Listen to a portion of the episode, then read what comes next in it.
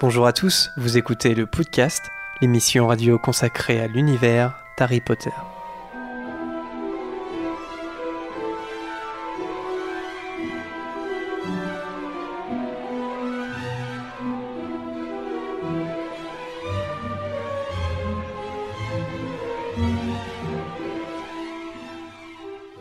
Bonjour à tous et bienvenue dans ce 57e épisode du podcast. Je suis Jérémy et aujourd'hui pour cette nouvelle émission, l'équipe est composée de Marianne, de Lucas, Yo d'Alice, Bonjour. de Laura Salut. et de Vanessa. Salut à tous. Salut tout le monde. Et bien aujourd'hui, on se retrouve comme prévu pour la deuxième partie de notre émission euh, spécialement consacrée à Harry Potter et la Coupe de Feu, puisqu'on n'avait pas pu euh, tenir tout dans une seule émission, donc c'est en deux parties. Et, euh, et on a bien fait parce que la première partie durait trois heures. Donc, on- est-ce que la deuxième partie fera trois heures? On verra. En tout cas, on a à peu près autant de chapitres à, à faire, même un peu plus. Donc, euh, il y a des risques. Mais l'introduction sera un petit peu plus courte normalement, même si on a toujours un courrier des auditeurs, mais pareil, le courrier des auditeurs est un peu plus court. On a une petite gazette des sorciers euh, fait par Vanessa qui reprend le flambeau. Et, euh, et ensuite, après le thème, il y aura un quiz de Bertie Crochu, euh, bah là, euh, comme la précédente émission. Euh, Vanessa, t'es passé devant Lucas. Je, voilà, je, je te le signale On puisque mis au courant. on t'a mis au courant. Voilà. Donc, donc il y a du taf. Ça se passera pas comme ça. De toute façon, t'as écouté l'émission, Lucas. Oh oui, Ouais. trois fois même. ouais. C'est pour ça qu'on a dû lui mettre au courant que. Allez, on passe tout de suite au courrier des auditeurs euh, apporté euh, par Erol. C'est parti. Voilà Erol avec le courrier. Un premier message euh, sur le site internet de Lily Ravenclaw qui nous dit Que se passe-t-il selon vous si une fille fait boire un filtre d'amortensia à un homme qui était déjà amoureux d'elle Cela s'annule, s'amplifie ou ne change rien Bon à savoir avant d'essayer. Déjà, c'est débile. Alors, ouais, c'est ça. Pourquoi faire ça Si tu le Non, fais. Si, parce que après, tu t'es t'es pas censé savoir que les gens sont amoureux de toi à la base, mais. euh, Ah. Bah oui. Oui. Ah oui, dans ce cas-là. Bah, j'ai l'impression que du coup, le, le- le filtre d'amour, comme il est dans Harry Potter, euh, peu importe si la personne était déjà amoureuse ou pas, ça crée une dépendance euh, à la, enfin, par la personne qui l'a donné. Enfin, vous voyez ce que je veux dire Ou et du coup, pour moi, c'est c'est- ça crée quelque chose de nouveau, mais c'est pas. Et quand le filtre, il, il, il fera plus effet, à ce moment-là, la personne, elle aimera toujours euh, l'autre.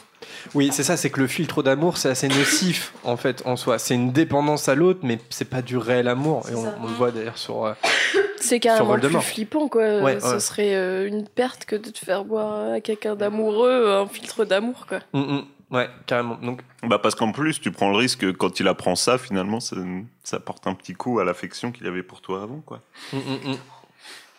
Ouais, donc, ouais, moi je serais, ouais, je serais assez d'accord. Je pense que ça fonctionne, mais ça fonctionne comme fonctionne un filtre d'amour. Et comme on le sait, ce n'est pas du vrai amour, en fait. Tout simplement. Lily, j'espère que tu es convaincue par cette euh, réponse. De 7 minutes philo. Toute façon, voilà, c'est pas parce qu'on a le melon, mais dès qu'on donne une réponse, c'est assez canon. je veux dire, voilà, on est une source officielle. C'est-à-dire que J.K. Rowling est en live tweet sur nos émissions et à chaque Bah, fois. elle nous pose des questions souvent, euh, voilà. Ça euh, faisait longtemps qu'on avait utilisé le canon. mm. Ouais, le mot canon. Ouais, je le dis. On devrait avoir un petit sound effect à chaque Ouais. fois qu'on dit Ca- canon. ca- ca- ca- Canon. Mais euh, d'ailleurs, bon, l'info est, est pas officielle, mais euh, Rowling nous a contactés et elle s'excuse pour McGonagall. Voilà, enfin, on peut, on peut le dire.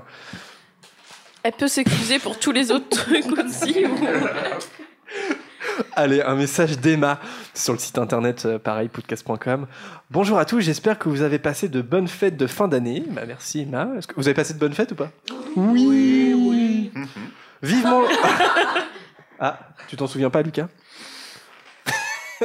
Mon jour de l'an s'est fini très abruptement. en fait. D'accord. Et en tout cas, grâce à Lucas, cette émission est sponsorisée par Benenuts. Pour Noël, j'ai reçu l'intégrale des livres que je n'avais pas lus depuis de nombreuses années. Et je me rends compte que certains de mes passages favoris ne se trouvent pas dans les films. Voici ma question pour vous. Quel passage des livres auriez-vous aimé voir à l'écran? Même si désormais il y a beaucoup de fan-films et que certains sont excellents, ma question se porte sur les films officiels, bien évidemment. Est-ce que je peux Hmm. prendre la parole pour Anthony et dire Ginny? Dans son ensemble, tu veux dire, genre, Zini. Euh, moi, je pense que j'aurais bien aimé voir euh, toute l'histoire euh, chez les Gaunt. Parce que, euh, pour. Enfin, il y a un truc euh, du personnage de Voldemort que j'ai. Euh, je sais pas, je trouve qu'on comprend et. euh, Enfin, c'est pas juste un méchant. Et. euh, Enfin, il y, a- il y a un passé derrière tout le monde. Et je pense que ça veut, tu prends conscience de certains trucs. Et pour con- la construction du personnage, euh, l'histoire qu'il y a sur les Gaunt dans le livre, je trouve ça trop intéressant. Ouais, puis ouais, ouais, le, le, c'est un, un chapitre flashback, euh, ça doit être le seul, le seul, je crois, hein, de ce genre. Et ouais, en attendant le fan film euh, qui, qui va faire ça, le fan film français, je sais pas où ça en est, mais voilà. Euh, les Euh, autres Ils ont tourné une première partie, je crois. Ils avaient refait un Ulule pour avoir Ouais, euh, ouais, de ouais, nouveau de l'argent. Du coup, je pense que c'est en pré-prod pour la deuxième partie. Ouais, on avait parlé dans une gazette, il me semble d'ailleurs. Mais je, je sais pas où ça en est au, euh, au niveau du tournage de la deuxième partie. Euh, les autres, je sais pas, un passage qui n'est pas dans, dans les films, ouais, euh, la mort d'Harry. La mort d'Harry. J'aurais bien aimé. euh, La mort d'Harry, attends. Bah si, en plus c'est faux parce qu'il y a la mort d'Harry. La vraie. Ton troll ne fonctionne pas, Marianne. Moi, j'aimerais- j'aurais bien amo- ah, pff, aimé avoir vu, aimé voir. Ouais. Ah, le, tout le récit d'Agrid quand il rentre euh, d'aller voir les géants ouais. et tout ça. Est-ce qu'on l'a un tout petit peu, non? Il- Enfin, il dit vite fait euh, qu'il a été quelque part, quoi. Vite fait. Il euh, le cache carrément. mm, mm. Enfin, il dit oui, Ouais, euh, Dumbledore m'a envoyé voir les géants, mais euh, je trouve que c'est hyper. Ça passe très très vite. Mm, mm. Mm. Et ouais, avec vraiment euh, tout, euh, tout le moment euh, avec Madame Maxime où ils étaient là-bas et tout. J'aime bien ce chapitre. Ouais, encore une fois, c'est un. C'est tout un chapitre en fait dans le livre et là c'est juste une petite info comme ça dans le film quoi. Tout à fait. Et moi, attends, je réfléchis, mais ouais, il faudrait quand même le temps de la réflexion. Je suis d'accord avec toi sur le chapitre de, de la maison des Gunt, ça c'est sûr. Euh, on parlait de la SALE, tout, tout cet aspect-là d'Hermione qui a été euh, qui a été évacué aussi, je trouve un peu dommage. Et puis j'aurais bien aimé voir euh, les cuisines de Poudlard aussi. Ouais, ouais, carrément, ouais. Mais je comprends pourquoi ils l'ont pas fait d'animer euh, je sais pas combien d'elfes de maison c'est ça, ça a dû être assez coûteux quoique je pense que hein, ils ont quand même des budgets euh, suffisants parfois Euh, sur le site internet un message de Barbu Loufoque ce n'est pas Lucas je sais pas toi hein, non Ah oui, c'est le seul. T'es le seul, euh, je vais pas te faire un dessin hein, t'es le seul barbu ici voilà merci Je souhaite à travers ce courrier mettre en avant un problème depuis un certain temps, la conception des distances dans Harry Potter. Oula, c'est carrément un sujet d'émission là. hein. Dans un univers où il est possible de se déplacer à l'autre bout de la planète par un simple transplanage, il devrait y avoir une vision des distances totalement différente de celle des Moldus. Or, on traite des personnages qui sont dans des pays éloignés avec une conception de distance molduesque. Pourquoi justifier le fait que Charlie et Bill soient absents car éloignés géographiquement en Roumanie et en Égypte, alors qu'il serait bien plus rapide pour Charlie de transplaner dans la cuisine de ses parents que George de descendre de sa chambre par les escaliers? Qu'en pensez-vous? Alors, on s'était posé la question dans la première partie, par exemple, est-ce qu'on peut transplaner de, de, de Grande-Bretagne jusqu'en Albanie, par exemple? Pour courir, on s'était posé la question. Est-ce qu'on peut transplaner jusqu'en Égypte ou est-ce que ça fait trop loin? On sait qu'on peut pas transplaner euh, en- à New York, par exemple. On l'a appris parce qu'il y a un océan et c'est pas possible. Bah, je, je crois que justement, euh, le, le problème qui se pose quand tu transplanes comme ça et que tu ne visualises, enfin, que tu es à une distance si loin, c'est que tu risques de transplaner, genre dans un arbre ou directement dans un mur ou un truc, ou dans quelqu'un. Ça doit faire mal de transplaner dans un Ça mur. doit faire très mal. T'imagines, tu te rematérialises dans, Dans un, un objet mur. solide. enfin, tu, tu te mélanges avec un mur ou un Ça arbre. doit- ça ça doit être ou avec quelqu'un, tu peux très bien atterrir sur quelqu'un, quoi. Ouais, ouais. Ouais, mais du coup, si tu connais l'environnement dans lequel, même sans avoir été à l'endroit, si tu connais l'environnement dans lequel tu arrives, genre tu sais que tu arrives dans un endroit un peu grand où il y a rien, où il y a pas de gens qui traversent, genre un endroit fait exprès pour le transplanage, il n'y a pas d'espèce de de hall de gare euh, de Mm. transplanage ou des trucs comme ça, quoi. Après, au niveau de la distance, comment dire Si c'est de la Terre, je vois pas où est le problème de faire plusieurs transplanages d'un coup, tu vois. Mm. Si ça fait trop d'un coup de faire euh, Londres-Le Caire, bah tu fais Londres, Paris, tu fais des petites escales quoi. Ouais, Tu mais vois c'est comment- ça, il faut, il faut que tu visualises parfaitement Ah oui, l'escale oui. où tu veux aller, donc il faut que tu connaisses parfaitement ton chemin. Mm, mm. Bah après, je Après, sais c'est- pas parce que euh, tu vois par exemple pour la Coupe du Monde de, de Quidditch, ils disent qu'il y a un petit prêt qui a, qui a été euh, aménagé pour euh, pour les transplaneurs. Alors ce que je vois pas, je- j'imagine pas qu'ils sont déjà venus avant pour voir l'endroit, se dire ah oui tiens quand je vais transplaner je vais arriver là. Mais moi je pense que il y a quand même une sensation physique dans le transplanage. C'est pas juste la téléportation comme on peut le voir quelque part. Tu sais, il y a toute cette sensation d'être de passer à travers un tuyau. Et je pense que sur de longues distances, ça peut être très éprouvant en fait. Ah je pense qu'il y, y a un- il y a un facteur fatigue qui joue euh, beaucoup. Mais encore une fois, tu fais des escales en fait. Tu fais plusieurs, plusieurs petits tuyaux. Ouais, mais voilà, mais du, du coup, c'est pas juste tu viens, euh, c'est pas juste tu, tu, tu, tu viens d'Égypte jusque- jusqu'en Grande-Bretagne. Même si tu fais des escales, je pense que c'est crevant. Ah, tu veux dire que c'est épuisant C'est crevant à la longue. Et puis, Ouais. c'est, euh, apparemment, c'est pas super agréable le- la sensation du transplanage. C'est tu t'habitues, mais euh, D'accord, ouais. Donc on aurait, on aurait une- un potentiel début de réponse pour, euh, pour Barbule ou Fuck, comme quoi, si c'est éprouvant pour un sorcier, effectivement, plus la distance est grande, plus ça pose problème. Et c'était quoi le truc de l'eau? J'ai pas suivi ça. Alors, euh, bah, en fait, on s'est posé la question quand le premier Animaux Fantastiques est sorti, pourquoi Norbert il vient par bateau, quoi? Parce qu'il Mhm. pourrait transplaner. Et en fait, elle a répondu. Je, je crois que c'est Rowling qui avait répondu, mais je suis pas sûr. Qu'en gros, euh, enfin, ils- les sorciers peuvent pas trans, ils peuvent pas transplaner euh, d'un continent à l'autre, quoi. C'est pas possible. En tout cas, pas avec l'océan Atlantique entre les deux. Tu me regardes bizarre, Vanessa, je dis pas de bêtises là. Non, bah, J'en sais rien, je- j'étais pas au courant. donc. Mais euh, non, non, voilà. enfin c'est sûr, Norbert prend le bateau parce qu'il n'a pas le choix quelque part. Enfin, en tout cas, dans, à ce siècle-là, là, au début du XXe siècle, t'es un sorcier, tu prends le bateau, quoi. non. Puis encore une fois, j'ai l'impression que tous les transports magiques sont passablement désagréables. Bah euh, ouais, La cheminette, apparemment, c'est horrible. Le, le porte loin. Le porte loin, c'est pas terrible Mm, non mm, plus. Mm, mm, mm. Mais ouais, voilà, à chaque fois. Mais bah, parce qu'en même temps, faut déplacer ta masse physique très loin, très vite. À mon avis, oui, ça doit pas être agréable. Mm, mm. En tout cas, bah, merci pour vos questions et vos petites colles. C'est c'est toujours euh, intéressant de se poser des questions sur euh, un univers parallèle, celui d'Harry Potter. Nous sommes des geeks. Euh, des big up euh, à nos tipeurs euh, Marcus, Professeur Livingstone, Arlex, Elise, Mini Girafon. Il faudrait que je le fasse en, en rap ou en rail. en rap. S'il en, te, en rap. En rail s'il te plaît, non. Marcus, moi ça. Le tipeur rap. Alors, Mini Girafon, Maël, Comme le rap des Pokémon. Maïtan.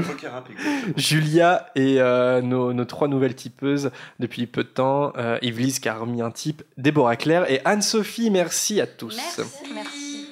Merci. Une petite gazette euh, Tu dis pas YouTube Money? Oui. Ah, YouTube Money. Money. Mais non, mais c'est pas de la YouTube Money. Tipeee.com ça, ça, ça, ça, ça, ça, slash podcast. Alors, il y a qu'un Euh, seul slash. Euh, Oui, oui, par contre. C'était oui. pour les filles. hein. Sinon, ça m'attrape.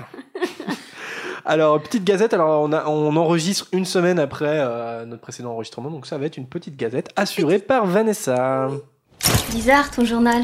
Avant-hier, j'aurais juré avoir vu une photo bouger. Ça ne vous arrive donc jamais de lire? Bienvenue à tous pour cette nouvelle gazette et bonne année, soit dit en passant. Je ne sais pas si j'avais souhaité la bonne année, donc j'en profite. Je vous préviens que ce sera court et pas forcément intense, vu que l'émission va durer assez longtemps. On a décidé de faire vite, vite, vite, et j'ai aussi pas trop eu le temps de la préparer. Alors, euh, première publication, donc finalement ça m'arrange bien, tu vois. Ouais. Première publication du 14 janvier qui ravira les fans de week-end consacrés à Harry Potter. C'est la troisième saison de l'école des Mimbus, qui a changé de nom du coup entre deux. Euh, cette nouvelle édition se déroulera comme euh, les autres dans le château de Jolibert de. Je me suis entraînée, est-ce que je vais y arriver? Bourgognag, dites-moi si je me trompe, euh, code postal 47 410, et accueillera une centaine de sorciers du 30 mai au 2 juin, donc de cette année évidemment, pour une immersion totale dans l'univers de notre héros préféré, mais pas que. En effet, pour des raisons de copyright, aucun nom connu de la saga n'est utilisé, mais seulement des mots inventés et détournés, toujours en lien direct avec la saga, mais aussi avec d'autres univers, comme je crois qu'il y a Terre-Mère euh, et d'autres trucs de fantasy, j'ai pas tout retenu. Voilà, encore une fois, c'est très mal préparé.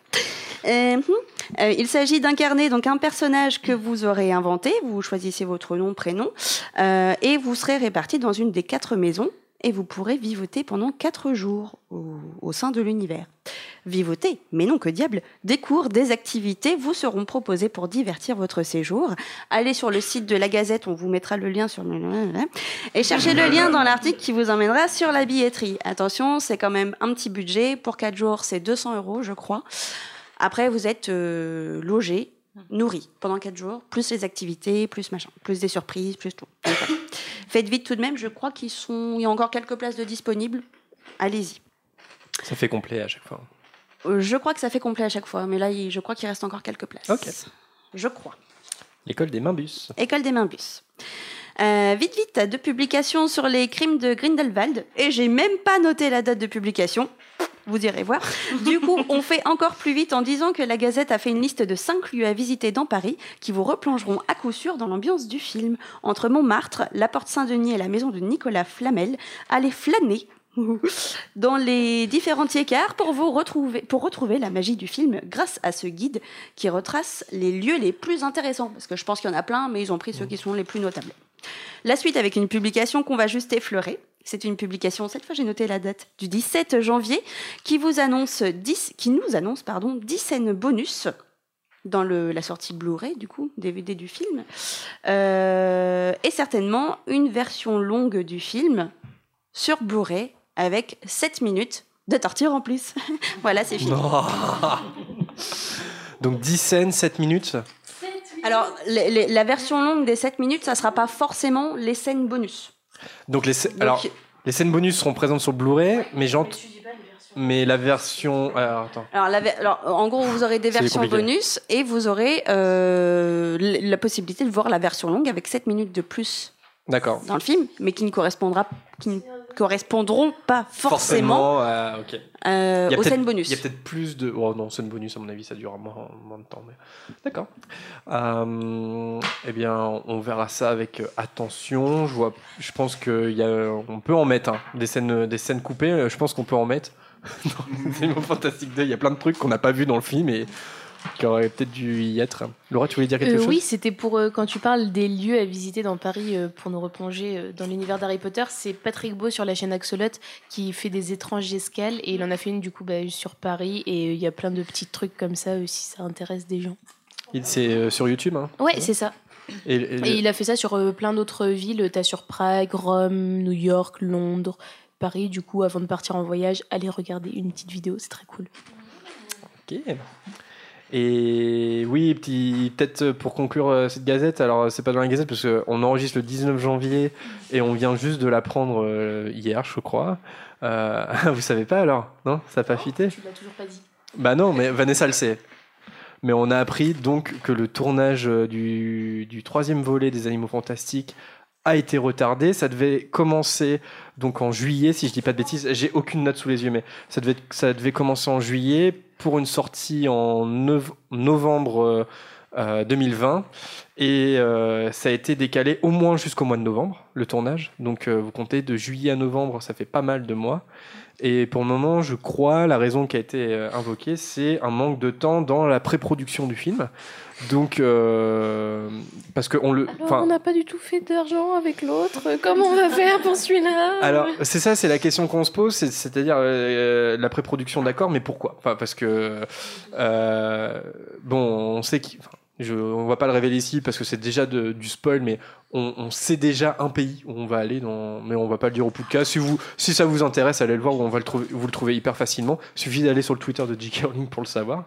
Et donc apparemment, ça leur demande du temps dans FX, ils sont pas assez préparés pour ça on peut se po- poser quand même la question que euh, les crimes de Grindelwald de la part des fans n'a pas du tout eu une bonne presse globalement. Et donc euh, on est en train de se demander si c'est pas en train de modifier le scénario en interne parce que en train d'essayer de rectifier le tir et de se rendre compte euh, peut-être qu'ils se rendent compte des erreurs qu'ils ont fait dans les crimes de Grindelwald et pas les répéter ce qui serait plutôt judicieux. Moi je trouve que c'est pas une mauvaise nouvelle c'est ce, délai de, de la pré-prod.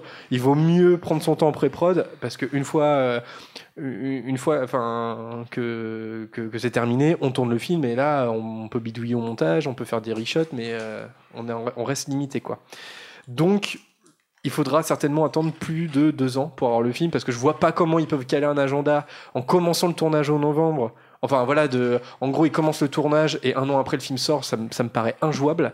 Euh, et j'espère qu'ils vont pas le faire parce qu'encore une fois, ça serait synonyme de bâcler le film, en fait, tout simplement. C'est des tournages de combien de temps Genre euh, le, le dernier ou Ouais, les alors là, tu me poses ça, une colle. savait ou pas Ouah, je sais pas, c'est quand même, ça se compte en mois, c'est sûr. 400 mois, non Quelque chose comme ça, je sais pas. Je dirais. C'est fat, ouais. On a vérifié euh, combien de temps ça dure, mais euh, dans tous les cas, euh, je vois pas comment ils peuvent tenir ça en un an. Quoi. À partir du moment du tournage, c'est pas possible. Et on l'avait déjà vu, hein, ça arrivait plusieurs fois sur Harry Potter où ça avait été décalé. En plus, la Warner est un peu, c'était un peu les champions du monde à l'époque. Je sais pas si c'est trop le cas aujourd'hui encore, mais de décaler les sorties. euh, Je sais que Harry, Potter a été décalé à cause de Batman à l'époque et tout ça, donc. euh, Bon, on a déjà connu ça sur Harry Potter. En gros, le rythme de un film par an, euh, très clairement, dès le troisième, ça puait, ça, enfin, c'était pas possible. Donc, ça y est, pour les animaux fantastiques, il va falloir attendre plus que deux ans, vraisemblablement, même si l'info n'est pas encore tombée. La seule info officielle, c'est tournage retardé. Voilà. N'hésitez pas à réagir hein, si vous avez des, vous les auditeurs ou les spectateurs, si vous avez des théories sur. on espère en savoir un peu plus. Ça, c'est des infos euh, intéressantes à avoir quand, quand, quand une équipe explique un peu le processus du film. Et voilà, ce serait bien d'en savoir un peu plus sur ce, sur ce délai. On lance le thème. Alors, gros morceau, hein, euh, comme disait Vanessa, effectivement, on a raccourci un peu cette intro pour euh, pas faire une émission de 5h45. Puisque euh, dans la première partie de ce spécial Coupe de Feu, on s'était arrêté au chapitre 16, et donc euh, inclus. Donc, euh, on commence sur le chapitre 17, et en tout, il y a combien de chapitres? Il y en a 37, donc on a 20 chapitres à faire. Donc euh, voilà, on en a fait 16 au- à la première émission, on en a 4 de plus. On va peut-être passer euh, encore une encore une fois, je le répète, mais donc on s'attache au livre. On peut parler du film, hein, de l'adaptation du film. Hein. Si, on peut. mais la référence, c'est évidemment les chapitres du, du, du, du livre. Et puis, euh, forcément, le but, c'est pas de dé- dé- décortiquer tous les détails. hein. Il y a des choses qu'on survole, hein, forcément. Euh, on sait pas. Voilà, on peut pas, on peut pas le faire. On peut pas le faire, alors demandez pas aux Normands de le faire. Allez, chapitre 17, les quatre champions.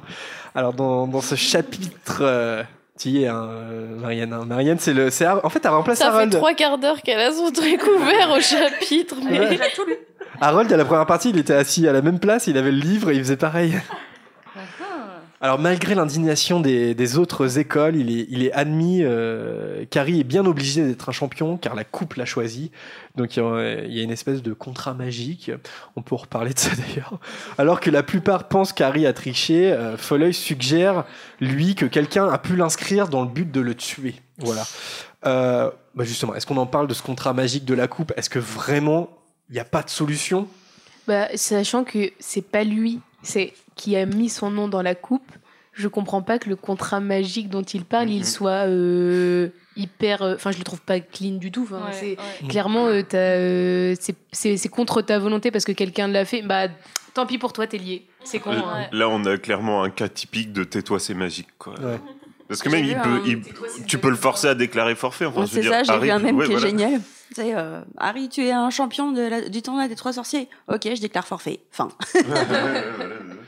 Oui, et surtout que, bah oui, on, c'est possible en plus parce que le contrat magique va pas aussi loin que ça, parce que dans pour la deuxième tâche, euh, Harry, il hésite à déclarer forfait, ou même dès la première en fait. Enfin, il y a la possibilité de déclarer forfait. Enfin, c'est pas un truc où genre euh, t'es obligé, euh, t'es obligé, genre on va te mettre sous l'eau pendant une heure et si t'as pas trouvé la solution, bah t'es mort quoi, tu vois. Mais est-ce que il est en vrai, il doit pas, il peut pas vraiment déclarer forfait. Est-ce qu'il est pas obligé de participer, de participer à chaque épreuve, mais de se faire éliminer à chaque fois? Parce que par exemple, quand euh, de la cour, elle euh, Face au elle dragon, il vaut abandonne- mieux déclarer forfait. T'es face au dragon, tu dis non. tu- Oui, c'est ça. Mais- Au revoir. Tu retournes dans la tribune, tu vois. Non. c'est ça, tu, tu, rentres, tu rentres dans l'enclos, tu fais j'y vais pas. Il a l'air sympa, c'est pas contre lui, hein. mais non. Parce que tu vois, il y a de la cour qui, euh, qui, qui abandonne euh, du coup, et son truc, mais qui se retrouve dans la prochaine euh, épreuve et euh, sans gagner deux points. Du coup, je me dis, bah, il aurait pu faire ça, mais qu'à chaque fois, il n'y a pas dès le début en disant je participe pas. Ça c'est ça c'est sûr, mais même ouais, même dans le dans la réaction d'Harry et dans Non, mais dans ce qui se passe, je veux dire, c'est pas si important que ça pour lui de participer aux épreuves, alors que ça devient une, une source d'angoisse, de stress, qui, qui est le fil rouge de tout le livre, alors que quelque part, il pourrait très bien dire, mais c'est pas moi qui ai mis mon nom, et pour justement prouver que c'est pas lui, de pas participer aux épreuves, en fait. Ouais, et puis tout le truc de. Il s'embrouille avec Ron pendant hyper longtemps et Ron lui reproche des trucs que s'il déclare forfait ont pas lieu d'être, quoi. Mhm. Enfin, de vouloir quand même euh, cette. euh, de vouloir être reconnu quand même, alors que Harry il est là, non, j'en ai rien à faire, mais qui participe quand même à la compétition où il y a eu tricherie pour qu'il puisse participer. Ça- Enfin, ouais. On n'a pas trop. euh, Enfin, je me rappelle pas qu'on ait trop le le point de vue de Harry, alors que c'est quand même écrit selon son point de vue, sur le fait que bon bah je vais quand même le faire. euh, Il y a euh, un plan euh, au-dessus pour Bah, il est très vite que ça sert à soumis, hein. quelque chose. Il est très vite soumis, voilà, Harry, ouais. par ça. C'est genre, ah bah, on m'a inscrit et je suis obligé de le faire. Mais non, pour- pas forcément. Après, il y a quand même à la fin où c'est son côté héros, parce que Oui, c'est ça. Il y, a- il y a que vers la fin où il se dit, Ouais. bah, ma- enfin, maintenant que j'ai une chance de gagner, ouais, on va y aller. Mais On va y aller. la fin.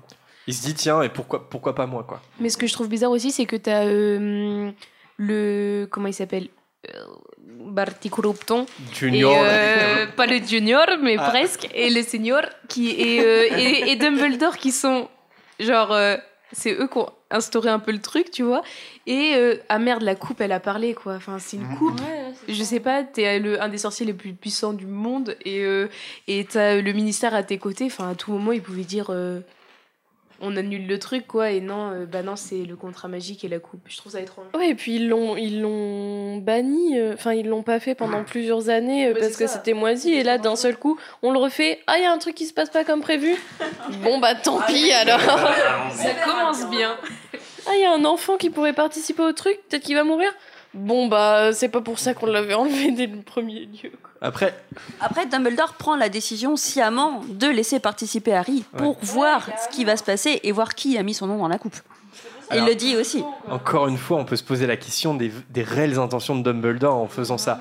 Est-ce qu'il a pas, encore une fois, c'est son côté à pas Est-ce qu'il se rend pas compte, il se rend compte, pardon, qu'il se passe quelque chose de pas normal, qu'il y a certainement un mange-mort qui est impliqué, enfin en tout cas le, Voldemort qui est impliqué là-dedans, et il veut voir sur quoi ça va aboutir. Sais, Dumbledore de toute façon, c'est un peu sa stratégie, c'est il laisse couler les choses pour voir jusqu'où ça va aller en fait. Et, euh, et après, oui, effectivement, je pense que le, le- le contrat magique, c'est un peu un enfumage parce que, oui, il y a- Harry peut déclarer forfait et même le contrat magique, je vois, je vois pas trop. Au pire, on, on- on refait le tirage au sort. Enfin voilà, c'est pas. Je, je pense pas que la coupe soit un artefact aussi puissant que ça. Euh, la preuve en est que avec un petit tour de magie noire, elle est, elle est trafiquée quoi. Donc euh, le contrat peut pas être aussi puissant que, que ce qui, que ce qu'on a l'impression. Que ce qu'on a l'impression. Oui, français. Non, puis en plus, j'aime bien le, le principe qui fait que, ouais, on va faire un jeu, les trois champions, pour être sûr qu'ils soient bien motivés, on va les maudire s'ils participent pas, tu vois.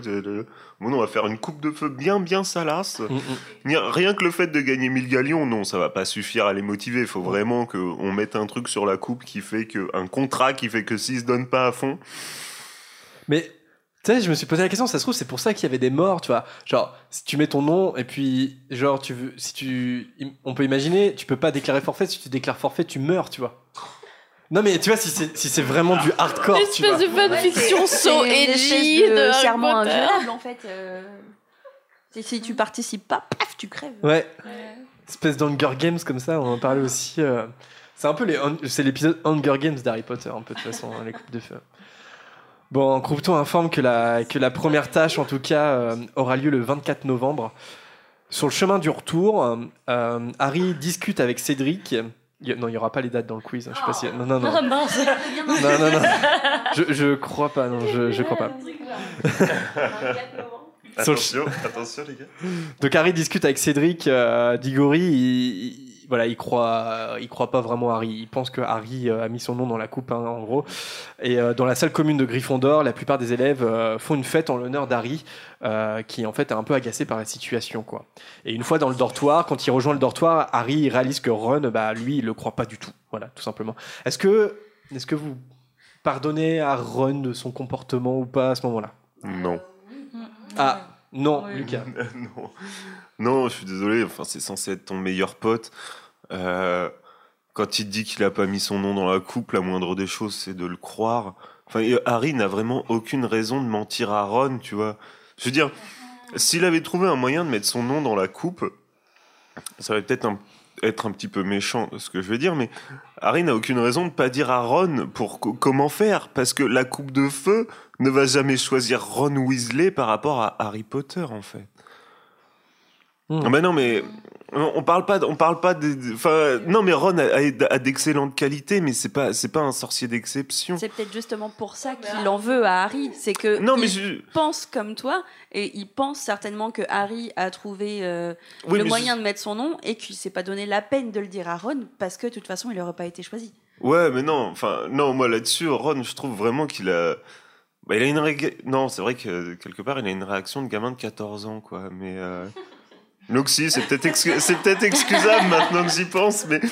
euh, Moi, je suis assez d'accord avec toi. Genre, euh, c'est ton ami. Et bah, il te dit qu'il l'a pas fait, bah, il l'a pas fait. Enfin, Ouais, ça, part juste ça, sinon tu Mais es oui, pas. voilà, c'est euh. Enfin, la conception de l'amitié, euh, c'est. un- Enfin, pour Ron, t'as l'impression qu'il y a un truc quand même, mais non. Après, il y a des circonstances atténuantes pour Ron aussi, quoi. C'est que euh, si- s'il est jaloux, c'est que déjà, il a ce complexe d'être euh, d'être le meilleur ami de- du héros. Et il vient d'une famille nombreuse où c'est où voilà ses frères avant lui étaient connus. Enfin, il a il a il a ce complexe-là en fait de, de- qu'on re- qu'on retienne aussi son nom à lui. Et là, c'est une nouvelle fois euh, Harry Potter qui prend toute la gloire et, et lui qui reste dans l'ombre. Mais il s'en prend pas à la bonne personne. Non, bah ouais. Euh, Puis c'est pas en boudant que ça va s'arranger. Oui, mais ça fait, ça fait partie du caractère de Ron, quoi. Oui, C'est- non, mais, non, mais c'est vrai que c'est un boudeur, quoi. Je veux dire, si- s'il veut, s'il veut un peu partager la lumière, bah justement, c'est c'est ce moment-là de se montrer à côté de Harry, de se montrer, voilà, euh, d'être de son côté, de l'aider. euh, voilà, tu. Je sais pas, t'as t'as le champion des trois sorciers, il gagne le truc. Bah, tu peux te dire que oui, ses potes qui étaient là à ce moment-là avec lui l'ont peut-être aidé à s'entraîner, à faire des trucs et tout, et leur nom sera marqué quelque part, tu vois, sans, sans être au, au niveau de Harry, forcément. Mais je pense que du coup, dans son caractère, il y a aussi ce truc de. C'est peut-être le moment un peu crise d'adolescence où il en a marre d'être le suiveur d'Harry Potter Ouais. et du coup d'être d'accord dès le début. Je suis d'accord que le truc de confiance est pas top parce que, ouais, forcément, t'as un ami qui te dit bah non, j'ai pas fait ça, tu le crois quoi. Mais ouais, c'est des gamins et puis il a un peu ce truc de tempérament. Puis après, moi je trouve que Harry il prend vachement vite. euh, la défensive aussi, euh, dans le sens où ouais. il se sent hyper agressé d'un seul coup, alors que il lui redit calme, enfin s'il lui redisait calmement, bah non, j'ai pas fait ça, ça me saoule, je sais pas comment faire, euh, j'ai besoin de ton aide, machin. Bah Ça se serait désamorcé aussi. Mais c'est pas mal qu'ils se prennent la tête, tu vois. bah Ce que je veux dire, Mm. si, si c'était tout le temps les meilleurs amis, ils ont quand même deux caractères, ils ont, ils ont leur tard, hein, les deux, hein, quand même, hein, même les trois. Et, euh, et c'est assez réaliste quelque part qu'ils se prennent la tête. Enfin, Ah ouais, non, mais c'est- et c'est normal. pesant dans le livre. hein. C'est quand même, moi je me souviens euh, au début, ça m'énervait quoi, parce que euh, je voulais pas qu'ils se prennent la tête quoi. C'est- C'est c'est vrai que c'est c'est assez pesant, mais quand tu dis qu'il il se braque vite, c'est vrai que dans le bouquin, je crois que c'est écrit quasiment mot pour mot que il, veut retrouver Ron parce qu'au moins il est sûr que Ron va le croire. Et puis là, il arrive et grosse déception, Ron ne le croit pas quoi. C'est- Mhm. Hmm. Mais c'est vrai que ouais, c'est enfin c'est bien qu'il s'embrouille parce que c'est assez annonciateur de ce qui va se passer euh, plus tard dans les reliques de la mort quand Ron va partir. Hmm, hmm. Ouais, tout à fait. Et puis pour le coup, c'est une bonne. Pardon. Lucas c'est une bonne caractérisation de Ron qui euh, reprend les trucs un peu du début, les trucs de c'est le dernier garçon de sa famille, machin, frère, tout ça. Mais euh, où tu sens que ça va évoluer. Et en ayant lu euh, les derniers, tu te dis ah bah ouais, euh, où est-ce qu'on en était au début? Et ouais, comme tu disais, ça explique bien euh, dans le set euh, ce qui va se passer et tout ça. Vanessa, ouais. Je voulais juste rebondir sur le côté de on peut lui pardonner. C'est la seule fois vraiment pendant la scolarité où va, il va péter son câble alors que Harry, c'est la personnalité connue. Il subit euh, absolument tout le temps le fait que Harry soit le héros et que lui, c'est son pote drôle, sympa. tu vois. Et, pour- et, et toute sa vie, ça- comme tu le disais tout à l'heure, ça a été comme ça. Donc je pense que le mec, à un moment, il a le droit de péter un câble. Et certes, peut-être qu'il n'a jamais cru que Harry a mis lui-même le nom dans, dans la coupe. Mais c'était juste ce moment-là où c'était la goutte de trop. Et voilà, et je pense que c'est juste pour ça. C'est la goutte de trop qui, qui provoque aussi euh, son comportement euh, qui est agaçant en fait euh, pendant toute cette année-là quoi. Enfin, je pense à Hermione aussi où il est Ah bah complètement oui, bah, débile par rapport à ça. Hermione, elle en prend. plein Mais c'est aussi parce qu'ils ont pauvre. 14 ans et que, comme tu disais, Alice, hein, tu vois, ils sont jeunes. Et, Et euh, aussi, il a la fierté, par exemple, ça se trouve, le dès le lendemain matin, il avait envie de faire demi-tour et de, de retourner voir Harry. qui- Mais sa Non, fierté l'empêche de le faire. Ouais, c'est dans le 7 qui dit ça, mais est-ce que dans le... Non, dans la coupe de feu, il fait pas son mea culpa de comme ça, je crois pas. Bah, euh, il fait son mea culpa quand euh, Harry euh, remporte la première épreuve. Ouais, ouais, ouais, ouais, ouais, ouais, c'est ah, ouais, ouais, tout à fait. Mm. Ouais, Peut-être plus dans le film le truc que faudrait être fou pour vouloir. c'est Ouais. Mm, Mais c'est un peu. Ah, c'est aussi dans le livre aussi aussi c'est à peu près comme ça que ça se passe, ouais. Alors une petite devinette est peut-être pour Marianne parce qu'elle a le livre ouvert et elle est en train de lire le livre. qui est Violette dans ce chapitre? Ah, je sais, moi. Tu sais? Ouais. Vas-y. C'est un personnage dans un tableau Oh là là. qui. euh, Attends, attends, tu, tu, tu t'as relu le chapitre ou pas Ou- Hein Tu l'as lu le chapitre Non. Ah la vache, m'avait dit. Non mais non mais il y a même un moment, il y a même un moment. Non, ben, j'en suis juste au tout début du chapitre euh, quand je l'ai- quand je suis en train de les relire. Mais il y a même un moment où elle et la grosse dame, elles sont complètement bourrées au Mont Chéri Ouais, ouais, ouais. euh, autour de Noël, autour de Noël. Effectivement, c'est, euh, elle est accrochée dans la salle voisine de la grande salle, euh, dont la porte se trouve derrière la table des professeurs. Elle informe la grosse dame et les élèves de Gryffondor que Harry a été choisi comme champion pour le tournoi des trois sorciers et que Dumbledore a accepté sa participation. En gros, elle fait fuiter l'info euh, euh, dans, dans la salle commune. Violette. Et ouais. Allez, chapitre 18, l'examen des baguettes. Euh, dans ce chapitre, Hermione explique à Harry que Ron se sent une nouvelle fois euh, laissé dans l'ombre, hein, ce qu'on vient de dire. Hermione fait un peu la psychologie, hein, euh, voilà, pour Harry, pour essayer de euh, que les deux se rabibochent. Il envo- Harry envoie une lettre à Sirius pour lui annoncer la nouvelle. Coucou, je suis champion au tournoi des trois.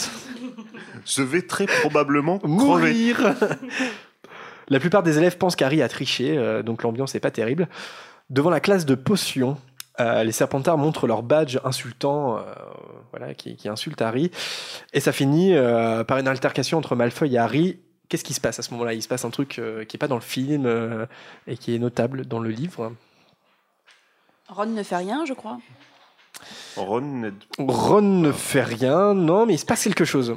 Euh, Hermione se retrouve avec des dents passablement longues. Ouais, c'est ça. C'est à ce moment-là. Ah, c'est à ce moment-là, il se- il y a, il y a- il y a un échange de, il y a un échange de sorts qui. euh, C'est ça. En fait, euh, c'est ça. C'est que c'est Malfoy et Harry qui, qui, qui se lancent des sorts, mais les, les sorts ric- ricochent en fait. Et c'est Goyle et Hermione qui sont touchés par les sortilèges. Et donc euh, Hermione, a, en gros, c'est c'est Dante. Sen- Ah, je, je l'ai pas noté. Je sais plus la formule, mais en gros, c'est les dents qui se, qui se rallongent. Donc, elle, elle finit avec des dents de, des dents de lapin, quoi. Et euh, Goyle, lui, qu'est-ce qui lui arrive? Je crois qu'il est rempli de furoncles, il me semble. Je l'ai pas noté, mais il me semble qu'il classique. Euh, si, alors moi j'ai un- j'ai une question. Alors là, on va parler. Je l'avais dit dans la première partie, mais finalement ça arrive dans la deuxième partie. On va parler un peu de rock si ça, si ça vous intéresse quand même. Euh, bon, de toute façon, on a, on, on a un avis assez tranché sur rock, j'ai l'impression. Mais alors, quand même, dans le chapitre, j'ai j'ai noté un truc. Euh, Il y a Hermione qui vient de se prendre le sortilège, donc il y a ses dents qui, qui- voilà, qui, qui sont comme ça. quoi. Elle arrive même pas à les cacher avec ses mains. Elle n'arrive pas à les cacher. Et euh, donc elle essaie de se cacher les, les- les dents, euh, ses dents euh, du mieux qu'elle peut. Et il y a Ron qui dit d'un ton glacial quand, quand il demande qu'est-ce qui se passe et qu'on lui explique euh, Hermione machin, il dit euh, je vois pas de grande différence sur un ton glacial. Non mais comment tu peux être comment tu peux être une bonne personne et avoir la maturité d'un enfant de 12 ans quoi? Ça m'énerve. À quel moment ce petit connard est un héros quand même, tu vois? Non mais y a- ça, ça tu peux Bully des enfants de 14 ans sur leur apparence quoi. Ah, ça, c'est, ça, c'est fou quand même. Souvenez-vous de ça. Et Harry, quand tu quand t'appelles ton fils Albus Severus, rappelle-toi de ça, quoi. Hermione elle devait être tellement contente quoi. Ouais. Ah, mais, que- ah, mais je, ne supporte pas ce mec. C'est un beau personnage, Rogue. Mais là, Ah oui. c'est un personnage qui est aussi profondément injuste Et là, c'est une belle démonstration quand même. Je vois pas de différence en la jugeant sur son physique, monsieur cheveux gras, quoi. C'est- L'Oréal qui en fait ça, quoi. Mais ça Non, me mais- fait penser vraiment euh, quand t'es euh, le prof qui a pas d'autorité euh, à l'école et qui base son autorité sur les plus faibles de la classe Ouais, et qui ouais. lui va enclencher euh, tout ce qui se passe dans enfin harcèlement scolaire tout ça et généralement c'est- parfois t'as plein de profs qui sont à l'origine de trucs enfin sans mettre la faute sur mais du coup euh, c'est euh, Rogue c'est vraiment le mec qui a super mal vécu son lycée qui va y passer toute sa vie enfin son collège il va y passer toute sa vie et se venger tout le temps des mêmes personnes enfin et il tourne en boucle et, ouais, non, Et mais puis, c'est ça, euh, hein. pour Hermione, c'est même pas ça, parce que, genre, tous les moments où il lui donne pas la parole, alors que c'est la seule qui a la réponse, les trucs comme ça, genre, il veut pas que ses élèves apprennent euh, juste parce que c'est une griffon d'or et. C'est un- Et, et, ouais. et une Némoldu, je pense qu'en plus euh, de. Elle doit, elle doit lui rappeler un peu Lily Potter, Ouais. je pense, Hermione. Ouais, et ouais. du coup. euh, par, par, son, par son sang, mais vas-y, je, je crois que j'avais fini. Censure, censure. Vas-y, t'avais quelque chose de très important à dire. non, mais parce que. hum, Oui, le truc de Némoldu, il faut quand même se rappeler que Rogue, au début, c'est genre un sorcier nazi, et il a choisi d'être avec Voldemort, euh, genre bien avant, euh, même s'il est amoureux de Lily et tout ça, quoi. Non, mais c'est vrai! Alors, il est tombé. La robe de sorcier Hugo Boss, elle devait être stylée, mon gars. On va dire qu'il est, il, il est tombé amoureux de Lily quand même avant, parce que ça date quand même de son enfance. euh, Et c'est par le rejet de Lily qui- qu'il a, comment dire, qu'il a rejoint du, côté tu fais du victim blaming, là, Jérémy! Peut-être, mais Rogue est un personnage carrément euh, victime en fait. Enfin, en tout cas, qui, qui est caractérisé comme ça. Sauf qu'il est bon parfois aussi de se rappeler que c'est un gros connard de temps en temps. Et là, et là c'est un Mais moment tout gros le connard. temps. Et puis, et il avait déjà euh, Oui, commencé à traîner avec les mange-morts avant qu'il le rejette totalement. hein. C'est vrai. C'est Parce vrai. qu'elle lui reproche justement euh, de traîner avec les mange-morts. Ouais, mais oui, oui, c'est vrai, c'est vrai. En tout cas, pour continuer dans ce chapitre, donc le cours de potion a bien lieu. Finalement, Ron et Harry, ils, ils vont, ils vont, ils vont pas se réconcilier à ce moment-là, même s'il y a une petite étincelle qui se crée avec euh, l'injustice de Rogue. Mais bon, finalement, chacun de son côté pendant le cours de potion. Il y a Colin Crivet qui vient interrompre le cours. euh, parce que Harry est attendu pour un shooting photo, le truc à pas dire, mais il le dit. Et donc, euh, donc Harry y va et en fait il est interviewé par Rita Skeeter Euh, L'introduction du personnage le plus relou de l'histoire d'Harry Potter. dans qui Rita Skeeter ouais, qui l'interview euh, donc dans un placard. C'est la première fois qu'on la voit, mais on en a beaucoup entendu parler parce qu'elle a écrit ses articles dans la Gazette du Sorcier dès la Coupe du Monde de Quidditch.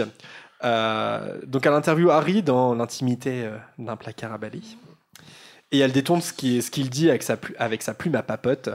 Dumbledore vient alors interrompre l'examen des bagues pour euh, l'examen des baguettes en fait qui est assuré par Monsieur Ollivander. Dans le dans le livre c'est Dumbledore qui ouvre la porte euh, du pardon j'ai craché.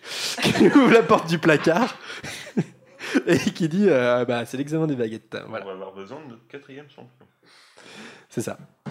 Et donc le soir même dans la salle commune, Ron informe froidement Harry qu'un hibou est arrivé et en fait c'est Sirius qui lui écrit qu'il vaut mieux ne plus envoyer de hibou et euh, qui il lui donne le rendez-vous le 22 novembre à 1h du matin dans la salle commune. Mais comment va-t-il faire pour venir? That is the question. Il a déjà réussi à rentrer. Ouais. Je sais plus, est-ce que Harry il, il se pose la question de est-ce qu'il va venir sous forme de, Ouais. de, de chien? Ouais. Je sais plus. Mais il se pose la question de oui, co- Comment, il va faire, quoi, ouais. en gros. ouais. Chapitre 19, euh, le Magyar à pointe. Et juste avant, j'ai une... Pardon. Pardon. Non, vas-y, Laura, alors, Ah, vas-y. J'ai j'ai une question. Les, hum, les beaux bâtons et les euh, Dummer Armstrong. Oui.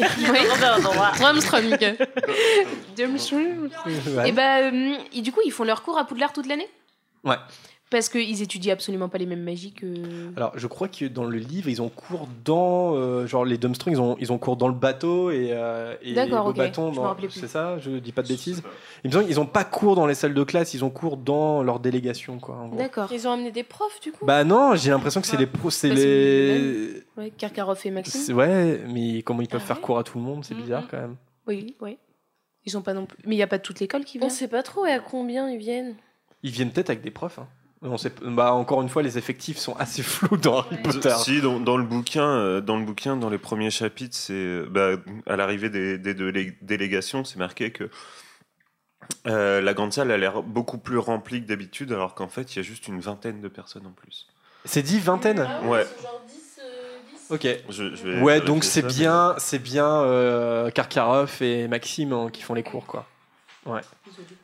J'aimerais bien voir un- toute l'année, t'as un- t'as des cours de Dumbledore, tu dois être badass à la fin, quoi. Ça va être trop bien. En tout cas, dans le chapitre 19, le- l'article de Rita Skeeter fait des ravages, euh, euh, ce qui aggrave les relations, euh, en- la relation entre Harry et Ron. Cho Chang est l'une des rares à montrer à Harry un peu d'affection.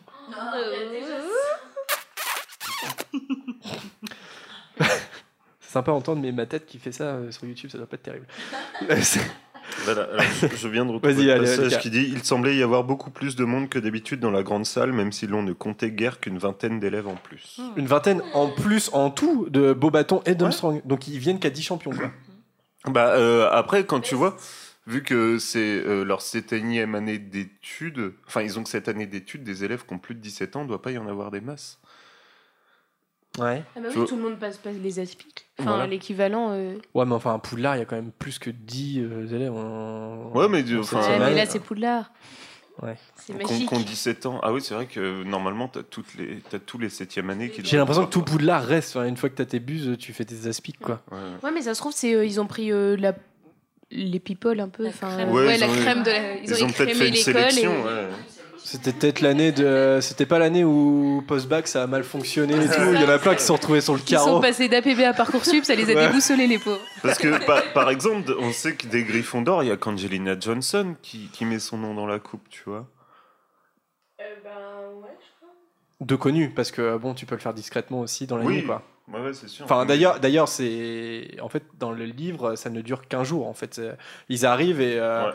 et le lendemain, c'est Halloween. et le tirage au sort a lieu. Donc en fait, ils ont 24 heures pour s'inscrire, quoi. Va te décider en 24 heures si tu veux participer pendant genre plus de 6 mois à un espèce de, de Hunger Game. euh, Vous avez des 17 ans, vous participez ou tout, pas quoi. Non. Non. Non. Bah, Carrément. Ça, ça Ah ouais dépend. Ça dépend si je suis doué. Si je suis. Décidément, le français aujourd'hui, on prend un coup. Si je suis doué ou pas en magie. Si je suis euh, limite craque-molle, non, je vais pas y aller. Si je me Mais démerde, je pense que d'aigle, euh, tu peux être que doué, euh, Vanessa. Oh. Ah. Mais moi, j'y aurais pas participé, je pense, parce que j'aime pas la compétition et j'essaie de transposer ça en, euh, au lycée, par exemple. Est-ce que je serais allée participer au concours de sport de l'association sportive Ah ouais, du ouais. lycée? Non. T'as jamais, coup, fait, t'as euh, jamais fait le cross du collège? Ah, mais, mais ma mère m'obligeait à aller à faire le cross du le conseil cross, général. ouais, Ouais, c'est non, mais c'est horrible. C'est obligatoire. le Et j'aime moi, pas on trop perdre. à faire le cross du collège. ah, Moi, euh, je visais le podium au cross du collège. hein. Moi, j'étais avec dépend, 15 ah. premiers. Enfin, on a, on a eu ce débat à la première partie. Est-ce Oui. à quel moment euh, c'est une compétition et à quel moment c'est- enfin à quel moment la, à partir de quel moment pardon à partir de quel moment la compétition peut être dans une forme de cohésion et à quel moment c'est juste euh, juste de la concurrence? On avait quand même posé pas mal de bémols sur l'aspect euh, concurrence du tournoi des 300 Et quoi. j'ai pensé à ça parce que le week-end dernier, je parlais avec quelqu'un. C'est une instite à Saint-Lô qui fait un, de- le, dans sa classe. Elle travaille euh, beaucoup autour de Harry Potter et elle fait le tournoi des quatre maisons dans sa classe. Et chaque élève est réparti dans une maison. Et à la fin, ils doivent récolter du coup des points de savoir-vivre euh, pour euh, gagner euh, à la fin de l'année. Bah, au, au Royaume-Uni quand au Royaume-Uni ils font beaucoup ça et quand, quand j'enseignais dans deux écoles en Angleterre et ben la- l'école primaire et euh, l'high school faisaient ça. Ils, ils ont, ils ont ce système-là de chaque, chaque élève est dans une maison et il y a une coupe en fait euh, et c'est hyper répandu quoi. C'est-à-dire que là, dans, de la primaire jusqu'à en gros l'équivalent de la terminale, ils, ils ont une maison chaque année en fait. Ah ouais. Et euh, les noms sont parfois un peu farfelus d'ailleurs. Par exemple, il y avait un prof qui était fan de rugby, donc les maisons c'était des joueurs de rugby. Et personne n'avait son mot à dire. C'est paranormal. C'est normal, c'est sorcier. Alors, on en était où? Oui, le samedi qui précède la première tâche, les, élèves sont invités à une visite euh, à Préolard. Harry s'y avec euh, Hermione, mais il s'y rend sous la cape d'invisibilité. Parce que c'est une star et que. Non, je plaisante. Mais en gros, c'est un peu ça, quoi. Il, il, souhaite, il souhaite pas être vu. euh, voilà. Les lunettes de soleil des sorciers. C'est l'équivalent, tu vois. Alors, aux trois balais, il y a euh, Maugret voit Harry parce qu'il a un œil magique. Donc, euh, il lui dit Belle cape, Potter Non, mais moi, ce que j'adore, c'est que cette cape, quand même, elle est censée le cacher aux yeux même de la mort, mais pas de l'œil magique de Maugret Folleuil, quoi. C'est, c'est, euh, C'est- Foley, oui, voilà, Oui, voilà, tout au-dessus de la mort. Maugret Follet, il a vu la mort plusieurs fois, je pense. euh. Je suis en train de réfléchir. Est-ce que Dumbledore voit les gens qui sont sous la cape? Non. Ok. Hmm? Bah, il y a- il y, a je sais des- il y a des moments où il y a des moments Ouais, où, il sourit. voit- il s- Ouais. Il y a, il y a un Il sait- je pense où que- il Ouais, sait. mais oui, c'est ça, il sent. Et... C'est un peu lui qui lui a Dans la chambre des secrets, il sent et, et il y a, dans, dès l'école des sorciers, euh, quand il stalk, parce que c'est vraiment il stalk, hein, Ah ouais, il stalk Harry qui euh, découvre le miroir du Reset. Il dit à Harry, moi je n'ai pas besoin de cape pour être invisible. Mais si il a stalké Harry, c'est qu'il l'a stalké alors qu'il était sous sa cape. Non mais même quand il, euh, il se fait euh, Lucius Malfoy le- lui dit euh, bah vous allez être exclu tout ça, il dit euh, yes. Elle a très bien Euh, commencé cette phrase. Euh, il, il dit euh, il dit euh, une aide sera toujours apportée à Gryffondor. Du coup là il le voit carrément, enfin il sait qu'il est là sous la cape. Oui, regarde, ouais, Il- il- il- et puis après dans le film t'as le truc du clin d'œil Je- vers vers le... non oui c'est vrai. Ah, Dans le livre, c'est un peu plus subtil que ça, mais quand même, il y a Harry qui se dit, attends, il, il nous voit là. Mais Mm, mm. il sait qu'on est là. Il sait qu'on est là. ouais. Mais je pense, je pense que ouais, Dumbledore a quand même une connaissance assez générale de ce qui se passe dans son école. Je pense qu'il il, il sait. du- Peut-être que le statut de directeur te donne une, euh, un, un genre de, ouais, un genre de, de savoir de ce qui se passe dans Mhm. l'école et que du coup, euh, je pense qu'il sait plus qu'il ne voit à travers la cape. Aux trois balais, il y a aussi Hagrid qui lui demande de, de le voir ce- le soir même à minuit, soit une heure avant sa rencontre avec Sirius. Donc la soirée va être compliquée pour Harry. Hagrid, il, donc, euh, il invite Harry à le suivre discrètement dans la forêt interdite, euh, donc euh, le soir. Il a également donné rendez-vous à Madame Maxime. Moment un petit peu gênant, puisque c'est plutôt galant avec Madame Maxime. Dans une clairière, quatre dragons sont gardés pour la première tâche à venir. Et il y a Charlie Weasley qui est présent. Et sur le chemin du retour, Harry croise Karkaroff. Donc en gros, Hagrid a donné rendez-vous à Madame Maxime pour voir ce beau spectacle parce qu'il veut la séduire. Il a invité Harry sous sa cape parce que c'est pratique pour lui, pour lui montrer de quoi euh, va, va être constituée la première tâche. Et puis le fait qu'il croise euh, Karkaroff, ça va être un, un- un moment important aussi pour Harry parce qu'il va se rendre compte que tout le monde est au courant. Sauf Cédric. Sauf Cédric. La question, bon, on l'a un peu débattu on- tout à l'heure et puis surtout dans la partie 1, mais si tout le monde triche, quel est le réel intérêt du tournoi des trois sorciers? De pas se faire choper. De pas se faire choper J'ai envie de dire de gagner, tu vois. Enfin, est-ce que le, est-ce, est-ce que c'est pas le seul intérêt du tournoi des trois sorciers, c'est de gagner pour montrer que son école est la plus forte? Non mais attends, moi je veux dire, heureusement qu'ils sont au courant avant. T'imagines la première tâche? Pour moi, la première tâche, c'est quand même une des plus dangereuses, tu vois.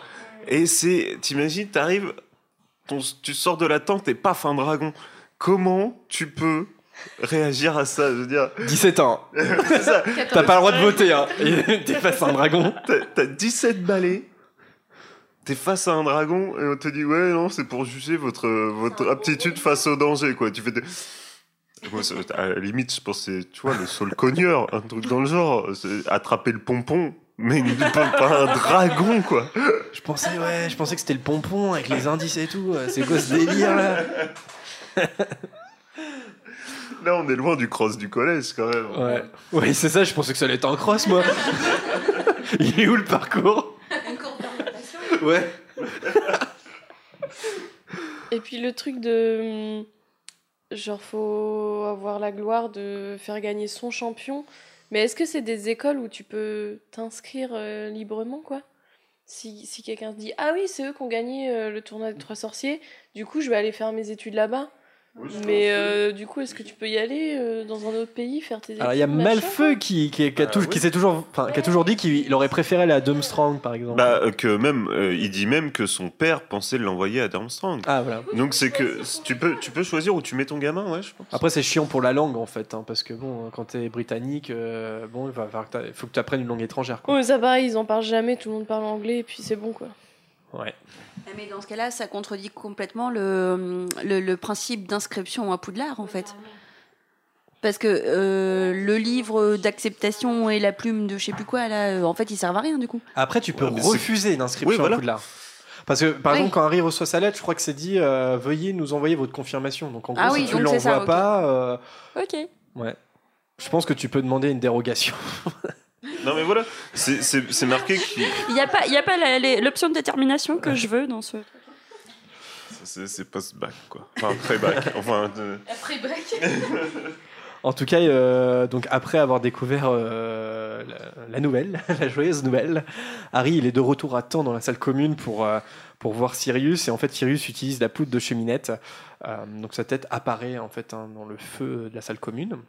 Tiens, tiens, tiens, c'est pas comme si quelques chapitres avant, on avait vu la même scène avec euh, Amos Digor. Oui, bah oui, pour montrer le principe de la tête, parce que c'est un truc de ouais. Le, le- le fusil de l'autre con, là. Euh, le- Comment ça s'appelle, ça Le De fusil de... Fusil de Tchekhov C'est quand, on te montre- quand on te montre Ouais. un truc pour, euh, te- pour que... C'est un principe de narration. Voilà, euh, le foreshadowing. foreshadowing. Thank you. Et t'as t'as dit quoi, le fusil Non, mais il doit y avoir. un- Dans les avoir pièces de Tchekhov, s'il y a une arme qui est posée euh, genre dans le décor, c'est que Elle va. elle va servir avant la fin de la pièce, un truc comme ça. En tout cas, Sirius lui demande de, de se méfier de Karkarov parce que c'est un ancien mange-mort.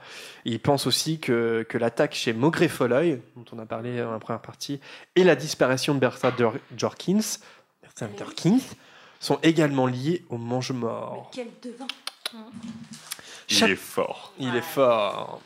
Fort de, fort de café C'est café noir. Chapitre 20, la première tâche, The First Task.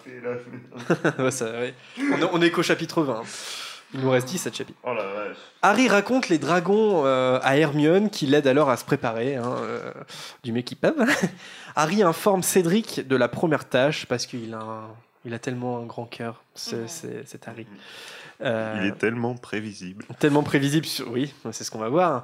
Euh, Maugrey apparaît alors, hein, bizarrement, hein, et lui donne le conseil d'utiliser ses atouts avec l'aide d'un seul sortilège. Il lui conseille, il lui dit pratiquement Ouais. parce que Harry n'arrive pas à capter. ça, c'est tout. C'est ça, mais tu sais, le mec, le mec assiste bien pour faire croire, pour que quand même à la fin Harry ait l'impression que ça vienne de lui. Tu sais, le, le- faut pas le brusquer, le gamin. Tu sais. Et t'es fort en quoi? En Quidditch. Et alors? Euh, Mais j'ai pas droit à mon balai. Putain, T'as t'as eu, un- t'as eu un cours sur le sortilège d'attraction il y a trois jours, mon gars. Fais quelque chose, réfléchis, enfin. Attends deux secondes, j'appelle Ah. Voldy.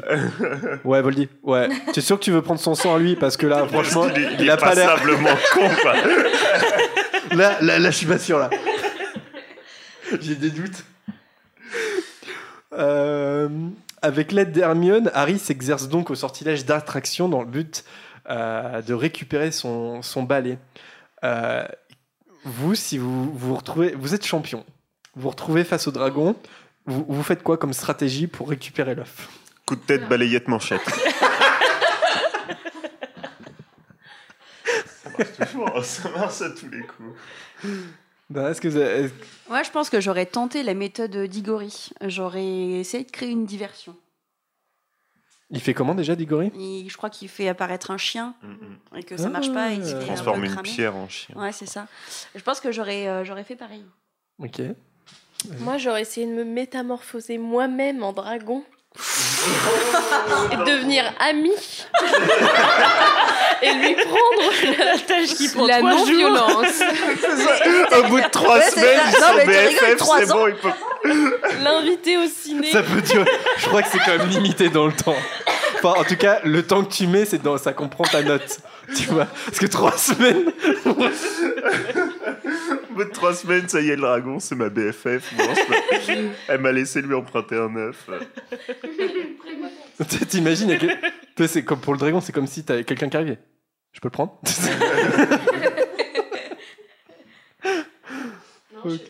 Non, vous savez pas, les autres. Ok. Tu demandes au dragon. J'aime bien la technique de Vanessa. La technique de Vanessa. euh, et peut-être j'aurais essayé un truc en mode euh, comme avec les animaux, t'approches ta main, tu vois s'il est réactif ou pas. T'es Ouais, non, éthologue. mais vraiment. pas, pas, J'ai plus de main, d'accord. Sinon, une autre solution, c'est donc euh, d'attaquer les yeux du dragon, parce que c'est la partie la plus sensible du dragon. Ouais, mais je ferais jamais ça. Ce qui est utilisé par Chrome et Fleur, il me semble? Je crois qu'ils utilisent à peu près la même technique. Ouais, conjonctivite, ouais. Effectivement. Ouais, c'est. ouais. Sinon, faut être le sang du dragon et peu importe. euh, Ce qui arrivera, puisque si tu te fais cramer, tu ne te, tu ne te fais pas cramer. Donc tu veux devenir Dan- Daenerys Daenerys. Daenerys Tu te- euh, ça, Targaryen. Tu te métamorphoses en Daenerys, en Dany, et puis c'est bon. Franchement, Je suis pas sûr que ça suffise de se transformer en Dany pour avoir le, le sang du dragon. je sais pas si ça a le même impact. Harry nu qui se- que Daenerys Targaryen. Avec.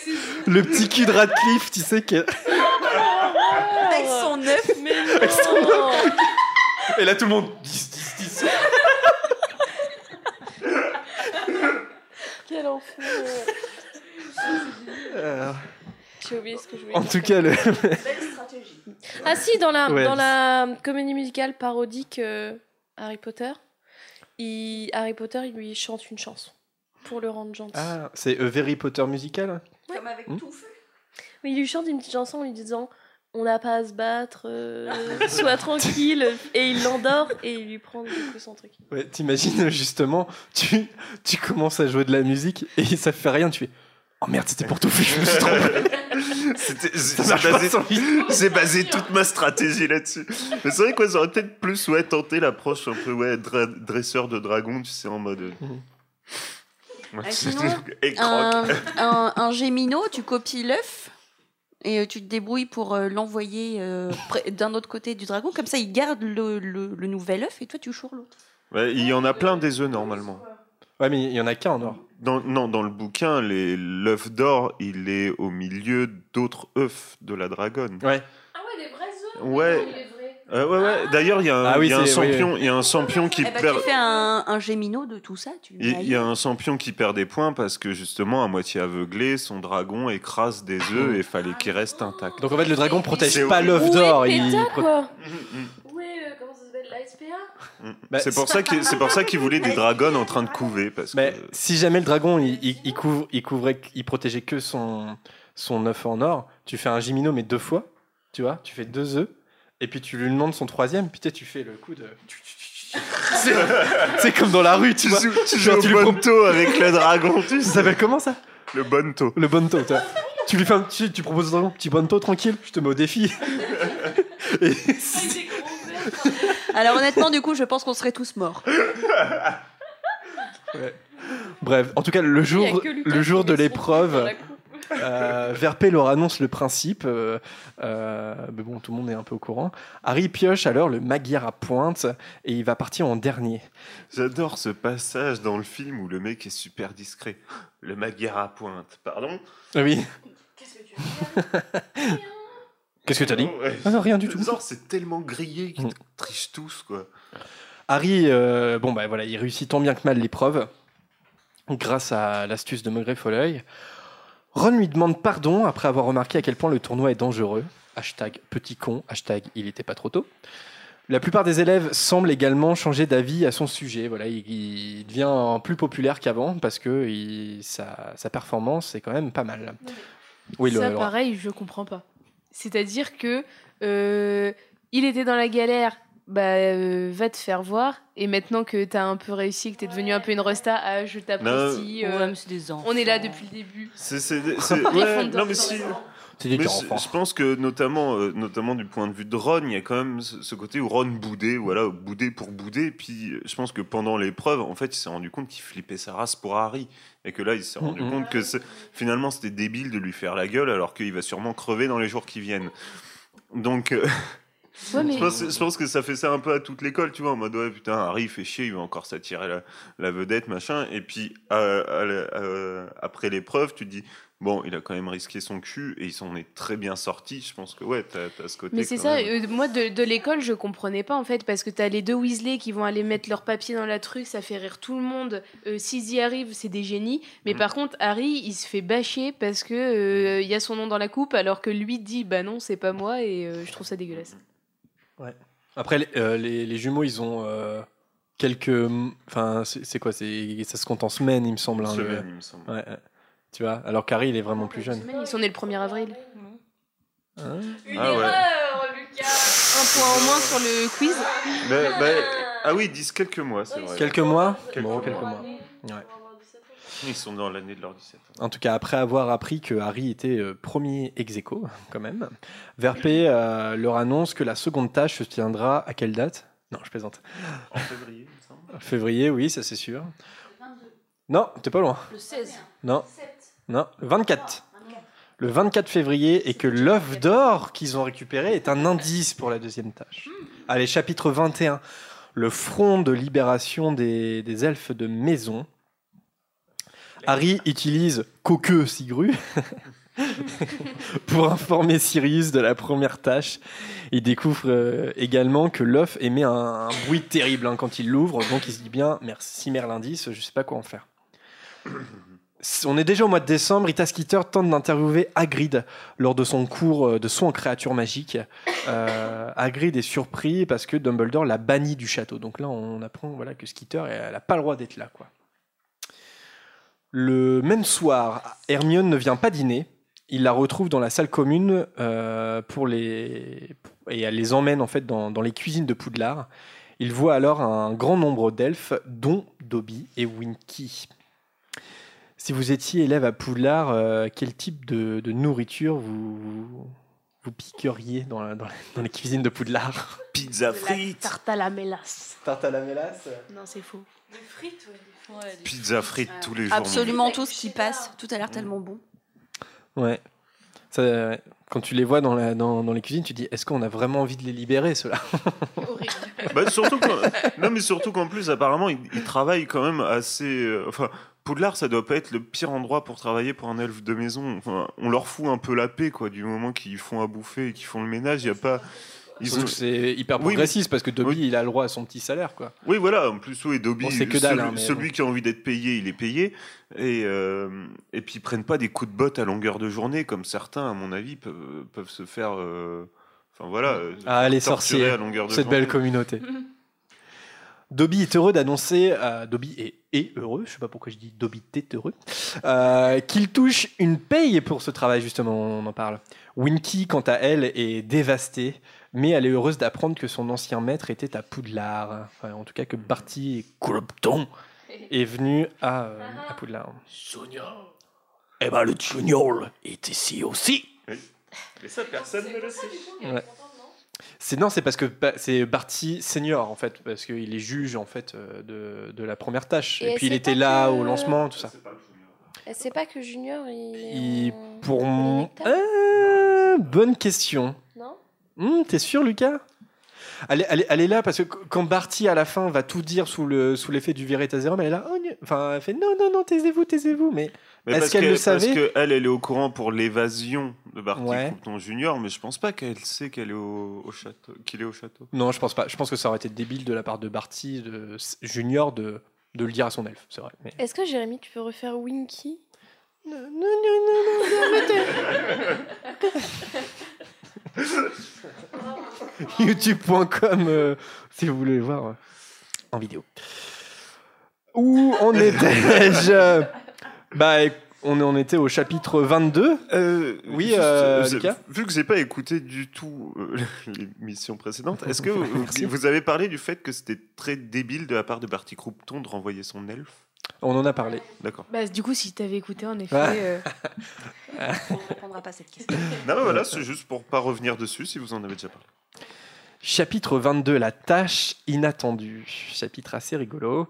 Euh, lors d'un cours de métamorphose, McGonagall informe aux élèves l'imminence du bal de Noël, qui, the Yule Ball, qui est ouvert à partir de la quatrième année. Donc, euh, Ouais, à ça, tu peux nous faire les babouins euh, machin là? C'est la réplique de. Bande de babouins brailleurs et empotés. Non, bande de babouins, Ouais. bra- vous êtes une bande de babouins braillards et ça Je crois que c'est un truc dans le genre. ouais. Moi, je suis le livre, en fait, je suis rien du tout. Je te trouve bien silencieuse. les élèves sont, sont rassemblés dans une salle de classe aménagée pour euh, s'entraîner à danser. Ron est obligé de danser avec McGonagall, un grand moment de- dans, dans sa scolarité. Hein. C'est- McGonagall informe discrètement à Harry qu'il devra ouvrir le bal avec sa partenaire. La panique commence. Harry et Ron peinent à trouver une cavalière dans les semaines qui suivent. Harry trouve le courage de demander à Cho, mais malheureusement cette dernière lui informe qu'elle a déjà accepté la demande de Cédric, ce tarba. Ça, c'était pas dans mon texte. Je voulais juste euh, dire que euh. dans, dans le film, moi, j'adore le moment où euh, ils sont à l'entrée du bal et McGonagall dit euh, Bon, vous êtes prêts euh, avec Miss Patil? Après, pourquoi Bah, vous ouvrez le bal. Hein? Je vous l'avais pas dit? Non? Ah, bah maintenant vous êtes au courant, allez. Ça, c'est dans le film, ouais. Ça, c'est dans le film, et je Euh, trouve très drôle. euh, euh. McGonagall, qu'on a rien à foutre, et qui dit Allez, vas-y, va ouvrir le bal. Ce que je trouve encore plus drôle, c'est Daniel Radcliffe qui danse, personnellement. Oui. Il a, surtout qu'il a, il a, c'est une true story ça. Il a demandé à ce qu'on lui filme pas les jambes parce qu'il danse, il danse tellement mal qu'il il a demandé, vous me filmez à la taille et puis ils ont quand même mis un plan de, de haut en bas Ça pour se le. voit aussi dans les reliques de la mort. hein. Oui, en plus il leur fait danser, ça sent quand même euh, presque la private joke de leur faire danser dans les reliques de la mort. Ouais, dans la. Ouais, sous la tente, qui est une des scènes euh, rajoutées euh, discutables, mais euh, personnellement que j'aime beaucoup. Euh, de retour dans la salle commune, euh, Harry voit Ginny réconforter Ron sous l'emprise de son charme. Ron a tenté de demander à Fleur de l'accompagner au bal. Il demande désespérément à Hermione de l'accompagner finalement, mais cette dernière dit être prise. Harry ne peut pas non plus choisir Ginny, parce qu'elle est prise aussi. Finalement, Harry propose aux sœurs Patil qui acceptent, donc fin de la tâche inattendue. Eh bien, je vous propose un premier extrait euh, du livre audio de Bernard lu, par Bernard Giraudot, justement le moment où il, bah, il faut trouver une cavalière et c'est pas toujours évident, euh, ce que je viens d'expliquer. Donc c'est parti, extrait de la coupe de feu. En pénétrant dans la salle commune, Harry jeta un regard autour de lui. À sa grande surprise, il vit Ron assis dans un coin, le visage défait. Ginny se trouvait à côté de lui et lui parlait en essayant apparemment de le consoler. Qu'est-ce qui se passe, Ron? S'inquiéta Harry lorsqu'il les eut rejoints. Ron leva les yeux vers lui, une expression d'horreur sur le visage. Pourquoi est-ce que j'ai fait une chose pareille? dit-il effaré. Je sais pas ce qui m'a pris. Mais quoi? dit Harry. Euh, il, il vient de demander à Fleur de la Cour d'aller au bal avec lui, expliqua Ginny. Elle eut l'air de réprimer un sourire, mais continua de tapoter le bras de Ron avec douceur. Tu as quoi? dit Harry. Sais pas ce qui m'a pris, répéta Ron, le souffle court. Qu'est-ce que j'avais dans la tête? Il y avait des gens tout autour d'elle. C'est- C'est pas. c'est- C'est dû devenir fou devant tout le monde. Euh, Je venais de la croiser dans le hall d'entrée. Elle parlait avec. J'ai- J'ai senti quelque chose qui me poussait. Alors, alors je, je lui ai demandé. Ron poussa un gémissement et enfouit son visage dans ses mains. Il continua à parler, mais on avait peine à comprendre ce qu'il disait. Elle m'a regardé comme si c'était un verre de vase. Elle m'a même pas répondu. Alors tout d'un coup, je sais pas ce qui s'est passé. Je me suis réveillé, j'ai pris la fuite. Elle est en partie vélane, dit Harry. Tu avais raison. Sa grand-mère en était une. C'est pas de ta faute. J'imagine que tu es passé à côté d'elle pendant qu'elle faisait agir son charme magique pour plaire à Diggory et tu as dû prendre une décharge. Mais de toute façon, elle perdait son temps avec lui. Il va au bal avec Cho Chang. Ron releva la tête. C'est elle qui me l'a dit, précisa Harry d'un ton éteint. Je viens de lui demander de m'accompagner. Ginny cessa soudain de sourire. C'est fou, dit Ron. On est les seuls à n'avoir personne, à part Neville. Devine à qui il l'a demandé. Hum, devine. À Hermione. Quoi? dit Harry, soudain distrait de ses sombres pensées par l'étrange nouvelle. Oui, c'est drôle, non? S'esclaffa Ron, dont le visage commençait à reprendre des couleurs. Il m'a raconté ça après le cours de potion. Il a dit qu'elle avait toujours été gentille avec lui, qu'elle l'aidait dans son travail et tout ça, mais elle lui a répondu qu'elle était déjà prise. tu, tu- tu parles Elle ne voulait pas y aller avec Neville. D'ailleurs, qui voudrait? Arrête de rire, dit Ginny agacée.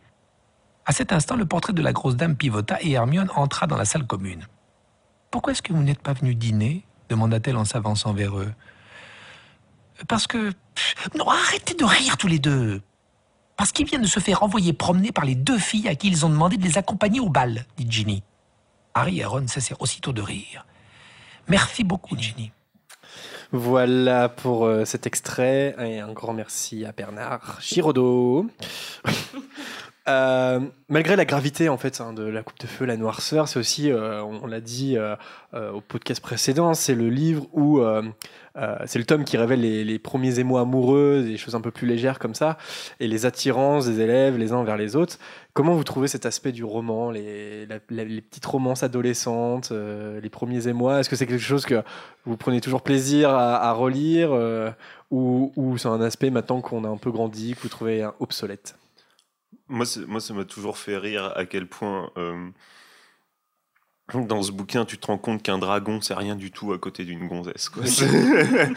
Ça, c'est pas mal fait, J.K. Rowling. Ça s'appelle La tâche inattendue. c'est- bah oui, oui, c'est c'est vraiment. Moi, j'aime bien ce, ce côté. Tu peux être un héros, euh, combattre les forces du mal, avoir vaincu Voldemort par deux fois déjà, et euh, trois fois même, par trois fois. Et, euh, et par contre, quand il s'agit d'aller te demander à une fille de, de t'accompagner au bal, c'est juste impossible. J'aime bien ce côté très réaliste du truc de. Ouais. Je sais plus dans, dans le livre, mais euh, dans le film, Harry le dit euh, textuellement. Il dit Je préfère affronter tous les dragons que tu veux en- plutôt que de trouver une cavalière. ouais, tout à fait. Euh, à quel personnage auriez-vous proposé pour le bal de Noël Eh oui, qui, qui aurait été votre cavalier ou votre cavalière? Bah, déjà, t'es obligé d'avoir un cavalier si t'es une fille, une cavalière si t'es un gars. C'est une bonne question, je ne sais pas. Écoute, hein, je sais pas si c'est progressiste à ce point-là. On est dans les années 90. Alors euh, aujourd'hui, J.K. Rowling dirait que non, mais au moment où elle l'a écrit, sûrement. Moi, j'aurais pris Neuville. Ah, Parce qu'il s'entraîne et tout. euh, ouais. ok. Les autres T'aurais pris Hermione Ok. Luna Lovegood. Bah ouais, bah toi, oui, c'est vrai. Bah ouais. Ah si, elle existe. Elle... Ah bah si, elle existe. C'est pas, c'est pas parce qu'on a encore jamais parlé d'elle qu'elle n'existe pas. Euh, Après, ça, ça, ça dépend en quelle année je suis. euh, Parce que si je suis en, en sixième ou septième année et que Luna Lovegood, elle a 13 ans, tu vois, je fais genre non, tu vois. Juste si j'ai le même âge qu'elle, quoi. Bon, ça va, 3-4 ans d'écart. Oui, c'est vrai qu'à cet âge-là, c'est. Ouais, Moi, ça fait beaucoup à ça. ouais, ouais, c'est vrai. Bon, moi, je serais avec mon pote euh, Harry, mon pote euh, sorcier. Avec ton pote sorcier? Ouais, ouais, je pense euh, j'aurais fait. Euh, bah, ta personne, moi non plus, on y va ensemble comme Ron. on est potes, on- pourquoi on n'irait pas ensemble? Déjà, c'est Ron drôle. et Harry, ils auraient dû faire ça quoi depuis le début. Tu te dis, Ouais, mais ils tu ont comprends, personne, ils veulent pas, ils veulent pas, t'y vas en pote et tu danses. Ouais, mais ça, je Ouais, peux mais lui, pas, Larry, quand là, il y avait une Ouais, pression. oui, mais euh, Je peux trop comprendre, ouais. l'aspect, tu vois, il faut demander. Tu vois, c'est un bal de Noël, tu vois. Ouais, tu- mais du coup, c'est le- sérieux, quoi. C'est hyper. Enfin, ces chapitres-là, en les relisant, c'est hyper traditionnaliste. C'est ouais. les pires trucs. Mais est-ce que à cet âge-là, Un poil tu te dis hétéronormé, oui. C'est- ça, ça- je pense, euh, ça se trouve, tu peux prendre un, quelqu'un du même sexe aujourd'hui à Poudlard, mais on est en 94. Est-ce que tu peux? Je sais pas, tu vois. Puis c'est c'est dit que les règles, quand même, sont un peu vieux jeu. hein, Ouais, c'est clair. Pas C'est clair. en parle jamais, quoi. donc. Vanessa, t'es en pleine réflexion. Est-ce que t'as trouvé? Non. Non? Non, j'ai j'ai pas trouvé. Bon, le beau Euh, Cédric, personne. Bah ouais, j'ai hésité justement à le prendre, mais après, sachant ce qui arrive derrière, je sais pas en fait. Ah oui, après, on est, on est, on est dans la fiction de la fiction. là. Ouais, voilà, c'est ça. Vanessa qui s'est projetée en mode Oui, j'inventerais bien Cédric, mais après il meurt, donc je suis Alors trop attends, quand tu vas au bal avec quelqu'un, c'est pour la vie après, tu vois. Enfin, du coup, pas très longue. mais euh, je pense que j'aurais pris Diggory. ouais. Ok. Bah, on va pas se s'enquiquiner la vie non plus. hein. Ouais, ouais. Ouais. Ah ouais, Angelina Johnson, ouais. Angela Johnson? Ouais, enfin voilà, les poursuiveuses de l'équipe de Quidditch. Ouais, moi j'y serais Je allé. suis trop bête, j'y serais tellement allée avec euh, Fred Weasley. Ah bah oui, j'avoue. Je me serais bien marrée en plus. Et euh, j'aurais détesté le bal. Bah, moi j'y serais allé euh, avec Luna Lovegood, mais j'aurais demandé avant Lucas. Et donc Lucas serait pris un gros râteau. Je serais allé avec Miss Teigne, alors. Ginny, évidemment. Ah oui, Bah bah, oui, Anthony, euh. on lui pose pas la question. Euh, un petit big up parce que c'est la première fois dans, dans ce chapitre 22 qui est mentionné la RITM, la radio indépendante à transmission magique. Big up aux collègues. chapitre 23, chapitre 23, le bal de Noël, ça y est, on y est.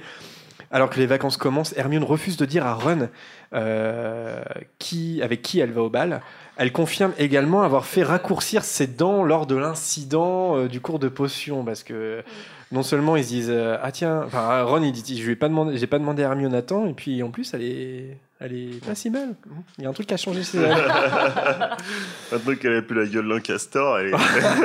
c'est vrai que c'est un Mais peu, c'est un peu ça, tu c'est un peu ça. Maintenant qu'elle les dents droites, finalement, elle est pas dégueu. Quoi. Ouais, ouais, c'est bon, ça. bah, Non. Bah, ouais. Mm, mm. Le soir de Noël, Harry et ses amis se préparent euh, et rejoignent la grande salle. Tout le monde découvre alors que Crum a choisi Hermione en cavalière. Pardon, c'est le coca. Le dîner commence tandis que Percy euh, remplace Barty Croupton qui est absent, il a annoncé malade. Euh, le concert commence aussi, mais euh, ni Harry ni Ron ne souhaitent danser avec leur cavalière qui les abandonne. Voilà. Et Ron se dispute avec Hermione parce qu'il l'accuse de trahison car Crum est un ennemi.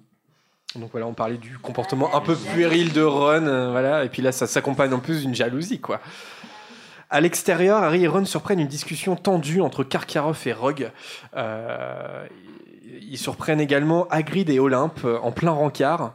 Hashtag gênance. en même temps, ils sont pas, ils sont pas difficiles à surprendre, quoi. je veux Ouais. dire. Ils font partie du relief, tu vois. C'est ça, je veux dire. Si, vous voulez être discret, fallait aller dans la forêt, quoi. C'est vrai. Et, euh, le rencard se finit plutôt mal, enfin en tout cas leur petite discussion, parce que Hagrid insinue qu'elle est elle aussi une demi-géante comme lui, ce qu'elle dénie. Rogue surprend un couple caché dans, un buisson à un moment euh, quand on parlait euh, la discussion avec Karkaroff. Euh, Qu'est-ce qu'ils faisaient les, les élèves dans le buisson? Bah, ça ne regarde pas. Se bécoter. C'est classique. Non mais la question c'est et qu'en est-il du sexe en fait à Poudlard? Est-ce que vraiment Mais ça doit y aller, mon gars. Ah, Là, on a la preuve. Erectus sexe. Maximus et tout ça, euh. C'est quoi, c'est le Viagra sorcier ça? C'est ça. Petit coup de baguette pour un gros coup de baguette. euh, voilà, hein. Oh, la. Putain, t'as préparé ces blagues-là depuis le début du podcast. Non, mais Au attends. moment où on Le parlerait du sexe à podcast. Je pose vraiment la question parce que t'es, t'as, t'as- voilà, t'as 17, même avant.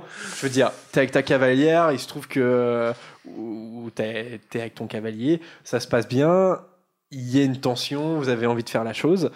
Tu fais comment? Parce que euh, un t'es pas, château entier, quoi. mais t'es pas dans le même Mais dortoir? Ah ouais, t'es dans le. Ouais. En plus, un c'est, mais c'est château le bal de Noël, tout le monde va partout. Enfin, moi, ça. je vois vraiment. Mais non, mais pour moi, il y a tout le monde va partout, se balade partout. T'as- Je pense qu'il y a le truc de Oh, je vais me faire surprendre. Et tu peux pas rentrer dans la salle commune de l'autre parce qu'en plus, t'es un dortoir. Du coup, ça veut dire il y a, il y a le gars qui va aller se coucher plus tôt parce que euh, ça il se fait chier ou ça lui plaît Franchement, pas. Dans les toilettes de Mimi Géniard, il y a personne Mimi qui va t'emmerder. Quand même pour aller dans un, pour Il aller y a dans des un. salles de classe où il y a personne, Il y a des passages secrets. euh. Alors pourquoi ils vont dans un il est fort, buisson quand même, le truc. alors que le 25 décembre au nord de l'Écosse, à mon avis, ça pèle le cul quand même. hein. Exotique, hein Mais il se réchauffe, hein, Ah, il se réchauffe. Ouais. Peut- Et cette question est véridique. Vous imaginez Erectus un 25 Maximus, décembre, euh, moins 10 dehors, en train de batifoler dans les buissons? J'ai envie de dire, sont l'Erectus complètement Maximus euh, s'impose. Ah ouais, bah là, oui. Un petit avorto une fois que c'est fait. Oh est-il de la contraception chez mais Harry on en a Potter déjà parlé pour de vrai. C'est vrai Pilus de Demus. On en a parlé une fois, non Pilus du Landemus. C'est horrible.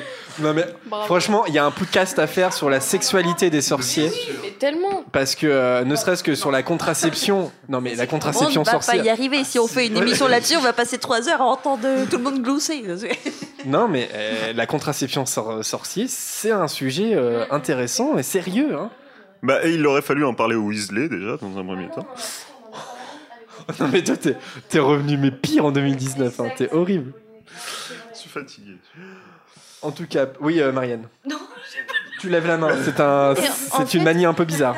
Je dois t'avouer. Mais en, ré- en réalité, euh, je pense que qu'on parle, enfin quand on dit euh, la sexualité chez les euh, chez les sorciers, bah J.K. Rowling c'est un peu, euh, bah attention ils se bécotent dans des buissons, on t'en sait pas plus. Jamais à aucun autre moment, à part quand euh, dans les films Ginny euh, fait le lacet de Harry, euh, Putain, t'as- jamais euh, jamais rien qui euh, qui qui qui fait notion de ça parce que euh, bon, on va pas parler de sexe quoi. Enfin, Bah, c'est un roman jeunesse. c'est voilà, un roman jeunesse et du coup la question elle se ouais. De pas en parler, on en parle en fait. Bah c'est ça, Mhm. sauf que du coup on n'a pas grand chose à dire puisqu'on n'en sait pas grand chose. Mhm. Mais je pense que je pense que voilà, c'est écrit assez subtilement pour que quand même les adultes qui lisent Harry Potter se disent bah oui, dans le buisson, il faisait pas que de se bécoter quoi. Oui, oui, ado, mais bon, quand tu le quand tu les lis à 12 ans, tu, tu fais peut-être pas le lien quoi. Enfin, Ce qui est l'âge de certains de nos auditeurs, je le rappelle. Chapitre 24, le scoop de Rita Skeeter. Alors qu'ils se rendent au cours de soins aux créatures magiques, Hagrid est remplacé. il en a marre au milieu de la phrase. Moi je craque, chapitre 24, ça va être dur là. Hagrid est remplacé par le professeur Gob Planche. Ah drôle, Dra- Drago, ça va être possible. Drago leur montre fièrement un article de Skeeter qui fait mention des origines d'Hagrid. Euh, parti il, est parti, il est parti se cacher hein, depuis ce- cet article, c'est pour ça qu'il ne, ne- n'est pas, il est pas au cours. Le trio ne comprend le pas body shaming, toi. Ouais. Le trio ne comprend pas comment la journaliste a pu surprendre la discussion. Euh, puisque ah, c'est euh, Skeeter visiblement a elle aussi surpris euh, la discussion euh, euh, qu'Harry euh, Harry en surpris. Mais c'est Comment a-t-elle C'est la question qu'on se pose tous. Justement, on peut parler du, du, du rejet d'Hagrid. Est-ce que c'est est-ce que c'est pas une nouvelle preuve de, de la xénophobie du, dans cette communauté de, de sorciers quoi? Bah si. On dit body shaming, mais euh, là c'est c'est fou quand même hein, cette communauté. Mais il y a plein de trucs, ouais, ça peut s'apparenter carrément à ça, parce que même euh, Madame Maxime, du coup, elle a intériorisé un espèce de truc où elle veut pas le dire, parce qu'elle sait qu'elle va se prendre euh, plein de merde, sinon euh, d'autres gens, quoi. Ouais. Mais à Après, c'est vrai que bon, les, géants ont quand même cette réputation d'être ultra violents, quoi. Donc euh, c'est pas. D'être du côté obscur. Tu vois, c'est pas, c'est pas, c'est pas juste, c'est pas, c'est pas un demi-elfe ou un demi-nain Mais- ou c'est un demi-géant, quoi. Est-ce que c'est euh, vrai? Parce qu'en soi, on les voit jamais. Si, bah si, dans ce que raconte Hagrid à la fin, apparemment, il passe. Enfin, je veux dire, je veux dire, il passe une, il passe une nuit là-bas. Le lendemain, il y a la tête du chef des, des géants qui est dans le, qui est dans le lac, quoi. Enfin, donc. euh, Si, si, Madame Maxime, c'est une demi-géante. Notre autre géant Non, non, mais. Mm, mm. Mais oui, Mais, oui, ils sont euh, ultra violents, les géants. Mais encore une fois, sur la sexualité, Oui, demi-géant, voilà. Lors de- Mais c'est infaisable. C'est infaisable.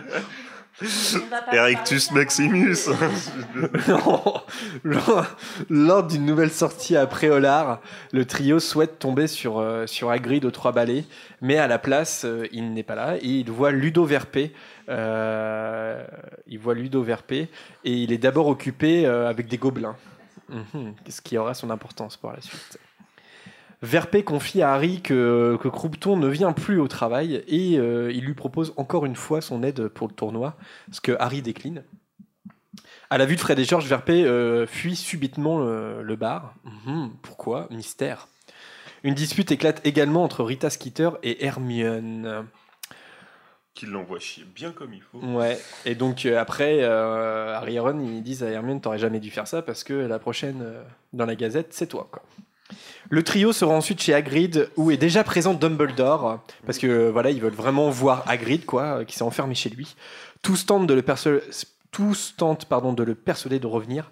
Et Hagrid se souvient de ce que, dis- ce que disait son père sur le fait de ne jamais être honteux de ce que l'on est, et il reprend peu à peu confiance en lui grâce à Dumbledore et au trio.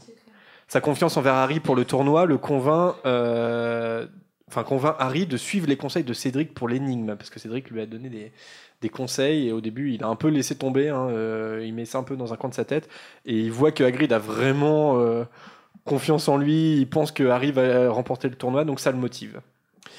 Petite devinette pour vous, qu'est-ce que le Gobel Babil? C'est la langue des gobelins. Ouais. Oh, j'ai une, une petite stéréo sympa. Allez, chapitre 25, l'œuf et l'œil.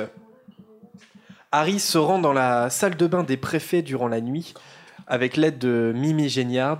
Il ouvre l'œuf dans l'eau et il peut écouter l'indice. Donc Mhm. Cédric, c'était un, un bon conseil qu'il lui avait donné.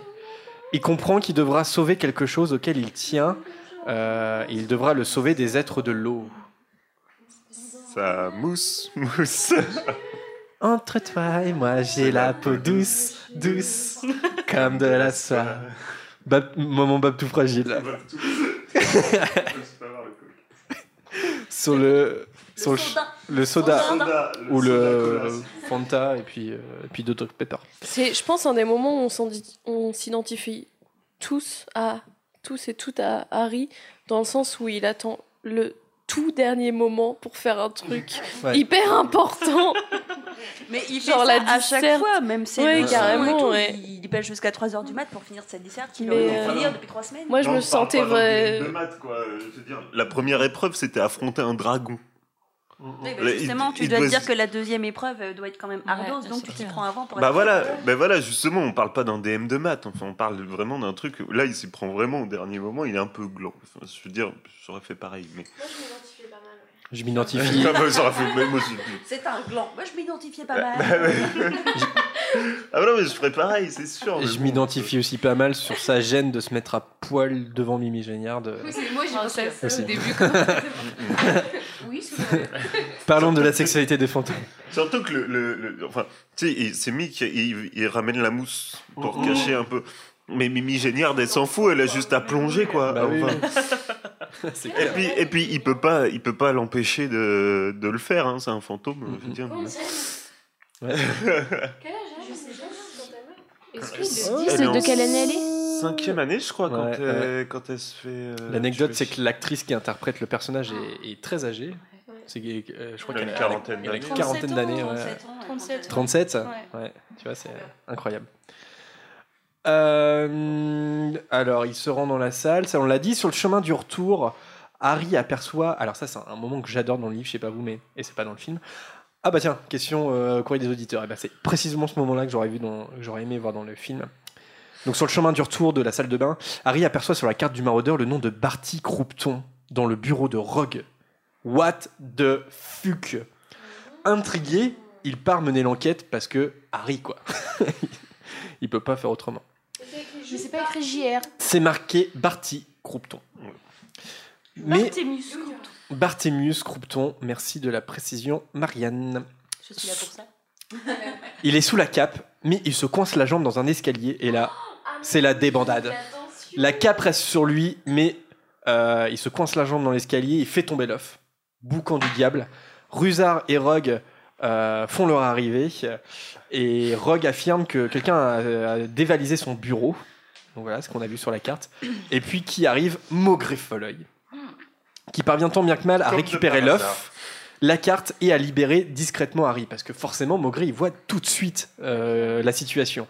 Ça, c'est un moment que j'adore. C'est quand Maugré arrive. Slip, avec la cape, avec son œuf, la jambe coincée dans un escalier. Mais c'est un moment que j'adore, c'est un moment de tension que, que j'aime beaucoup dans le livre. Et puis le moment où, où Maugré arrive et il comprend tout et qu'il y a une espèce de dialogue euh, euh, silencieux, euh, juste avec le regard entre Harry et. Ça aurait donné une super scène au cinéma, je comprends pas pourquoi ils l'ont, sucré celle-là. Euh, en tout cas, Harry révèle à Maugré ce qu'il a vu sur la carte. Il a vu le, nom de Barty Croupton, non, pardon, Croupton dans le bureau de Rogue. Et Folleuil suggeste. Suggeste Suggeste. Et il est bilingue, il se la pète, ça y est. Il suggère. Oui, Oui. suggère. Il suggère. Bah, J'ai vraiment écrit suggeste. Que Croupton, euh, que Croupton devait chercher. Donc il pense, il dit, il dit que en gros que c'est que c'est senior quoi. C'est Barty senior et qu'il devait chercher des preuves euh, pour prouver que Rogue était un mange-mort. Bien entendu, c'est une combine. Nous le verrons plus tard. Folleuil aussi demande à garder la carte. Donne-moi ça, toi. Donne-moi. c'est voilà parce que la regarde pas tout de suite. Non, non, la regarde pas. J'avoue. Si vous, C'est mon deuxième prénom. Alors, est-ce- ceux qui ont découvert le livre avant le film, levez la main. Donc, Marianne, Lucas, Alice. Pas t- Bah non, ouais. T'étais pas né. Enfin, presque. Enfin, si, t'étais né, mais. Donc, vous trois, est-ce que, est que vous vous souvenez. euh, est-ce que, vous, est que vous vous doutiez du, du twist de Maugré Folleuil ou est-ce que c'était un vrai twist pour vous? Pas du tout. Oh, bah, je savais pas. Moi j'étais trop con en lisant euh, Ah tomber. Ouais. Puis moi, j'ai toujours été bon public, j'ai toujours laissé l'intrigue venir à moi et à pas trop chercher ce qui se passe. Ouais, non. Mais non, mais du coup, euh, enfin, j'étais sur le cul, moi. Mm. Sur le cul. Ouais, non, mais, euh, C'est vrai qu'il est, il, est bien fait ce twist. ce, twist de fin est quand même euh, assez. euh, J'ai même dû relire, je pense, parce que je comprenais pas trop. euh. Mais même, j'ai l'impression que. Enfin, du coup, moi, j'ai vu le film avant, mais je me rappelle pas très bien. Mais à chaque fois que je les relis, je suis là, genre, ah, quand même, c'est bien foutu, parce qu'on Ouais. dirait vraiment que c'est Maugré. Et, euh, et je suis persuadée à chaque fois que c'est Maugré jusqu'à ce que. Mm, mm. Et puis, contrairement aux autres où où elle utilise quand même euh, un peu à chaque fois le truc de t'es persuadé que c'est quelqu'un et en fait c'est quelqu'un d'autre.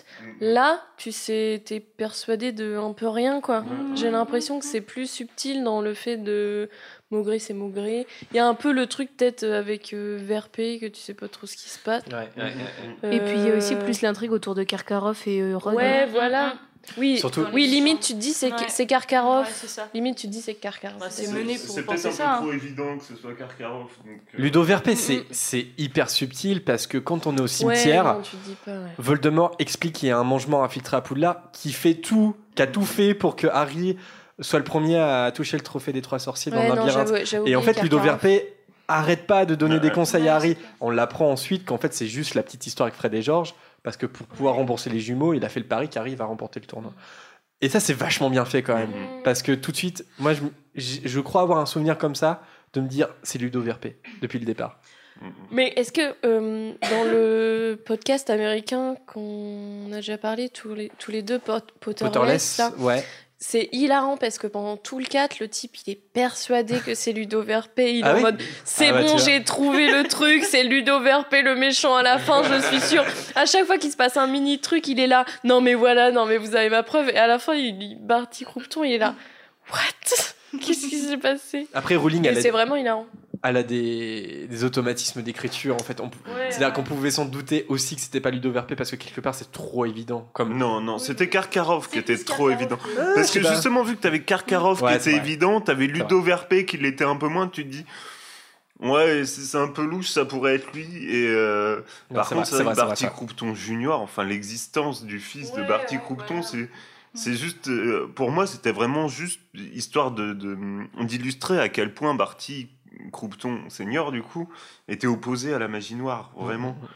Et, que- et euh, comment il pouvait être cruel envers son propre fils finalement. Mm, mm. Puis tu peux pas trop l'inv- l'inventer parce que tu connais pas le personnage, quoi. Mm, Ça nous fait venir au chapitre 26 avant une petite pause musicale. Chapitre 26, la deuxième tâche.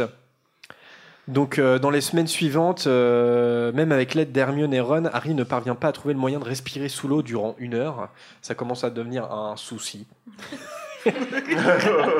la nuit, potentiellement problématique. La nuit avant l'épreuve, euh, le trio est toujours dans la bibliothèque euh, à essayer de trouver une solution pour le, pour le jour d'après. Fred et Georges. c'est La procrastination Ouais, niveau clair. 7000 quoi. Fred et George viennent alors informer euh, à Ron et Hermione qu'ils sont convoqués par McGonagall, ce qui laisse Harry seul et complètement paniqué. Le matin suivant, euh, bah, Harry est réveillé parce qu'en fait il s'est endormi quand même, il est paniqué, mais pas trop. Harry. Ben, comment je vais faire? C'est le pire moment de ma.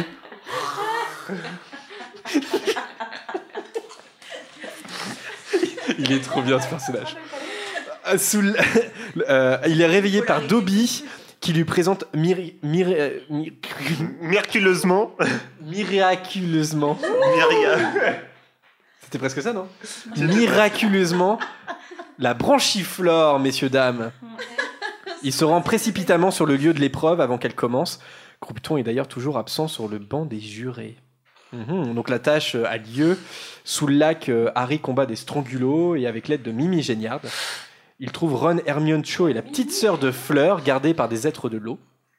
Donc il est le premier à arriver. Il libère Ron mais il refuse de laisser les autres parce qu'il pense qu'ils vont crever. Si... Hashtag qu'il est con. Non, euh. en vrai. euh, Hashtag Dumbledore tue des enfants. Vous, a- vous avez 14 ans, vous, vous croyez. Enfin, Hashtag, 15 on ans. dit ou- que le tournoi des trois sorciers, il y avait eu plein de morts avant. du coup, c'est normal Non, mais- que tu Non, non, mais ce truc un peu. euh, sur le moment, tu les vois dans l'eau, tu fais bah, merde. Mais puis c'est trop Harry de vouloir sauver tout le monde, quoi. Bah oui, c'est quand même un des trucs. Mais c'est beau, c'est personnalité. Mais enfin, je veux dire, je veux dire, enfin, même si tu sais, enfin, ça à tête reposée, effectivement, après de te dire, te dire oui, j'ai été con, mais là sur le Mm, coup, tu vois, déjà, il savait pas que c'était des gens dans l'eau. Lui, il pensait que ça allait être des objets, et qu'ils allaient perdre des objets. À la base, il pensait à son éclair de feu. Et euh, j'avoue. Et, et là, je suis désolé. Mon éclair de feu, mon éclair de feu. Oh non, c'est bon, c'est Ron. T'es- dans la flotte, tu vois quatre personnes dans la flotte qui respirent pas apparemment depuis un moment, c'est super flippant. Je suis d'accord, tu les laisses Ouais. pas là, quoi. Bah, ceux qui ont été au studio, donc Vanessa Ali- Alice y a été? Oui. C'est euh, flippant de les voir parce qu'on peut voir les, les euh, qu'on appelle ça, les maquettes, hein, Les taille maquettes, réelle des personnages qui ont été faits pour la deuxième tâche. C'est hyper flippant de les voir. euh, euh, Ils genre les cheveux. euh, non, non, non, bah non, non. Mais euh, non, non, mais par contre, ils, ils sont comme morts tout droit et c'est hyper flippant. Ils sont derrière une, une glace, tu vois. Et franchement, c'est terrifiant, je, trouvais. Et tu les regardes de près, euh, c'est un beau moment. Donc, si vous avez l'occasion d'aller au studio Harry Potter, faites-le, Voilà, tout simplement. La maison du cire. Euh, donc, Cédric et Chrome, ils sauvent tour à tour leur. euh, ils sauvent tour à ils sauvent tour à tour leurs prisonniers, euh, mais Fleur est absente. Donc Harry, euh, Harry décide de, ramener euh, Gabriel à la surface également. Hashtag héroïsme. Il se sent honteux d'avoir cru les paroles sur les, enfin, d'avoir cru les paroles de l'énigme après coup. Mais le jury lui accorde quand même des points supplémentaires parce que il est pour sa bravoure et sa morale. Et que ce sont un petit peu les valeurs qui sont censées être représentées par le tournoi des trois sorciers. Ouais, censé. Le pla- il est toujours premier ex aequo, mais cette fois avec Cédric. Et Ludo Verpé annonce que la dernière, érep- la dernière épreuve aura lieu le 24 Juin. juin. Donc euh, là, il est là en mode au 24 juin, large. large. Euh, justement, est-ce que, enfin, vous en, vous en avez déjà un petit peu débattu, mais est-ce que vous trouvez Harry un petit peu stupide ou, ou courageux sur ce coup-là? Sur lequel? Bah, Sur le fait de. les, deux. les deux sont pas incompatibles. Il est stupide et courageux? Ouais. Pour le- avoir Ouais. sauvé Gabriel Pour avoir. Oui, voilà. Non, moi je trouve pas ça stupide. Je... En Non, plus, l'énigme dit clairement que euh, tu vas. les- Sinon, ils vont périr. Bah, euh, l'énigme, elle te dit aussi de descendre dans l'eau. Donc, le début est vrai, pourquoi pas croire la suite quand t'as 14 ans, quoi? C'est vrai que l'énigme n'est pas la même dans le livre et dans les films. C'est quoi l'énigme? Donc oui, peut-être que dans les films, ils disent que euh, Ouais, je crois que c'est un peu près la même chose, non bah, le- la, fin, la fin dans les films, ça s'arrête à euh, viens chercher euh, ce que l'on t'a arraché. Ah ouais, non, parce que dans le film, c'est marqué qu'au bout d'une heure, euh, ça sera perdu à tout jamais, quoi. Ouais, voilà. donc, euh, Ah oui, dans les oui, livres- oui. Dans les, oui, dans Ah, les dans livres, il y a cette notion de. Sinon, perte. ce que tu cherches en ces eaux périt. Non, Pourrira. pourrira. Ah, pourrira. Ouais, voilà. Donc c'est encore pire. C'est pas pareil. Pourrir. Si. ouais, mais bon, euh, encore une fois, Dumbledore, tu vois, genre, euh, t'es quel en mode. Bon, Ouais, mais J'espère qu'ils vont y arriver parce que le contrat magique fait chier, quoi. Il y a le truc de, il y a le truc de Harry. Ça fait vraiment le euh, mec qui s'est fait arnaquer par un colporteur. Il a pas lu le. Il a pas lu les termes et conditions. ouais.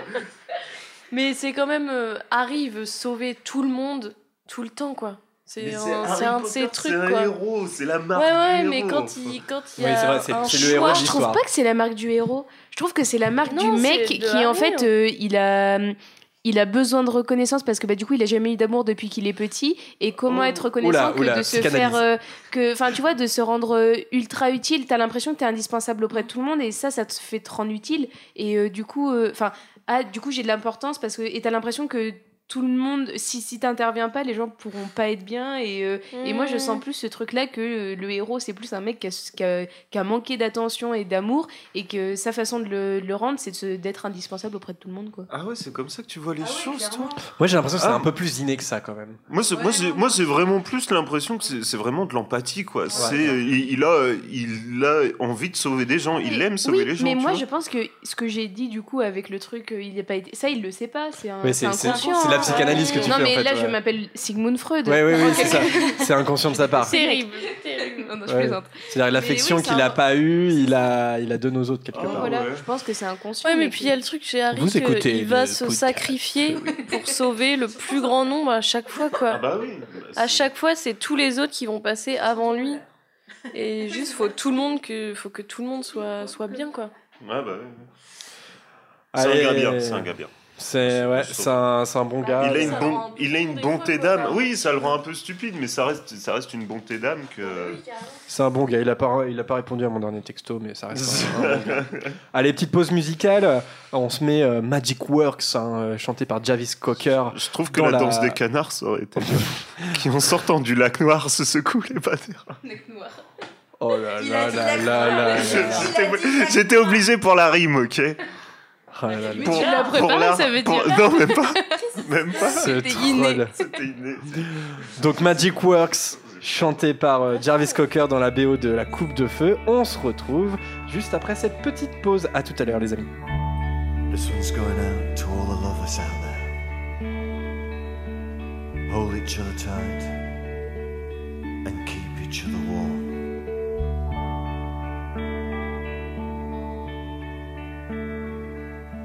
Dance your final dance. This is your final chance to hold the one you love.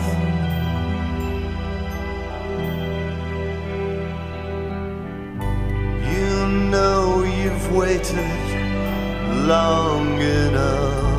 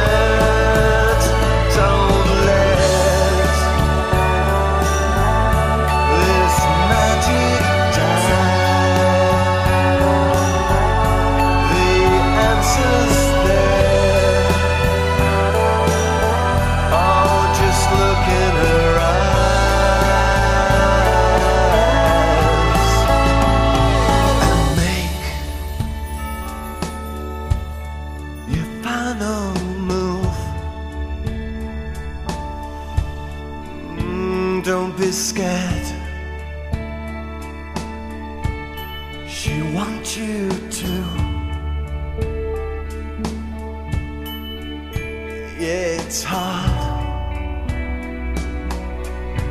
You must be brave. Don't let this moment slip away.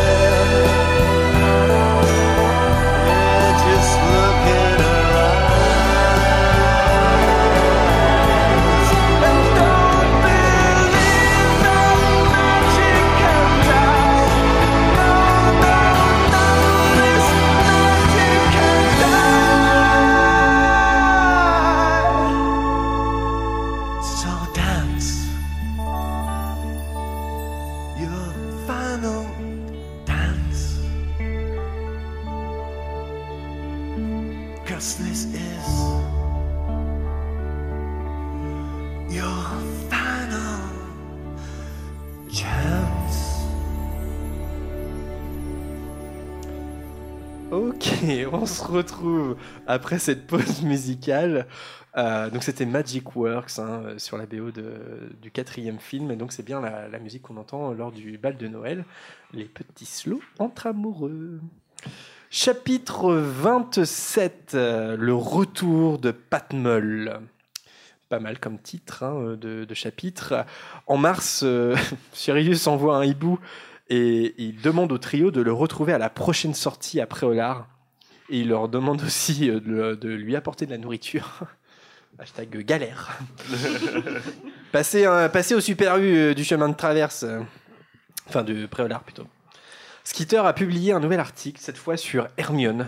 Et ouais, c'était à prévoir. Euh, elle insinue qu'Hermione utilise des filtres d'amour de façon illégale. En plein cours de potion, Sirius, euh, Sirius, Severus Rogue lit l'article à voix haute. Voilà, Ah, voilà, Non, mais- mais- non, mais vraiment. C'est le, c'est la, c'est la pire des ordures dans la coupe de feu. Enfin, c'est la pire des ordures dans le sens où il a pas un rôle majeur dans l'histoire, mais il fait que des coups de pute en fait. C'est ça, à chaque fois qu'il est là, c'est juste pour foutre la merde, quoi. Euh, mais justement, est-ce que euh, Rita Skeeter et Rock feraient pas un joli petit couple tous les deux? Bah non, il la détesterait. Ah ouais Ouais, pour moi, Rogue, il déteste un peu tout le monde. hein. Et, Ouais. euh, Puis il est détestable. Enfin, Ouais. Déjà de base. Alors. Non, puis c'est pas Lily Potter, quoi.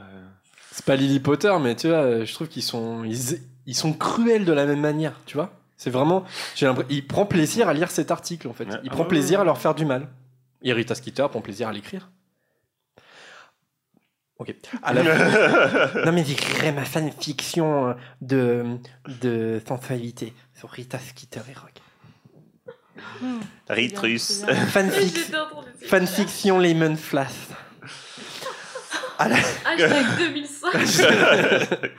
à la fin du même cours, euh, Sirius, pro- euh, Sirius, pourquoi j'ai j'ai écrit Sirius à chaque fois?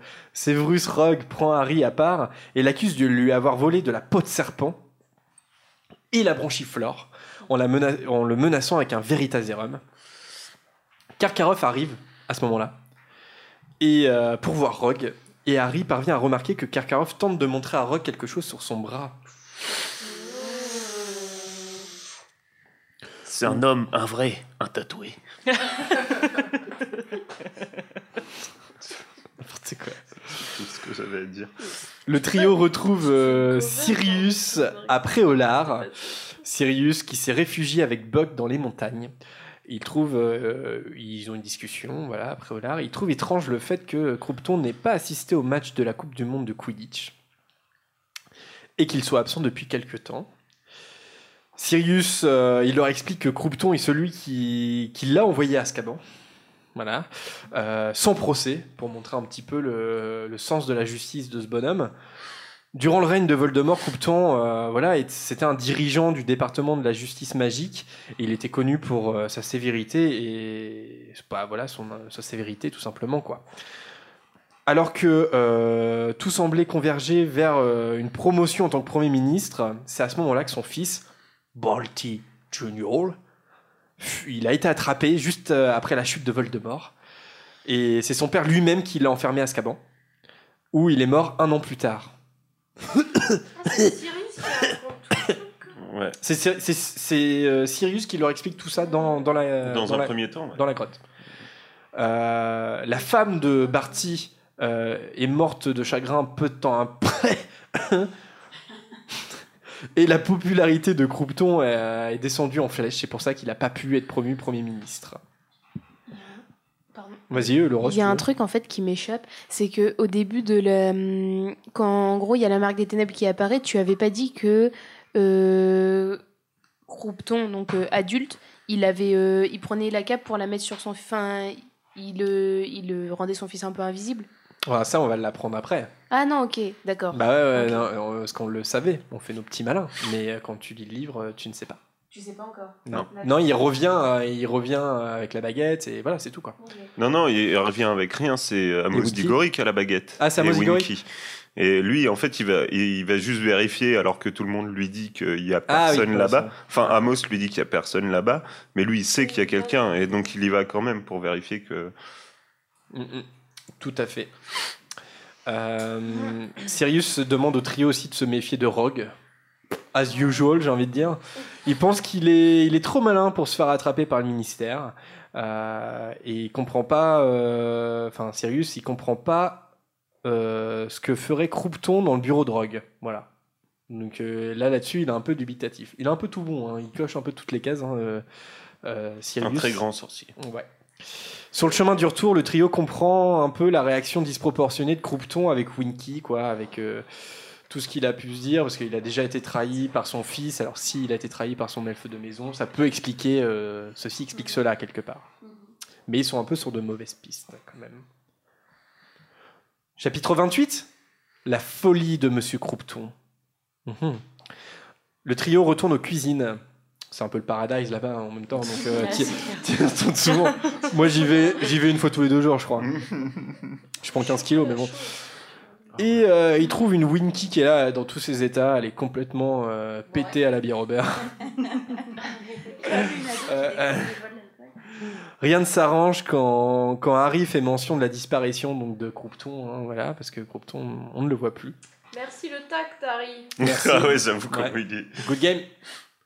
Hermione reçoit des mails haineux, des mails, des, des, des- des- Des coms. Des SMS. hermione.granger.poudlard.com euh, Non, elle reçoit des hiboux haineux euh, suite à l'article de Skeeter. euh, parce que euh, elle fait croire qu'elle a une romance avec Harry, enfin voilà, que c'est une manipulatrice, qui a fait des filtres d'amour, tout ça, comme on l'a dit. Il y a un trio entre Harry, Ouais. Crom et Voilà. Hermione, du coup. espèce de ouais, d'histoire bidon comme ça. Et lors du cours euh, d'Agrid, et le cours d'Agrid c'est sur les Nifleurs Ah ouais. Et oui, c'est dans la, dès la Alors coupe ça, de je feu savais les pas. Et ouais, Ouais. le meilleur cours d'Agrid quand même. Euh, ce dernier, euh, donc Hagrid, lui conseille euh, à Hermione d'ignorer les lettres parce que lui aussi on avait reçu euh, quand l'article est sorti euh, et voilà. Mais Hermione, elle est obsédée euh, par le mystère euh, Skeeter quoi. Elle veut vraiment découvrir mais comment elle fait cette grognasse pour euh, pour euh, pour savoir tout ça. Hermione, elle reçoit un œuf de Pâques plus petit que les autres par Madame Weasley ensuite. Euh, pareil, euh, Ron, euh, Ron Ticon, Madame Weasley, euh, est-ce que vous lui pardonnez aussi Non, elle est ridicule. Mais vraiment, Voilà. là, c'est le cliché, je trouve justement encore plus de la ménagère comme elle est avec Fleur. euh, Enfin, je la trouve ridicule quand elle est comme ça et ça m'énerve parce que euh, je trouve le personnage cool et là, ça fait vraiment la, la, la, la ménagère qui, qui, qui agit comme euh, on lui dit euh, par rapport au code et tout. Ouais, tout à fait. La même. Mais est-ce est-ce qu'on peut pas retrouver justement chez Ron, ouais. ce caractère-là? Est-ce qu'il n'a pas hérité un peu du caractère de sa mère? ménagère. C'est une petite ménagère. non, mais tu vois ce que je veux dire? De prendre la mouche, euh, de. Et de d'être un peu. d'être crédule un peu, tu vois, de, de croire un peu tout ce qu'on nous lui raconte. euh. Ouais, mais c'est parce qu'ils sont amenés comme la famille typique sorcier. Et du coup, euh, ouais, un peu traditionnel aussi. Ils croient. euh, euh, ils croient. Comment on croit? Ils croient. Ils croient euh, les médias euh, traditionnels de, de chez eux. Euh, le gouvernement, euh, le père il travaille euh, au ministère et tout quoi. Enfin, je pense qu'elle leur a donné euh, ces côtés-là aussi euh, en sachant euh, que ça allait être une référence pour les sorciers. Ouais, mais après. Après, ils font partie de l'ordre du phénix, tu vois, donc ils sont pas Oui, non plus. quoi. Ils, sont pas non plus cons, mais je pense que après, là, il y a peut-être un petit peu de défaut de communication de la part de, de Harry, Ron et Hermione, c'est-à-dire quand ils voient quand ils voient ce genre de truc, euh, de pas se dire bah tiens, par exemple, mes parents. Enfin, surtout Ron, parce que bah, Harry, ses parents, ils reçoivent plus beaucoup de courriers. Plus beaucoup Et de ceux- mails. Et ceux de ceux d'Hermione sont moldus, donc euh, ils lisent pas cette presse-là. Mais Ron pourrait se dire bah tiens, ces articles-là peuvent avoir un impact sur ma mère notamment, et je devrais. Et, il aurait pu lui envoyer un hibou en lui disant euh, ne crois pas ce que dit euh, tout ce que dit Rita Skeeter en fait. Il y a un petit manque de communication. Ouais, mais après, c'est un gamin aussi. Après, Ron, Oui, il non, a déjà du mal à anticiper des choses dans sa propre vie pour anticiper des choses par rapport à la vie de sa mère. Non, puis apparemment, il est pas fan d'envoyer du courrier non plus. hein, Non, non, Et puis Molly, c'est genre euh, une femme adulte, on pourrait s'attendre à ce qu'elle fasse euh, elle-même aussi, quoi. Oui, oui, elle La pourrait part aussi- des choses et se dire euh, il y a des choses mauvaises euh, dans les journaux. euh, Ouais. Fake news. Maman, regarde pas le JT de TF1 ce soir. Ouais, voilà quoi. Et de toute façon, les sorciers le savent très bien. Le seul média euh, fiable, euh, c'est euh, le podcast. Les champions sont appelés par Verpé euh, sur le terrain de Quidditch. Euh, Verpé qui leur annonce que euh, la troisième épreuve sera un labyrinthe géant. Voilà. Donc un vrai labyrinthe, hein, pas le jeu de société, le labyrinthe. Sur, sur le chemin du retour. Non, mais parce que j'ai le jeu labyrinthe Harry Potter, il est très bien. Le jeu old school. euh, ouais, il est très bien. Sur le chemin du retour, au bord de, la forêt interdite, Chrome prend Harry à part pour lui poser des questions sur Hermione. À ce moment, Barty Croupton sort de la forêt en plein délire en demandant Dumbledore et il marmonne des choses sur Voldemort, son fils ou encore Bertha Jorkins. D'où euh, le titre du chapitre La folie de Monsieur Croupton. Harry va chercher Dumbledore, mais lorsqu'ils reviennent, Crum a été stupéfixé et Croupton a disparu. Karkaroff crie au complot sur son champion. Moment un peu bizarre où là tu te dis qu'est-ce qui se passe quand même? Et ouais. Ce qui nous amène directement au chapitre 29. Là, c'est vraiment, il y a pas vraiment, je sais pas, j'ai pas trouvé trop de débats, de choses à discuter. C'est vraiment de l'intrigue pure, quoi. Donc, euh, le chapitre 29 s'appelle Le rêve. Euh, donc, en se rendant à la volière pour envoyer un, un hibou à Sirius, le trio tombe à nouveau sur Fred et George, qui parlent de faire du chantage à quelqu'un. Un peu étonnant, quand même. Euh, De qui euh, s'agit-il Ça leur ressemble pas beaucoup, quoi. Un peu plus tard, il rencontre Maugré Folleuil qui annonce euh, qu'il n'a pas pu euh, retrouver Croupton. Euh, il demande au trio de laisser faire le ministère à ce sujet-là et à Harry de se concentrer sur la troisième tâche. Parce que là, c'est vrai qu'on a un petit peu oublié la troisième tâche quand même. Enfin, bon, il vient, il vient d'apprendre que c'est un labyrinthe, d'accord. Et euh, Ou alors ils expliquent pas qui est Bertha Jorkins? Ah non, pas encore. D'accord. C'est c'est dit, c'est dit rapidement au début que c'est c'est une employée de Ludo VRP quand même. Enfin, qui bosse au ministère dans le. Mais eux le savent pas. Enfin, euh, ils- non, mais ils, Si, si, il y a- si, si. Si, parce Il y a le truc du qu'il. premier chapitre. Harry, il entend son nom. Non, mais c'est dans l'article de Skeeter après la Coupe du Monde de Quidditch, ça c'est sûr. Même, même avant la Coupe du Monde de Quidditch, quand ils sont au camping, euh, Arthur demande à Ludo Verpé s'il a des nouvelles de Bertha nouvelles. Jorkins. Percy, euh, Percy en parle aussi en disant que ah, Monsieur Croupton, et il serait pas aussi euh, tant en l'air que Ludo Verpé, il enverrait quelqu'un à sa recherche. Ouais. C'est quand même un nom qui, qui revient régulièrement.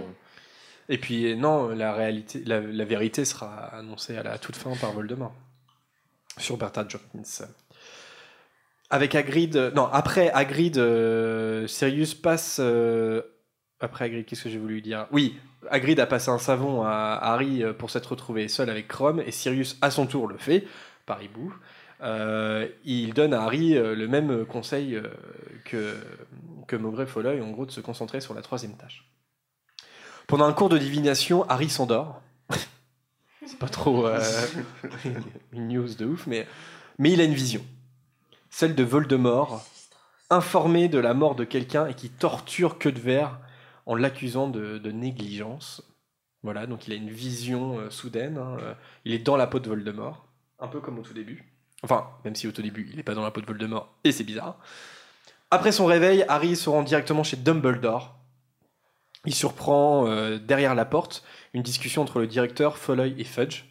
Euh, Fudge ne tient pas compte des remarques sur Bartha et il suspecte même Madame Maxime euh, sur, l'affaire Crum par- euh, parce que c'est une demi-géante. Donc, euh, ouais, ouais, il est complètement pété en fait dans, dans la coupe de feu aussi. hein. Euh, Maugrey Folleuil interrompt la conversation parce qu'il annonce qu'Harry attend derrière la porte. Non mais Fudge, il est, il est, il est complètement bidon ce, ce ministre hein, quand même. hein. Donc euh, en gros, il dit mais non Bertha, euh, c'est bon, il est à peu près pareil, il dit n'importe quoi. Et genre euh, c'est Madame Maxime qui a attaqué Chrome parce que c'est une demi-géante et qu'elle est un peu fofolle. Donc euh, c'est pas comme ça qu'on va avancer le schmilblick, en tout cas c'est ce que pense Dumbledore. Ce qui nous amène, ce qui nous amène, Amine, Eurovision, chapitre 30, ce qui nous amène à chapitre 30. la pancine, la pancine, chapitre 30. Bon, Bon. On se rapproche. Que ça commence. ça, non mais on sera, on est, ça y est, on est, on- il nous reste 7 chapitres, on commence à rentrer un, un peu plus Ouais, proche de la bah. conclusion. Harry est laissé seul dans le bureau de Dumbledore et par curiosité, il remarque la pancine et il finit par plonger dans trois de ses souvenirs. Voilà. Dans le film, dans, il y a trois souvenirs en tout. Alors quel est le premier souvenir de. C'est pas euh, Bellatrix Lestrange? Non. C'est ça, c'est le tout dernier. Eh ben, Ah oui, c'est le celui dernier. de Barty Non, de Ludo Verpé. C'est pas celui-là de Verpé, le Verpé c'est le deuxième. Deuxième. C'est le procès de Karkaroff. C'est le procès euh, de Karkaroff. euh, il donne des noms de mange-morts, dont celui de Rogue. Mais Dumbledore, qui est présent dans l'audience, défend Rogue en disant que c'était un espion. Voilà. Euh, et- Il y a. mais il n'y a Non. pas comme dans Non, le film. hein, ouais. c'est- pas dans le livre. Ah non, il, Ah, euh, Karkaroff n'accuse pas Barty Croupton Junior. Ça, c'est. Mais Non. par contre, à un moment, il, enfin, il arrive quand même à se faire libérer en accusant, je crois, une langue de plomb. Enfin, quelqu'un qui travaille au ministère. Ok. Alors Et ça, c'est comme plus. ça qu'il c'est c'est un nom parce que tous les noms qu'il dit euh, ils disent bah à chaque fois euh, Croupton dit bah celui-là il est mort celui-là on l'a déjà arrêté Ouais, ouais.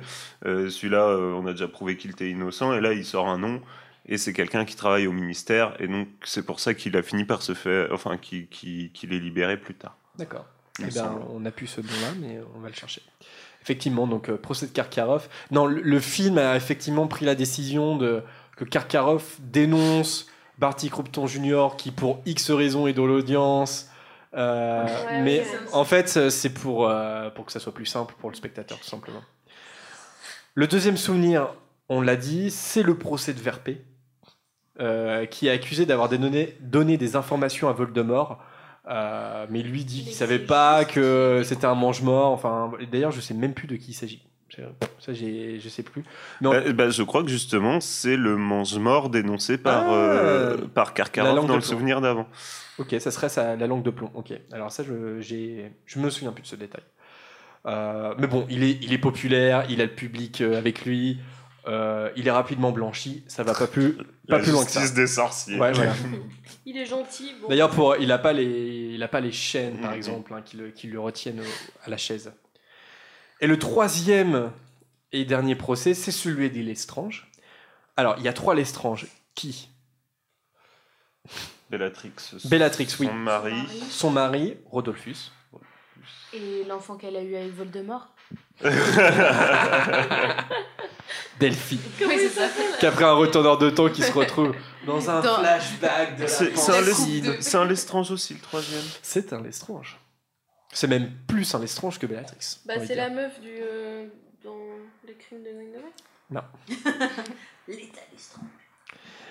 Et non, ouais, il y a trois Lestrange. hein. Ils sont, ils, et il y a le fils Croupton. Hein, et ils sont tous les quatre accusés d'avoir torturé les Longs du Bas. D'accord? Euh, Ils sont quatre à l'avoir fait. Bellatrix, son mari Rodolphus, Croupton Junior et un autre Lestrange. Ah, je vous embouche un coin là Corvus?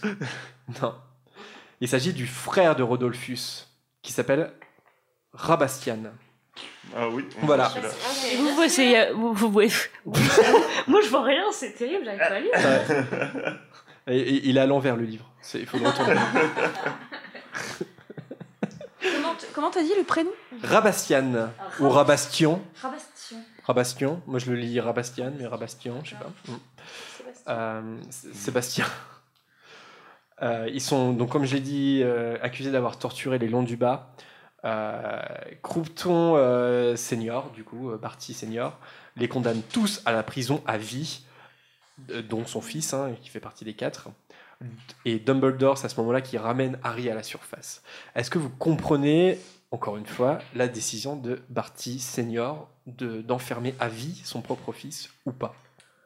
Bah sur le coup là oui parce qu'il a quand même euh, enfin il a quand même fait les trucs qui lui sont reprochés et je sais pas si c'est montré dans le procès mais enfin il, a rejoint les mange-morts de son plein gré et tout. Donc c'est peut-être pas facile à faire mais bon, il faut qu'il soit condamné quoi. Après, euh, dans, dans le bouquin, c'est un petit peu montré, enfin, c'est un petit peu plus subtil que ça parce que Barty Croupton Junior se défend. Euh, et il dit C'est vrai qu'il supplie son père. Il même. supplie son père. Il dit qu'il dit qu'il il dit qu'il a rien fait, qu'il était là au mauvais endroit au mauvais moment. Euh, et en fait, c'est ça un petit peu euh, qui, est, qui est- qui est expéditif, c'est que il n'y a pas de procès, comme Sirius Ouais. l'explique en fait dans, en- dans cette période-là, il n'y a pas de procès et euh, il va même pas essayer d'avoir les preuves de ce qu'a fait son fils. Il va l'envoyer directement en prison. Et ça, c'est un, ça, c'est un peu hardcore. Je pense que bah déjà les les enfermements, les emprisonnements sans procès, c'est pas c'est pas terrible. Mais là, en plus, c'est son propre fils. Il aurait pu creuser un peu avant, effectivement, de l'envoyer à vie à Azkaban. Très bien. Je retire ce Mais par contre, par contre, en cas de culpabilité, oui, qu'il qu'il le condamne, c'est euh, que ce soit son fils ou pas. Derrière, il y a de toute façon, il y a des gens qui l'observent, il y a des gens qui le regardent. S'il y a un traitement de faveur, euh, c'est pas c'est pas normal, quoi. C'est ça la, comment dire, un peu le- l'ambiguïté, on va dire, c'est que, bon, on le sait, euh, Barty Junior, il, a commis ces actes atroces. Bon, il- voilà, et on le sait, il a, torturé les longs du bas, c'est- vrai, mais on peut se poser la question face à ce père qui est, une pierre tombale, est-ce que le père est pas, là je fais un peu de psychanalyse aussi, est-ce que le père est pas en partie responsable de, la folie de son fils en fait? Parce que, parce que quand tu as un père qui t'élève à la dure, je je sais pas si on a des infos vraiment sur euh, l'enfance qu'a eu euh, Barty Junior, ça devait pas être rigolo quoi. Mm. Et euh, est-ce que tu rejoins pas le, le camp de Voldemort parce que euh, ton père c'est un gros con, tu vois, quelque part ou Dans ce cas-là, il y aurait beaucoup de mange-morts. Je l'excuse pas, j'excuse rien du tout, mais Ouais. est-ce qu'il n'y a pas une partie de, De aussi de, côté rebelle, quoi. de culpabilité Euh, du côté du père, tu vois? Et euh, non, je pense pas, parce que de, de, de, de ce sens-là, euh, Harry, il aurait été le, le premier à devenir mange-mort. Euh, la mère de Croupton, elle l'aimait, c'était une femme douce, machin, ça, de- si Mm. mes souvenirs sont exacts. Il avait au moins un des deux parents qui lui apportait de l'affection. Donc, euh, non, je pense pas que ce soit lié, ou alors si c'est lié, c'est qu'il avait déjà un grain. Ouais, Et puis pareil, c'est toujours le truc des choix, quoi. Ouais, c'est ouais, oui, c'est vrai. Dans toute la saga, on peut pas à chaque fois remettre le choix d'un d'un d'idée ou de rejoindre euh, tel ou tel camp euh, à ce qui s'est passé avant et, euh, Ça n'excuse et euh, si jamais t'es les choix que tu blessé fais. ou je sais pas quoi. Ça, Ça, ça peut expliquer, mais ça n'excuse pas. Ouais. Mais moi, après, ce que je trouve bizarre, c'est que, bon, avant l'audience, il devait savoir qu'un des accusés, c'était Barty Croupton Junior. Pourquoi c'est Barty Croupton Senior qui préside? Il y a Ouais, quand même un gros conflit d'intérêts à la base. Bah parce qu'il y a 50 sorciers dans le monde. des fois, t'as l'impression. hein. Ouais. Euh, donc Harry, euh, on est toujours dans le bureau de Dumbledore. Harry explique son rêve, vous savez celui-là qu'il a fait euh, en cours de, de divination avec Voldemort. Il apprend euh, également Harry que, que Dumbledore est en contact avec Sirius et que c'est lui qui a trouvé le, re- le refuge dans la montagne. Voilà. Donc Dumbledore, il, est, il, il- il lui donne, un- il trouve un refuge. Par contre, pour la bouffe, tu te démerdes. C'est pas comme si j'avais du petit personnel chien. qui pouvait venir te l'apporter, quoi. C'est clair. C'est un chien. J'avoue. Dumbledore suspecte que la cicatrice d'Harry est connectée aux émotions de Voldemort.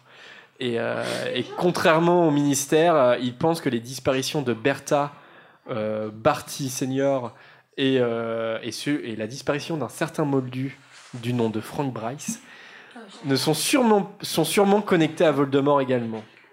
Donc il est comme Sirius, il est sur la bonne piste, mais il n'a pas encore les réponses. Harry confirme à Dumbledore qu'il ne dira rien à propos des parents de Neville à qui que ce soit, parce euh, qu'il est le seul à le savoir et il tiendra sa promesse parce qu'il n'informera ni Ron ni Hermione et ni personne d'autre. Chapitre 31, la troisième tâche. Dernière tâche, on y est. Euh, Enfin, on n'y est pas encore d'ailleurs. Euh, quelques jours avant, Harry s'exerce à différents sortilèges avec l'aide d'Harry et Ron, euh, notamment la pointe au nord pour se repérer dans le labyrinthe. Oui, oui, on a compris. Parce que Harry, s'entraîne avec Harry et Ron. ah pardon, Harry s'e- s'entraîne avec euh, Hermione et Ron, pardon. Il s'entraîne avec lui-même.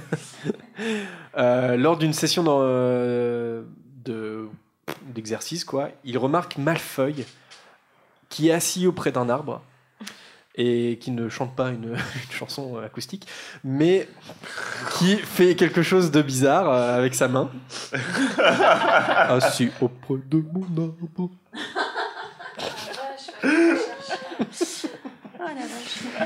Là, je crois que les jeunes auditeurs nous perdent là.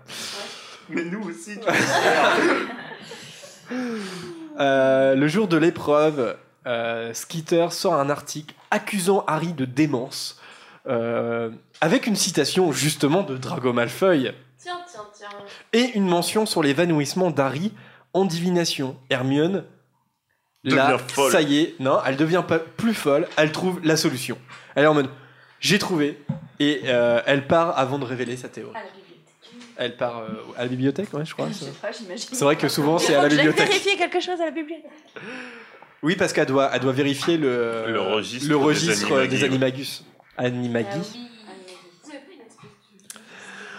Ah Avant l'épreuve, les familles des champions euh, viennent, euh, peuvent leur rendre visite. Euh, Harry, il se, pose, il se pose deux minutes la question de est-ce que ça va être les Dursley ou pas? Il a pas envie de les voir. T'imagines, toi? Pour Dudley encore avec sa grosse langue qui arrive, qui demande l'infirmerie, tu vois.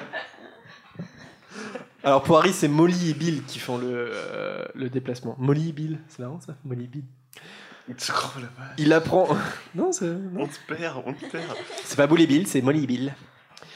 Il apprend notamment que Percy ne, fera, ne sera pas présent car il est questionné sur la provenance de ces informations de Barty. Au ministère, on commence à se dire c'est bizarre, on le voit plus du tout. Elles viennent d'où tes infos Euh, Parce qu'en gros, euh, parce que euh, Percy ne fait que recevoir des hiboux. Donc il y a une enquête là-dessus. Euh, et donc à la place, c'est Fudge qui sera le cinquième juge. Euh, voilà, donc euh, le labyrinthe. Si, est-ce qu'on pourrait imaginer une autre euh, tâche pour les champions? Est-ce que le labyrinthe, c'est pas un peu facile, tu vois? Je sais pas, c'est... Bah, le labyrinthe nous. C'est ça, le labyrinthe nous est présenté comme facile parce qu'on le voit du point de vue de Harry et que à travers la haie, Maugré Folleuil, euh, enfin, du coup, Barty Croupton Junior supprime pas mal des obstacles qui sont devant Harry. Je pense que pour les autres champions, ça devait être un petit peu plus funky. Même s'il affronte quand même des trucs... Euh... Oui, bah. Scroots euh, à pétard, euh, acromantule, il, se- il retrouve un sphinx. Un sphinx. Et puis il finit la tête à l'envers. le, le brouillard, ça doit être chaud, ça. Ouais, mais, mais du coup, voilà, tu dis c'est déjà chaud. Alors imagine si en plus euh, la, la plupart des obstacles euh, ils ont été supprimés par, euh, par Barty Croupton Junior, euh, ça devait être funky quand même. T'imagines la dernière épreuve après le dragon et le lac euh, avec les êtres de l'eau et tout, c'est juste un palais des glaces. qui se prennent, qui se prennent miroirs. pire, pire que les dragons et les, et les sirènes, les attractions moldues. Avec les, les jets d'air là. Les gilets jaunes. Affronter un gilet jaune. non, est-ce que vous avez une autre tâche Qu'est-ce que.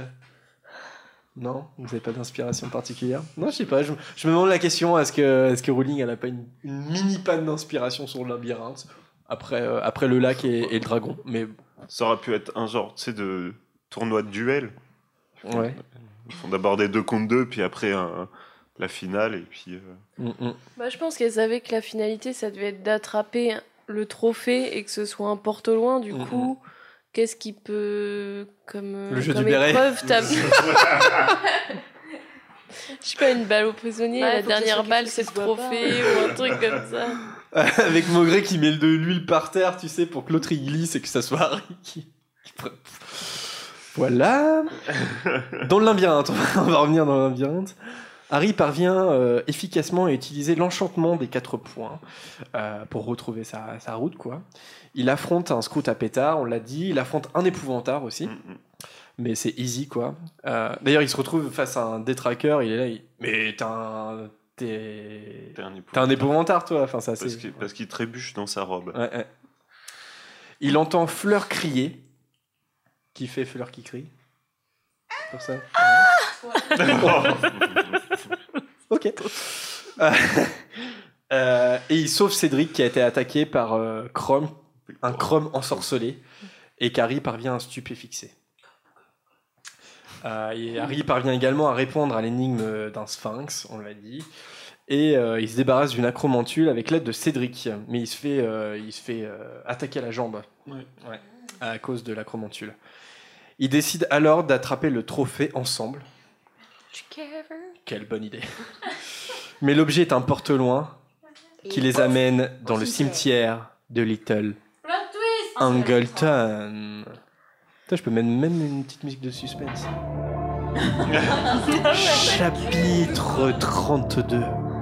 Les os, la chair et le sang.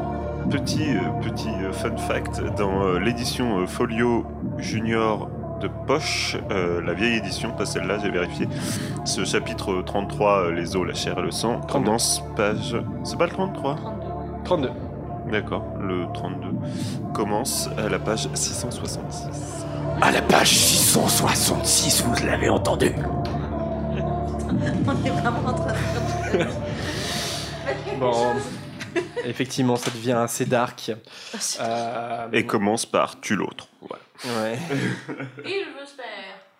Kill the spare. Donc Cédric et Harry se demandent où ils sont. Euh, à ce moment-là, il y a un inconnu qui surgit. Euh, parce qu'on le Harry le reconnaît pas tout de suite. Euh, et la cicatrice d'Harry lui fait euh, mal, euh, le tord de douleur. Et une voix demande à l'individu effectivement de tuer Cédric. Et ce dernier est assassiné. Rest in peace. Cédric Diggory. Ouais. Ouais. J'allais dire euh, une minute de silence, mais c'est pas très radiophonique, je crois, une minute de silence, donc on va Non, pas pas faire. Non. La minute. Donc de là, De silence. Après, c'est un bel hommage, c'est un pouf souffle, il aime la bouffe, tu vois. Donc, euh, Exactement. donc euh, ça commence mal. Harry est... ça- ça- l'ambiance, euh, voilà, c'est pas terrible là tout de suite maintenant. Et Harry, bah, voilà, il est horrifié. Il est, il est attaché violemment auprès d'une tombe qui porte le nom de Tom Jedusor, notamment. Euh, L'inconnu, il reconnaît Pettigrew. Il tient une espèce d'enfant euh, déformé, euh, dégueulasse. il prélève le sang d'Harry, donc Pettigrew. Il prend de la poussière issue des os du père de Voldemort et il les met dans un chaudron. Et enfin, il se coupe la main droite qu'il laisse tomber dans le chaudron euh, aussi. C'est pas dans cet ordre-là. C'est pas dans cet ordre-là? Bah non, c'est les os, la chair et le sang. Donc d'abord il sort les os, ensuite il se coupe la main et après il prend le sang d'Harry. Ah non, la main, c'est la- c'est le dernier, Non. la main. Ah non, puisque. je l'ai tout à l'heure encore. Ah non, non, non. Ah, Dans le il se coupe la main en deuxième, puisque c'est euh, les os du père pris à son insu, la chair du serviteur Vérifié. donnée. euh, J'ai relu, le chapitre ce matin et il, il finit par, sa, par son non, il- Mais non, puisqu'il se, euh, il finit en sanglotant à moitié le, le- le sang de l'ennemi pris par la force. C'est sûr et certain. Euh, je suis pas sûr. On est page Non, 674. Je pense qu'il prend, il prend le sang d'Harry avant. Vas-y, Marianne, tu l'as. Ah, tiens. Qui, qui va l'avoir en premier? Bah, re-musique de suspense. Alors moi, ma théorie, c'est quand même que euh, il, se, il se coupe le moignon à la fin.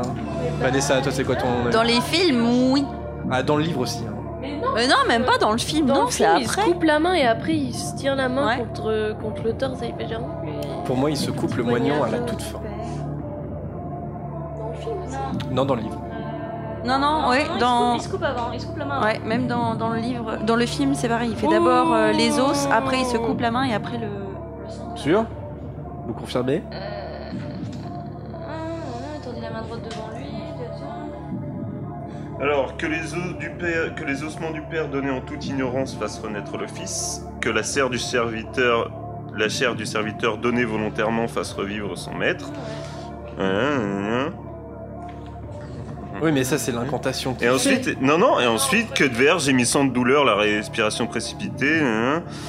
Euh, Harry prit conscience que la- de la présence de queue de verre juste devant lui, que le sang de l'ennemi pris par la force ressuscite celui qui le combat. Ok, j'admets mon erreur. Voilà, que de verre haletant sous la douleur, fouilla maladroitement dans sa poche et en tira un flacon. Ok, j'admets mon erreur. La créature, euh, la créature qui sort du chaudron. euh, Fait plouf. je crois que c'est pré- précisé dans le bouquin qu'il l'entend toucher le fond en plus. Bah, c'est surtout qu'Harry, il prie pour que, il, il prie Oui, pour que la chose euh, se noie en fait dans le Ouais, chaudron. ouais. Et elle ne se noie pas, et la créature, c'est Voldemort en personne qui retrouve un corps. Lord Voldemort. Et alors, c'est que de verre qui l'habille. hein. Dans, le, dans, le livre, il est, il est tout nu. Il est tout nu, Voldemort. L'étrange potion. Mais euh, dans, lui- le film, dans le film, c'est pas une ombre qui vient l'envelopper, Ouais, ouais, qui ouais. se pose sur ses épaules pour C'est faire sa cape. C'est assez stylé dans le film. On le voit tous les alors? Non. Dans le parce que c'est dans, la- c'est dans le brouillard. Ouais, c'est ouais, tu le vois tout nu, mais en mode fœtus, tu sais, quand il se transforme euh, dans le film. Et dans le livre, non, il, dans le livre, il est à poil, quoi. C'est le moment sexy où il sort du chaudron et tout, là. Que de verre, avec moi. Là, c'est Bedel Tudor. Et Pour Est-ce- c'est con. est-ce que, ouais, là j'ai mis cette question-là, mais on, y a, on, on a déjà débattu pas mal dans la première partie, mais c'est le moment vraiment où la saga s'adresse plus aux enfants, mais vraiment aux ados. euh, euh, on l'a évoqué notamment, enfin moi je me souviens quand j'avais vu la Coupe de Feu au cinéma, c'est vraiment le moment où des enfants ont pleuré dans la salle. Donc euh, clairement Bah, là, euh, on est sur euh, du hardcore. Après, il y a toujours une différence entre voir les trucs, enfin les films et les livres. Je sais pas, moi je sais que en bossant en librairie un peu, euh, enfin j'ai vu des enfants d'âge vraiment différents euh, lire euh, tout d'un seul coup parce qu'ils découvrent euh, le premier à 8 ans, ils sont trop fans et ils continuent à tous les lire. ou d'autres qui commencent en étant vraiment ados ou des trucs comme ça. Donc, enfin, c'est quand même une écriture.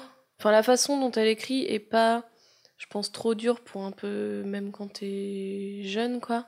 Et après, ouais, c'est dans les thèmes, mais c'est tellement différent euh, la lecture suivant les gamins. Bah, c'est- moins violent parce que euh, avec la lecture, t'imagines les choses comme tu les vois et l'imaginaire d'un enfant est, est assez vaste, mais il y a des choses qu'il connaît pas, notamment tout ce qui est violence, euh, tout ce qui est la violence, le gore et et tout ça. Et donc du coup, il, oui, on peut, il y en a malheureusement qui, qui savent ce que c'est, mais et donc on peut s'imaginer que quand ils s'imaginent, bah, par exemple la, la renaissance euh, de, de Voldemort, dire la main de queue de verre, il s'imagine juste un truc tranché net, il voit pas le sang qui gicle, et puis pareil, c'est vrai que c'est assez violent dans le film, la renaissance de Voldemort, elle est terrifiante. Alors que si tu lis le bouquin et que t'as pas trop d'imagination, tu vois juste un mec à poil debout dans un chaudron, quoi. bah non, mais c'est. Mais voilà, ça, ça peut presque être drôle en fait. Non, mais c'est flippant. C'est sûr que la, la scène filmée par Quentin Tarantino, c'est autre chose, je pense. Ah bah là. C'est euh, que de verre avec son moignon. Le sang qui fuse partout. il se fait couper une jambe. Allez, comme ça, hop. Pareil, euh, le sang prélevé d'Harry, il a même pas besoin de poil à con, il perd, c'est t'as le sang qui va direct dans le chaudron. là. Allez, chapitre 33, les mange-morts. Voldemort force que de verre à sortir son, son bras en sang pour, euh, pour activer la marque des ténèbres, y appeler les mange-morts. En les attendant, Voldemort raconte à Harry euh, l'histoire de ses parents. Lorsque les, mange- lorsque les mange-morts arrivent, Voldemort critique leur inaction. Il récompense enfin que de verre en lui offrant une main d'argent. Voldemort promet de punir les mange-morts qui n'ont pas suivi l'appel. Parmi les présents, il y a Lucius Malfoy notamment, qui demande à son maître comment son retour euh, fut possible. Et là, je vous propose un dernier extrait du livre audio lu par Bernard Giraudot, avec Bernard Giraudot, qui, qui, qui fait donc Voldemort. On ne l'a jamais entendu au podcast. Vous l'avez jamais entendu non plus, je pense. Et donc c'est parti. Donc euh, Voldemort qui raconte. Il les a un accent euh, italien. Non, non, non. Ah non, c'est Rémus. Bah vous allez. Franchement, il- c'est pas mal. C'est une, c'est une interprétation euh, personnelle, machin. Mais euh, voilà, c'est un Voldemort euh, particulier, assez terrifiant quand même, vous allez voir. Lu par Bernard Giraudot. C'est parti. Un sourire retroussa sa bouche sans lèvres, tandis que les mange-morts tournaient les yeux vers Harry. Oui, reprit Voldemort. Harry Potter a eu l'amabilité de se joindre à nous pour fêter ma renaissance. On pourrait même aller jusqu'à le considérer comme mon invité d'honneur. Ah, Et... Il y eut un grand silence, puis le mange-mort qui se trouvait à la droite de Verre fit un pas en avant, et la voix de Lucius Malfoy s'éleva sous sa cagoule. Maître, nous avons hâte de savoir, nous vous supplions de bien vouloir nous dire comment, comment vous avez accompli ce miracle, comment, comment avez-vous réussi à revenir parmi nous? Ah, c'est toute une histoire, Lucius, répondit Voldemort. Tout commence et finit avec mon jeune ami, ici présent. Il s'avança vers Harry d'un pas nonchalant et s'arrêta à côté de lui de sorte que tout le monde puisse les voir en même temps. Le serpent continuait de tourner autour de la tombe. Bien entendu, vous savez qu'on attribue ma chute à ce garçon. Poursuivit Voldemort, ses yeux rouges fixés sur Harry, dont la cicatrice le brûlait si férocement qu'il aurait presque crié de douleur. Vous savez tous que la nuit où j'ai perdu mes pouvoirs et mon corps, j'avais essayé de le tuer. Sa mère est morte en voulant le sauver sans le vouloir. Elle lui a ainsi assuré une protection que je n'avais pas prévue, je le reconnais. Il m'était impossible de toucher ce garçon. Voldemort leva l'un de ses longs doigts et l'approcha tout près de la joue de Harry. Sa mère a laissé en lui des traces de son sacrifice. C'est de la vieille magie, j'aurais dû m'en souvenir. J'ai été stupide de ne pas y penser, mais ça ne fait rien. Maintenant, je peux le toucher. Ok, donc l'interprétation par Bernard Giraudot de Voldemort. Pas fan? Ça me fait Ah. tellement. J'avais un voisin qui avait un cancer de la gorge et euh, tu sais, il devait un peu appuyer dessus quand il parlait et bah ça faisait exactement la même chose. Ouais, il, il force sur. euh, Après, il a, il a une lec- horrible. Pour le coup, je trouve qu'il a une lecture très littérature jeunesse, tu vois. C'est Ouais, le méchant qui parle comme ça, hein, voilà, un peu vieille, vieille sorcière, quoi. Après, il me semble que c'est quand même écrit plusieurs fois dans les bouquins que Voldemort a une voix très aiguë. Ouais, mais enfin, tu fais une voix aiguë. Ah oui, non, mais c'est pas. Non, mais, non, mais là, c'est c'est tout l'inverse, tu vois. Coucou. Mais, mais du coup, euh, non, moi, là, ce qui m'a le plus choqué, même si on l'entend pas beaucoup, c'est Malfoy qui a la voix de la sardine dans la famille pirate. C'est peut-être Bernard Giraudot qui fait la Bah, sardine. Peut-être. hein. Coucou, euh, je suis Voldemort, c'est moi. Bienvenue au Mange-Mort Anonyme. Non, mais je, je- ouais, je- moi, quand je lisais les bouquins, je lui, je lui imaginais plus une voix traînante, en fait, que. Mais, bon, c'était un- mais après, sinon, l'interprétation façon, est pas Voldemort, mauvaise. hein. encore une... enfin, quand on lit, euh, c'est. euh, T'as ton interprétation très personnelle du- de ce que tu te fais du personnage et, et c'est pour ça que je me souviens quand la Coupe de Feu est sortie au cinéma, il y avait vraiment les ceux qui étaient vraiment contre et ceux qui étaient qui, qui aimaient plutôt Ralph Fiennes en, en Voldemort, mais ceux qui l'avaient imaginé autrement, ils étaient très déçus parce qu'ils s'étaient fait une image mentale qui était hyper différente. euh, Et surtout que Ralph Fiennes, euh, dès, dès le départ, il, a une interprétation, il, il prend plaisir, comme si euh, c'est un acteur de théâtre et qu'il est là et qui, qui fait le show. Alors qu'on peut imaginer Voldemort un peu plus, euh, enfin beaucoup plus froid et, et intimidant que ça.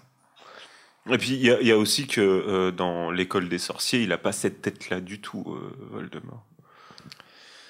Ouais, c'est vrai. Il a pas énormément de tête, quoi. Enfin, Et si, il a que ça, il a qu'un visage. c'est compliqué d'imaginer quand t'as un truc un peu. euh, Mais si, non, parce qu'au début, au début, effectivement, il sort, il, il tire un peu, mais tu vois quand même la forme de son visage, ses yeux et tout. Ouais, mais je trouve pas ça déconnant parce qu'en réalité, il est derrière, il est dans un autre Oui. que la sienne. Et, Mais euh, est-ce qu'on Mais même le visage est pas le même, en fait. est-ce qu'on peut dire qu'Harry fait face à Voldemort ou pas dans l'école des sorciers? Il lui fait dos. C'est un autre débat, c'est un autre débat. On fera un podcast spécialement consacré à la question. Oh, spécial blague nulle de Jérémy. Je pense qu'il y en a pour un moment. Je pense qu'il y a un best-of à faire. Voldemort raconte euh, alors la protection magique de Lily euh, qu'il a désormais contournée en, en partageant le, le même sang qu'Harry avec cette, euh, cette potion. Avant cela, il, il s'était réfugié en Albanie en possédant des, des animaux avant de trouver euh, Quirrell. Donc là, il fait un petit peu l'historique hein, euh, de, de ce qu'on connaît et, enfin, pré- et précisément de ce qu'on ne connaît pas. C'est marrant d'ailleurs qu'il possède des animaux et qu'il tombe sur Quirrell, qui ressemble vachement à Squirrel. Ouais. Ouais. Tiens, il y a un petit écureuil. C'est vrai. Euh, donc il trouve Quirrell, il, il arrive à le persuader, etc.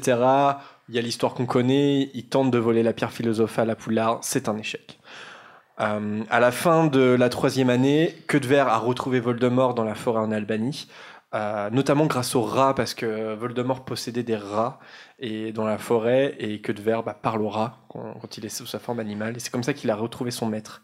Mais avant de le retrouver, pendant son voyage, il, il a pris l'initiative de capturer Bertha Jorkins, euh, qu'il a vu dans une tanière, je crois. Enfin, il, il la capture et il la ramène à son maître. Il la livre à son maître.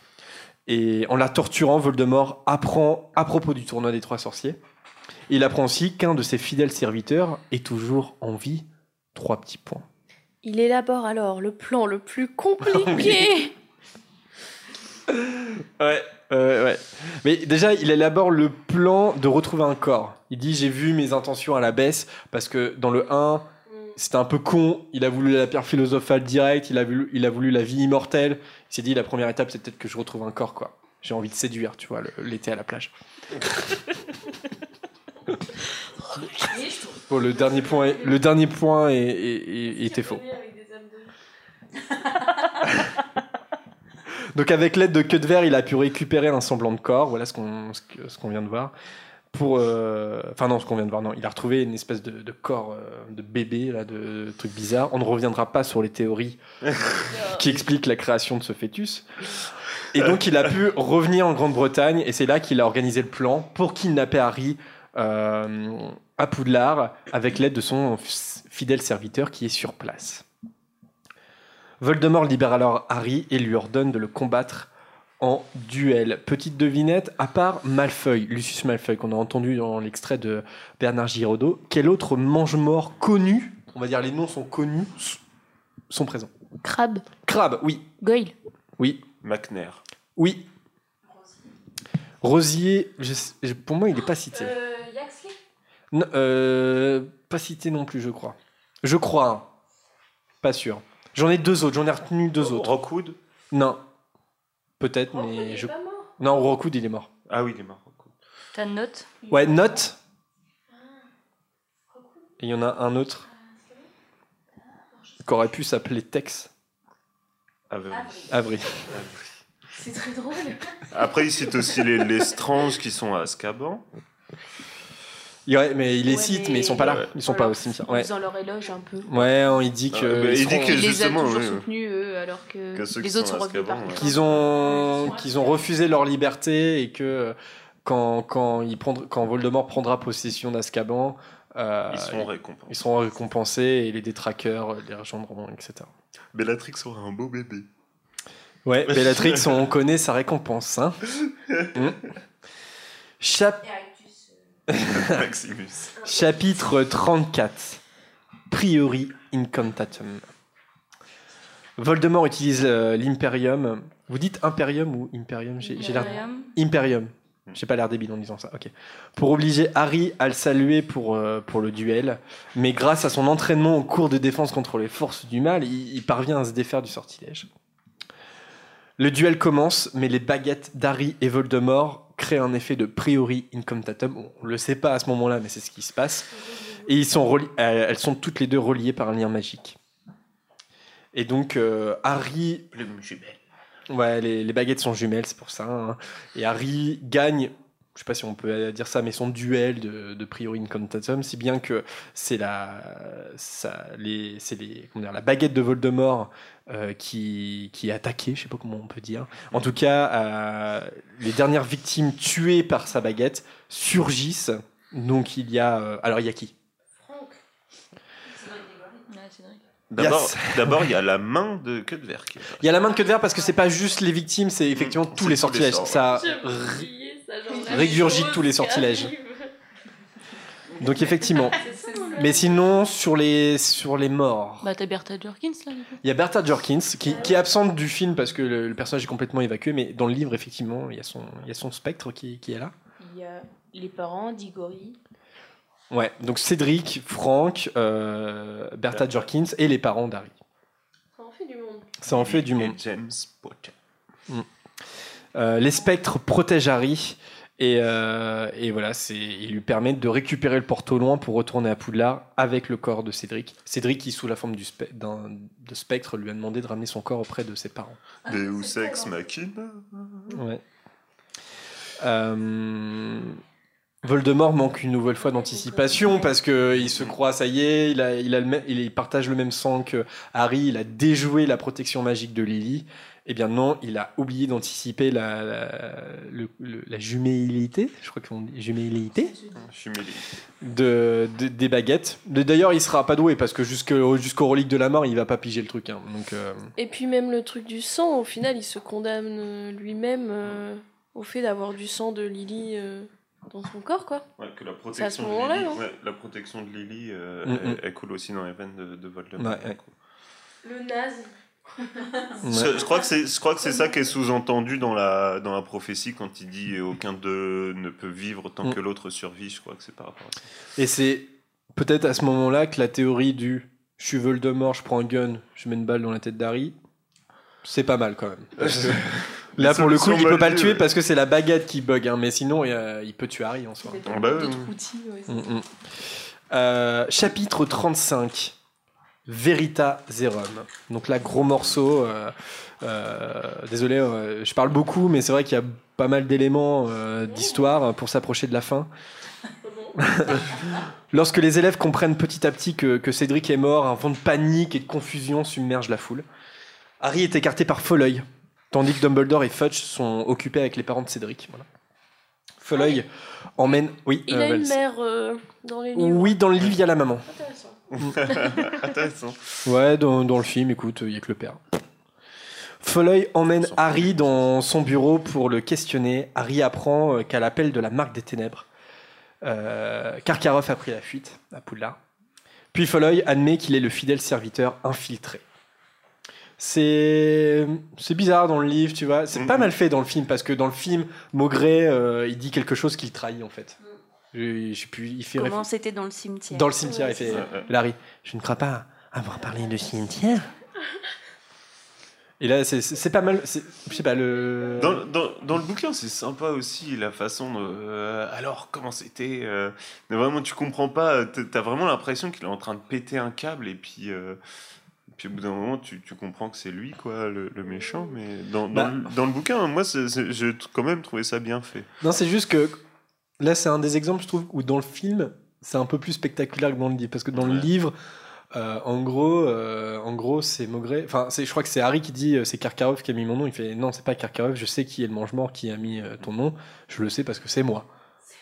Et donc voilà. C'est juste, je trouve que c'est pas mal fait dans le film. Il faut le, il faut le dire parfois quand c'est vrai.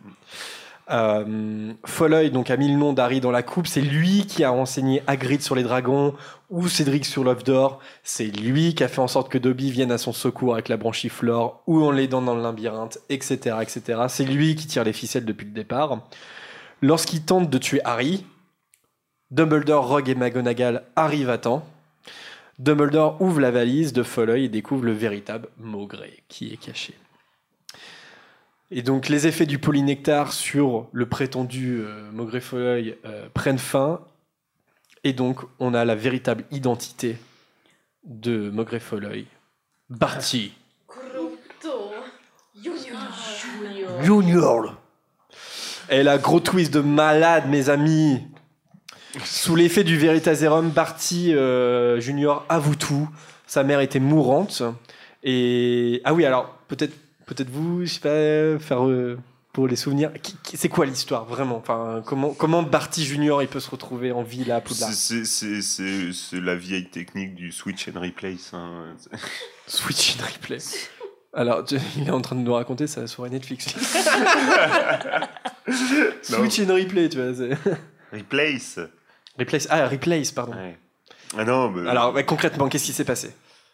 Eh bien, euh, eh, eh bien, pendant une visite de Barty, enfin, euh, Barty Croupton euh, senior était peut-être euh, quelqu'un d'un petit peu dur et froid, mais il était très amoureux de sa femme et quand celle-ci mourante lui a euh, évoqué le souhait de faire s'évader Barty Croupton junior de la prison, il a accepté.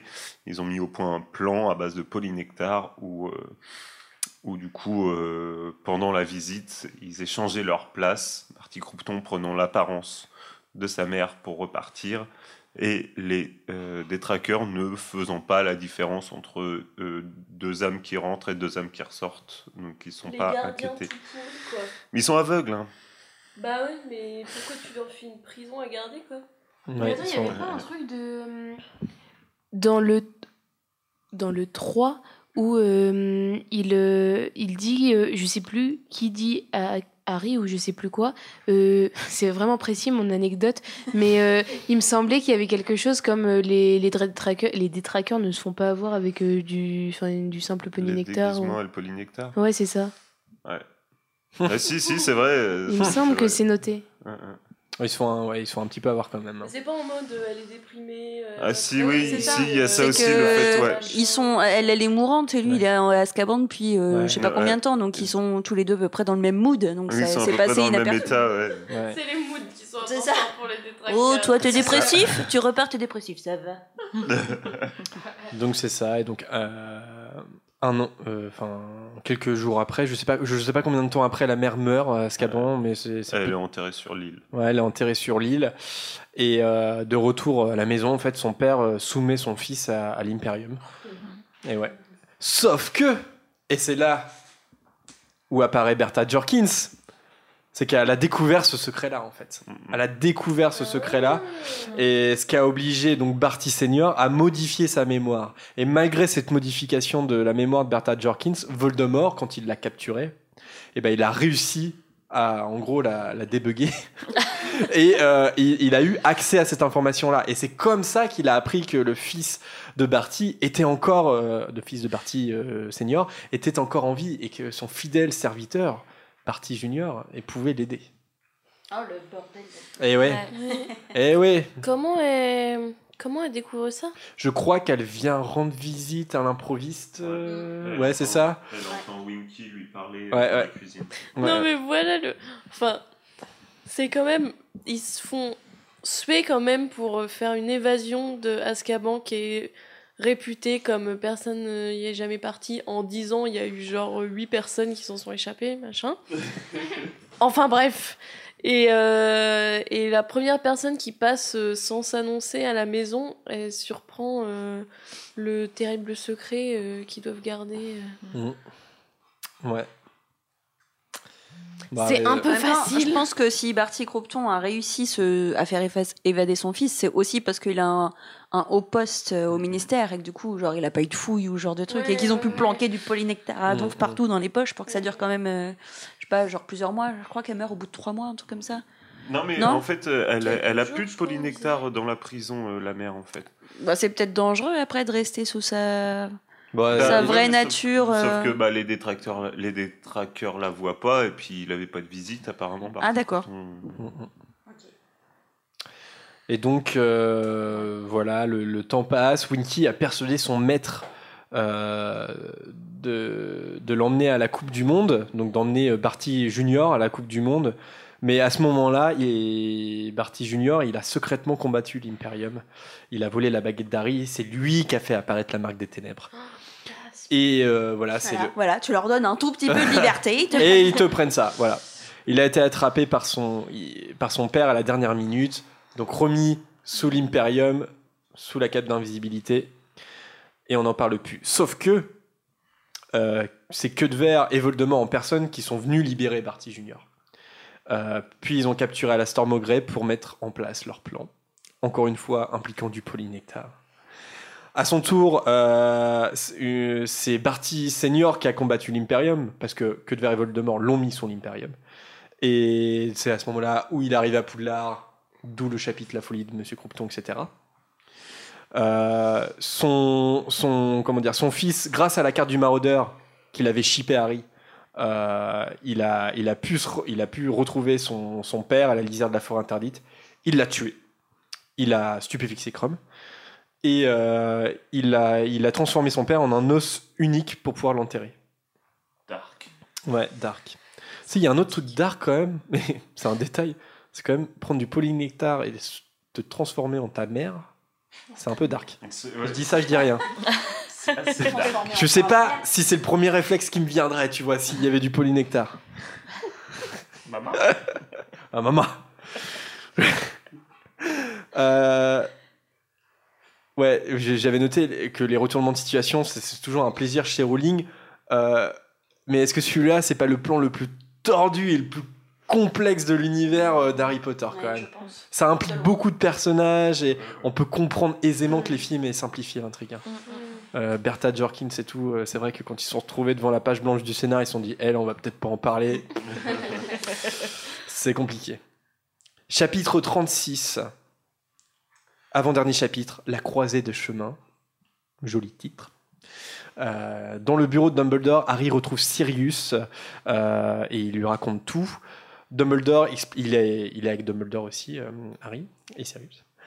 Dumbledore explique alors l'effet du priori incantatum, la chose qui s'est passée avec, le- avec leur baguette, et le fait que leur baguette soit jumelle. Arrive à l'infirmerie, à son réveil, il est euh, entouré de Molly euh, et Bill, et puis il entend une dispute entre Dumbledore et Fudge. Vous savez de quoi il est question ou pas? Pourquoi ils se disputent à ce moment-là? Parce qu'il euh, Fudge ne veut pas croire au retour de Voldemort. Ouais, c'est ça. Et Fudge a fait un truc aussi. Ah oui, euh, les détraqueurs ont embrassé Barty Croupton Jr. C'est ça. Donc euh, voilà, ils ont inspiré l'âme de Barty Junior, effaçant euh, toutes les preuves de son témoignage, ce qui met Dumbledore hors de lui. Euh, donc Fudge. Oui, donc Fudge, il y croit pas, mais il fait quand même tout pour euh, que ça se sache pas non plus, quoi. Moi, je pense que dès, dès ce moment-là, il y croit en fait. Il, il Ouais, sait que c'est bah vrai, ouais. mais il fait tout pour euh, Oui, le, le masquer quoi. C'est encore plus ouf que d'être con, juste con, quoi. Non, parce qu'il veut surtout pas que son mandat soit marqué par le, le retour de Voldemort. Bah ouais, c'est non, pas bon pour les sondages. hein. pire. Bah, moi, je me souviens, à ce moment-là, euh, je euh, cette année-là, j'ai mis un gilet jaune, je criais Fudge d'émission, tout ça. On faisait des manifs. Parcoursup, on n'est pas du Parcoursup, on n'est pas dupe. Fudge, donc, il croit pas à Harry non plus, euh, du fait, enfin, en tout cas, il, apparemment il croit Harry, du fait du dernier article de Skeeter, hein, rappelez-vous, qui le, qui le présentait comme quelqu'un de dément, euh, de fou. Dumbledore urge le ministre de renvoyer les détraqueurs et de, et de rentrer en contact avec, au plus vite avec les géants.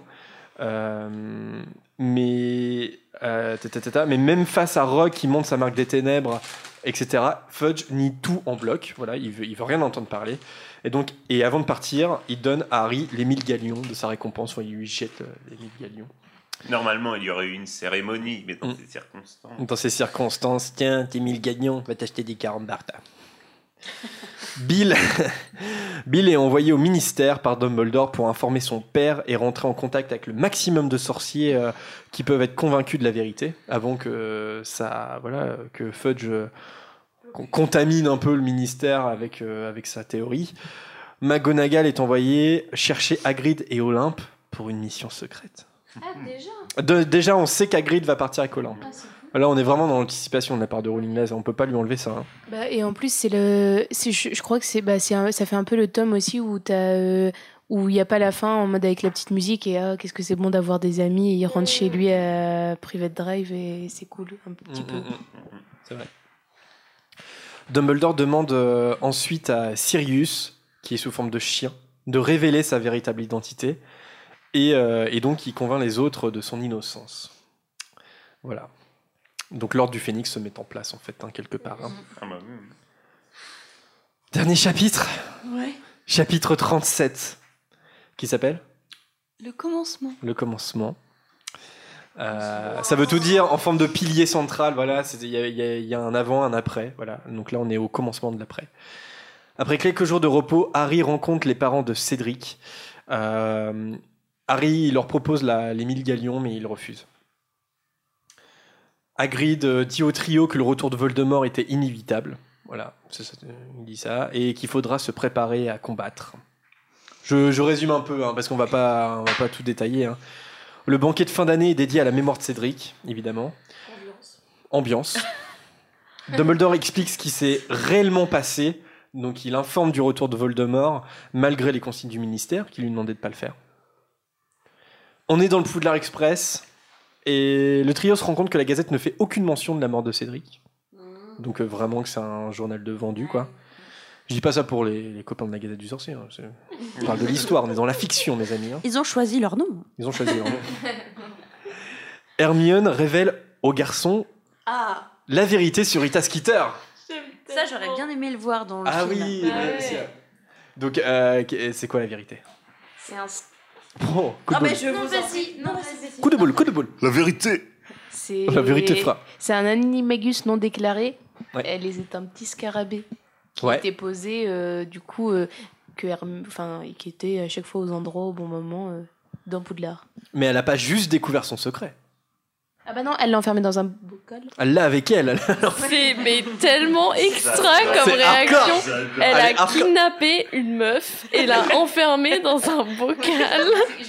J'aime tellement ce truc. Mais très on dit que ça tenait à, à- à un fil. Genre quand euh, ils sont au bal des sorciers, Harry il voit un scarabée Ouais. sur Ouais. la fontaine ou je sais plus où sur le banc. ouais, ouais. Il aurait décidé genre pour s'amuser juste d'écraser cette bestiole. Ouais, ouais, ouais. Terminé.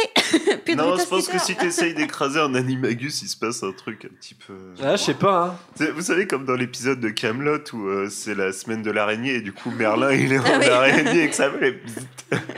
Elle- Elle a fait bzit quand vous l'avez écrasé l'araignée ou pas? Ouais, je sais pas, ouais, c'est une bonne question, je sais pas. En tout cas, ouais, voilà, elle l'a, capturé. Puis aussi, quand Harry fait son, son rêve en, en cours de divination, il voit le scarabée sur le rebord de la fenêtre. Ouais. Oui, je le vois plusieurs Et c'est dans les cheveux d'Hermione. euh, C'est dans les cheveux d'Hermione, ouais. Ça, c'est, c'est pas mal. C'est les, Malfoy qui lui parle dans sa main comme ça. c'est les petits easter eggs que Rowling aime bien. euh, Ça, donne ça une dans- valeur au livre quand tu les relis. Ouais, ouais, ouais. Tu t'es dit. Parce euh, que du coup, là, c'était là dis- dès le départ. Là, tu te dis, ah oui, tiens, c'était là. En fait, Rita Skeeter, elle est vraiment là à chaque fois. Et c'est vraiment dit. Parce que même, justement, après la deuxième épreuve, Victor Krum essaye de le dire à Hermione qu'elle a un insecte dans les cheveux. Hermione, tu l'as un insecte? oh la vache. Ils finissent tous leur phrase par Junior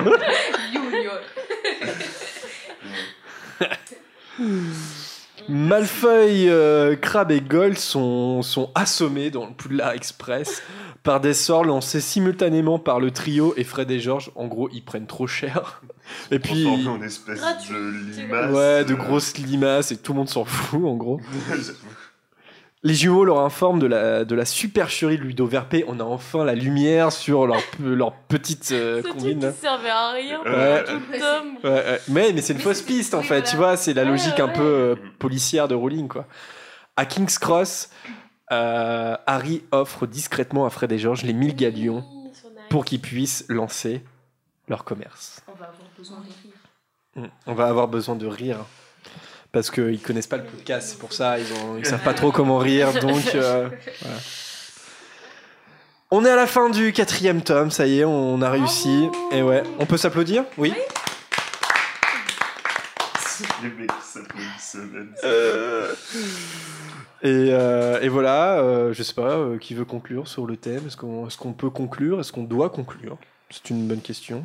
Est-ce que êtes-vous prêt après ces trois heures d'émission sur la Coupe de Feu à faire l'ordre du Phénix ou pas Bah, c'est justement la question que je me dis. En conclusion, est-ce qu'on se dit pas on arrête là On ne fait pas les autres parce qu'en fait on va juste mettre les cinq émissions par, euh, par tome. quoi. Ah, on, peut, on peut le faire en trois parties lors du Phoenix, mais pas les faire consécutivement, tu vois. Oui, ouais, par contre, peut-être les faire. ah, Après, pas les faire consécutivement, c'est. Enfin, je veux dire, pour la première partie, c'est cool et tout, mais bon, pour la deuxième partie, trois semaines après la première, pour se remettre dedans, je suis pas sûr. Ouais, mais peut-être que comme ça, il y aura des gens qui viennent qui auront le temps d'écouter les émissions précédentes. Ah, éventuellement. Ouais, On va faire une petite nuit originale comme Thomas Hercouet. Ouais, et puis on va pendant 15 heures podcaster sur euh, l'ordre du phénix. Ah si, on pourrait faire ça. En se relayant, en se relayant. Nous connaissons, on va être comme ça à 2h du matin. c'est en live. Le live, il va, le live, il va bien durer 15 heures. Par contre, t'auras 5 heures de mecs en train de dormir sur les micros. Tu sais. J'imagine bien les gens derrière leurs écrans en train de Mais Ils vrai, bougent un moment ou... J'avais déjà pensé à proposer une nuit blanche en YouTube live. Ça, ça pourrait être sympa. Ça peut être marrant. Ouais, franchement. À 23h, il n'y a plus personne. Quand on voit qu'on on commence à enregistrer en début d'après-midi, c'est à la fin d'après-midi, notre niveau de fatigue et la qualité des blagues, imaginez, il est 5-6 heures du mat, imaginez. Un marathon 24 heures, tu sais. Il faut qu'on ait plein de trucs à manger. Moi, je Oh bah oui. Ah ouais. bah, Bah, D'ailleurs, si vous nous regardez sur YouTube, là, vous voyez si vous- en vidéo, là, là, il commence à faire nuit, donc la lumière change. en fait. on commence, il fait jour et on finit, il fait nuit. Quiz de Bertie Crochu? Allez. C'est parti Allez, C'est parti. c'est parti. Vous voulez quelque chose, les enfants? Non, merci. Donc, euh, trois questions, euh, oui, trois questions par chroniqueur. euh, les- la difficulté est croissante. Une bonne réponse, un point dans le tableau des scores sur podcast.com. Sinon, un petit dragé. Et le tableau des scores, justement, Vanessa, tu as le récap épi, le récap caca Oui. Alors, je suis en tête avec 15 points. J'ai une émission d'avance aussi, donc forcément. Lucas a 12 points. Euh, nous avons ensuite Laura, Zoé, Anthony et Harold à 6 points. Alice à 5 points. Marianne à 4 points. Adrien 2 points. Et Camille 1 point. Ok, est-ce que ça va mouver, mouver? En tout cas, on commence sur un, sur un premier tour euh, facile, normalement. Easy. Moi, je passe Easy. Easy money. Easy, easy question. Marianne. Combien de tâches les champions du tournoi doivent-ils accomplir En vérité, euh, sans l'inattendu. Il y de en a trois, trois. Trois tâches. Très bien. Trois tâches. D'ailleurs, dans. Non, je fais pas cette blague. Trois tâches. Lucas. je voulais parler de l'équipe, mais non. Ouais. Oui, oui, oui. Euh, Quel champion de pouf souffle meurt tragiquement au cimetière? Cédric Digori. Gori. Oh. Alice. Je fais du balcon ou pas Ça me fait rire, ça, au moins. On craque. Alice, quel groupe de musique Ah, on l'a pas cité. Oui. Quel groupe de musique se, se produit sur scène lors du bal de Noël Les Bizarre Sisters Ah, ok, tu Oui, super. Les Bizarre Tu Sisters. te rappelles du bal des sorciers Je me rappelle du bal des sorciers. Laura. Lors de la seconde tâche, quel être cher Victor Crumb doit-il libérer? Hermione Granger. Hermione Granger. Et enfin Vanessa. C'est du gros crush, là. Là, on est sur du gros crush, quand même. Quel fidèle adjoint remplace Balti Corrupton. comme juge lorsque celui-ci est malade? Lorsque celui-ci. Ah, putain, merde. C'est Percy Weasley. Merci. Alors, j'ai deux questions bonus. Euh, J'en propose une en rapidité, comme euh, la partie 1, et une autre pour du beurre. Ok? Et une autre pour du. Ouais. Alors, faut, faut taper ou faut lever la main parce que tout le monde est en mode buzz là. Non, comme ça. Franchement, juste- je réfléchis parce que le coup de lever la main une fois que j'ai posé la question, ça marchait pas la dernière fois. Qu'est-ce qu'on peut faire? Celui- Vous levez la main. Crier la réponse. Mais t'es- t'es concentré sur ta question si on n'attend pas. euh. Ouais, bah ouais, ouais, ouais, je sais. Euh, comment on peut faire? Non, bah vous essayez vraiment de lever la main quand j'ai fini de poser la question. Ok? Tu De dis pop. Qu'on soit honnête. toute façon, je vais, je vais faire en sorte que vous puissiez pas avant.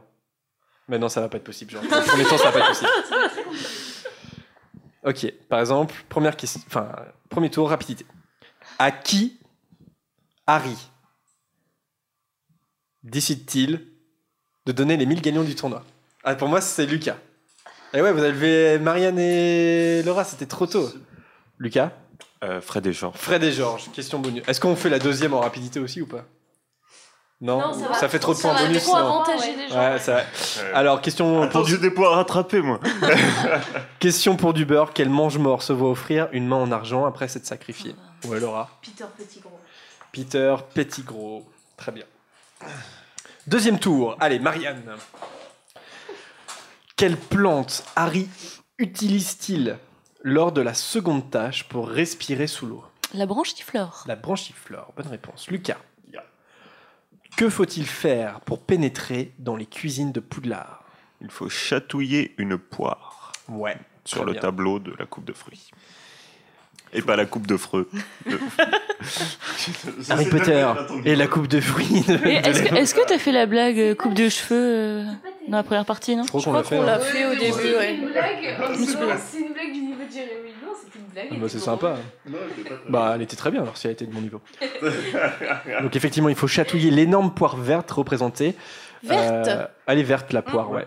suis Pour qu'elle se mette à glousser et elle se transforme en poignée euh, de la même couleur. En poignée ou en clanche. Parce qu'en Normandie, on dit clanche. Si vous venez du sud de la France, eh ben clanche, ça veut dire la poignée de porte. Voilà. Et c'est tout, quoi. Du sud de la France, juste ailleurs que la Normandie. Non, parce que euh, non, tu vois, dans le centre de la France, euh, ils disent, Ils disent euh, clanche ils disent Ah ouais. clanche. Ouais, ils connaissent, ouais. Ouais. Clencher aussi? Plancher, ouais, aussi. Par, exemple- par contre, passer la toile, ils connaissent pas. Si vous êtes auditeur ou spectateur du podcast et que vous ne savez pas ce que veut dire passer la toile, Google est ton ami. Alice. De quelle couleur est la robe de bal d'Hermione dans le livre? Petit piège Elle est bleue.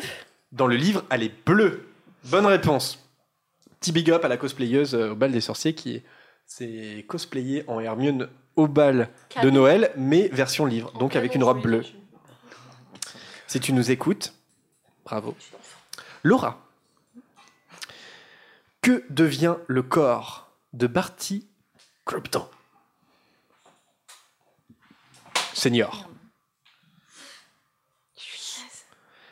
Que devient le corps de Barty Croupton Senior? De partie groupe senior. On l'a dit? Oui, je crois l'avoir dit. Oui, Ouais. ça a été dit. Il est. C'était dark. Oh, je suis nulle. Bah, je pense que je vais manger encore un,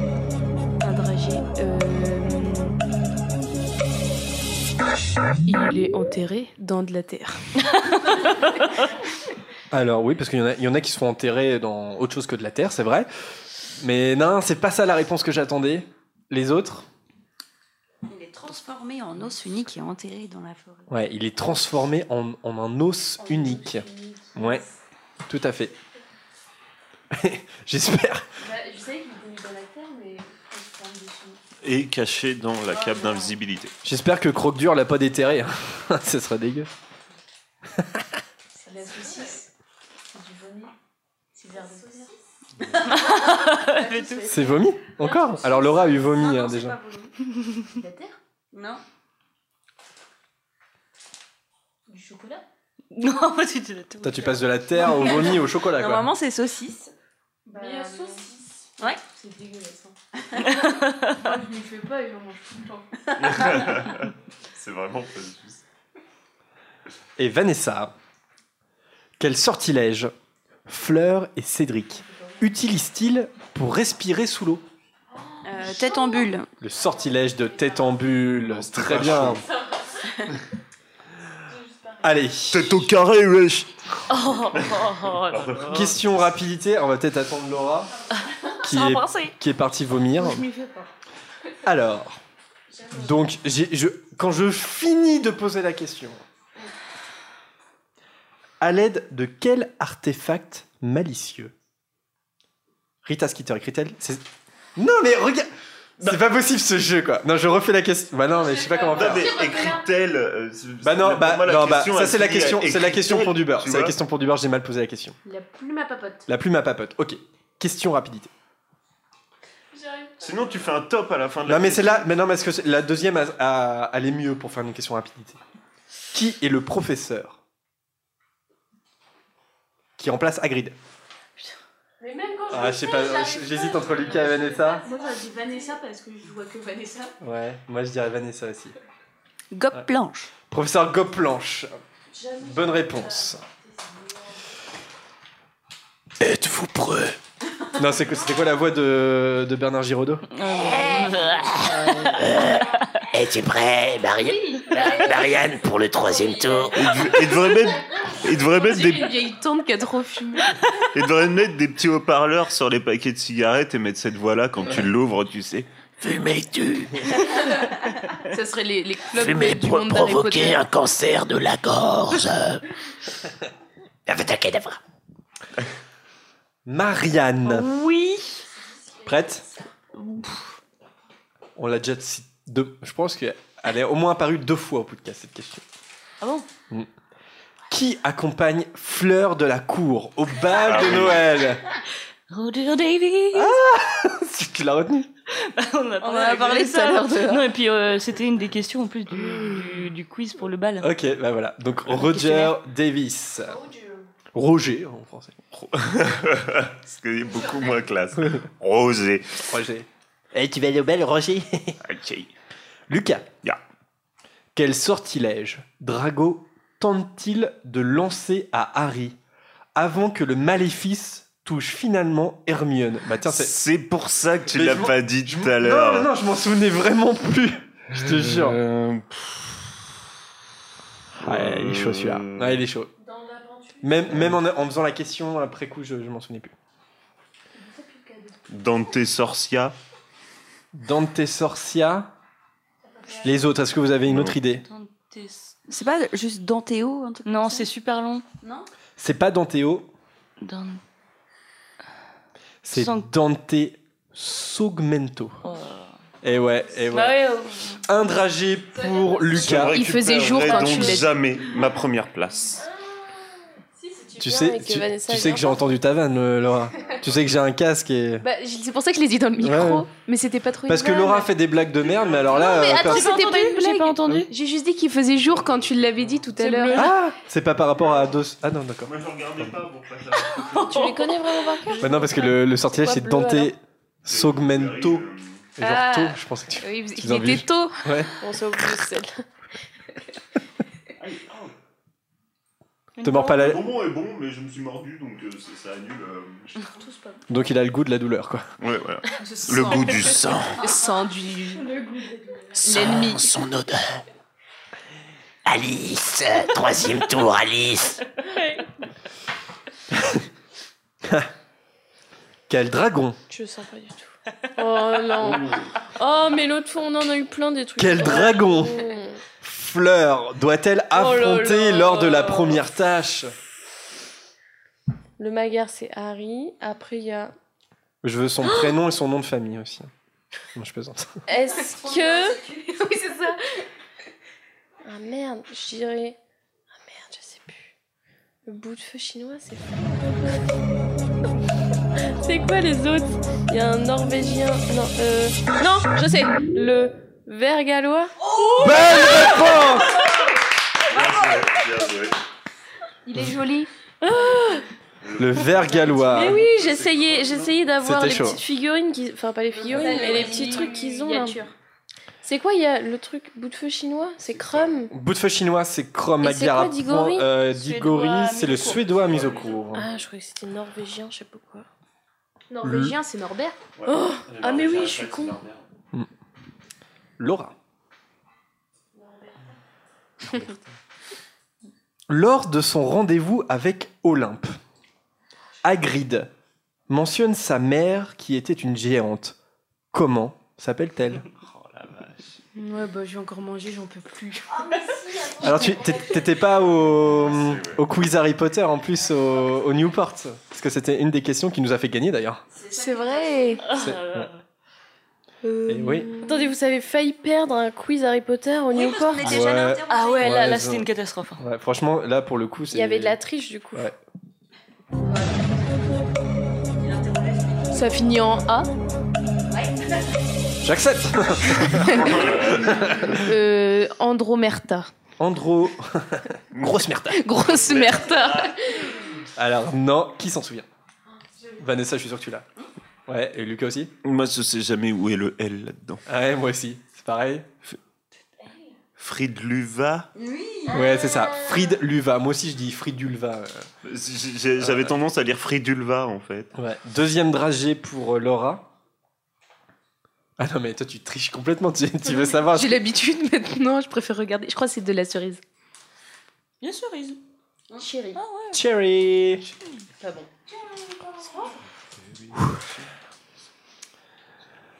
Vanessa. Quelle substance? Quelle substance? Présente dans le courrier d'une lectrice de Skitter blesse Hermione à la main. Alors attends, oui. euh, hum, comment ça s'appelle? C'est de la poudre à verrues Un truc comme ça? Comment ça s'appelle exactement?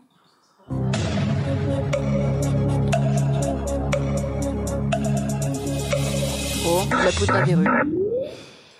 Je vais refuser pour un troisième tour parce que c'est un nom précis. Est-ce que quelqu'un l'a? Non. C'est du bubobulbe. Oui, c'est ça, c'est du pu de bubobulbe Ouais. non dilué. Ouais. Ah bah du oui, bah, pu je l'avais, de en fait. Je bubobulbe l'avais, en non fait. dilué. Ah, attends, me note que j'ai pas marqué le point. Ok, alors là je regarde laquelle des deux questions est la plus judicieuse. Ok, moi je sais très clairement laquelle est la plus judicieuse. Tu as peur, super. hein. Ah, c'est pas Niveau bon. couleur, euh, C'est vomi Savance, quoi, non C'est vers de terre. Ah, vers de terre. Ah bah non, c'est pas ça. Crotte Alors, de nez. bah, il ressemble vachement à vers de terre. Ils sont copains. Attends, il y en a un, mais ils sont tous mélangés. Bah, en fait, je trouve qu'ils ont du sucre pas bon. Question rapidité Ils ont, ils ont combien d'années aussi Ok, dernière question rapidité. Je pense que les. Je sais pas pourquoi, mais les mains vont moins se lever euh, que d'habitude. Molly fait mention à Harry du prédécesseur lorsqu'il était élève, lorsqu'elle était élève. Quel est le nom du prédécesseur d'Hagrid? Je crois qu'il ne, il il ne va pas y avoir de point bonus. Ah. Le prédécesseur d'Hagrid lorsque Molly était élève. Ouais, je sais pas. Ouais, Lucas, tu peux tenter. C'est pas Brulopo. Non. Non, ça c'est un prof. Il me semble, pour le pot. Ah bah c'est non lui c'est le prédécesseur d'Agrid mais en tant que professeur de soins Ah, créatures son magiques. créature magique. Ouais, peut-être, ouais. Vanessa Non, tu l'as pas. Bon, je vous le dis, c'est Og, avec deux G. O-2G. Og. Et le, à pas confondre avec euh, l'ancien concierge, donc le prédécesseur d'Argu- d'Argus Rusard, qui s'appelle Apollon Picotte, et dont Molly fait également mention à ce moment-là. Bon, bah, pas de point bonus, par contre, euh, question pour Duber, et elle est intéressante aussi, on va voir, parce que en plus, vous ne le saviez pas, ou vous vous en souveniez pas, en tout cas, quand, quand on est arrivé à ce chapitre. Lors du procès de Barty Junior, ce dernier est accompagné de trois Lestranges accusés comme lui d'avoir torturé les longs du bas. Qui sont-ils Bellatrix, Rodolphus et Rabastian. Rabastian. Rabastian. Rabastian. Bon, eh bien. Est-ce que ça a bougé au niveau du tableau des scores, Vanessa? Alors ça a bougé, ça a bougé. Je suis donc toujours devant avec 18 points. Lucas me talonne avec 15. Oh. Euh, Laura, tu passes. euh, non, Alice, tu passes à 8 points. Allez Euh, Marianne et, Ali- et Laura, vous êtes à 7 points. Et les autres n'ont pas bougé. J'ai oublié personne. Eh bien, je, je- on va euh, frôler les 3 heures d'émission, il me semble. Donc, euh, voilà, 6 heures en tout pour la coupe de feu. Et ouais, on est un petit peu fatigué.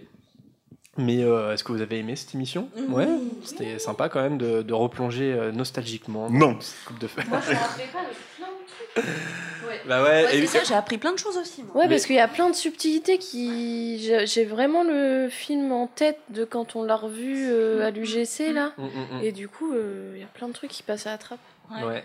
tout à fait. C'est vrai que, euh, encore une fois, le livre est plus complexe, plus détaillé, hein, forcément, que le, que le film. Et puis encore, euh, on, a, on a fait que survoler, en fait. hein. Euh, Il y a des détails euh, dont on n'a pas fait mention, etc. En tout cas, comme d'habitude, si vous avez une réaction, une précision à nous faire, ou voire une correction, Mettez un pouce bleu. bah ouais, mettez un pouce bleu, dites-nous, envoyez-nous des messages. Il y a plusieurs façons de le faire. Podcast.com, on a aussi une adresse mail, un Facebook, un Twitter. Enfin voilà, on a un contact à, peu près partout. Euh, et n'hésitez pas à, à, comment dire, à partager notre podcast, à le proposer à vos amis Potterhead comme vous. Euh, et puis à nous dire tout simplement si l'émission vous plaît, continue de vous plaire. Et aussi, on en demande de, pro- de thèmes. Donnez-nous vos idées de thèmes euh, pour qu'on vous propose prochainement euh, des sondages et qu'on vous fasse voter. Voilà. Sinon, c'est ça. Sinon, la punition, ça sera la sexualité dans Harry Potter. Bah, dites-nous la sexualité dans Harry Potter, euh, tabou ou pas. euh, Est-ce que, est-ce que vous le voyez comme un podcast? Ouais, moi je vote pour personnellement. Ouais, on pourrait faire notre deuxième, euh, notre deuxième émission euh, interdit ou déconseillée au Mhm. moins de 16 ans. euh, C'était quoi la première? Euh, le- Cards Against jeu, Muggles. Ouais, le jeu au bal Ouais, des sorciers. Ouais, on pourrait faire. euh, mais même, on peut faire une émission tout public sur le sexe, hein, quelque part. Bon, en tout cas, on se quitte euh, sur une musique de la bande originale euh, bah, du quatrième film. Ça va être l'hymne de Poudlard, Hogwarts Hymn, par Patrick Doyle. Voilà, sur cette belle musique. On se quitte. On espère que cette deuxième partie vous a plu. On attend vos réactions et à très bientôt, les amis. Euh, voilà, et à, à plus tard pour un prochain podcast. Bisous à tout le monde. Bisous, bisous. Salut Ciao, ciao.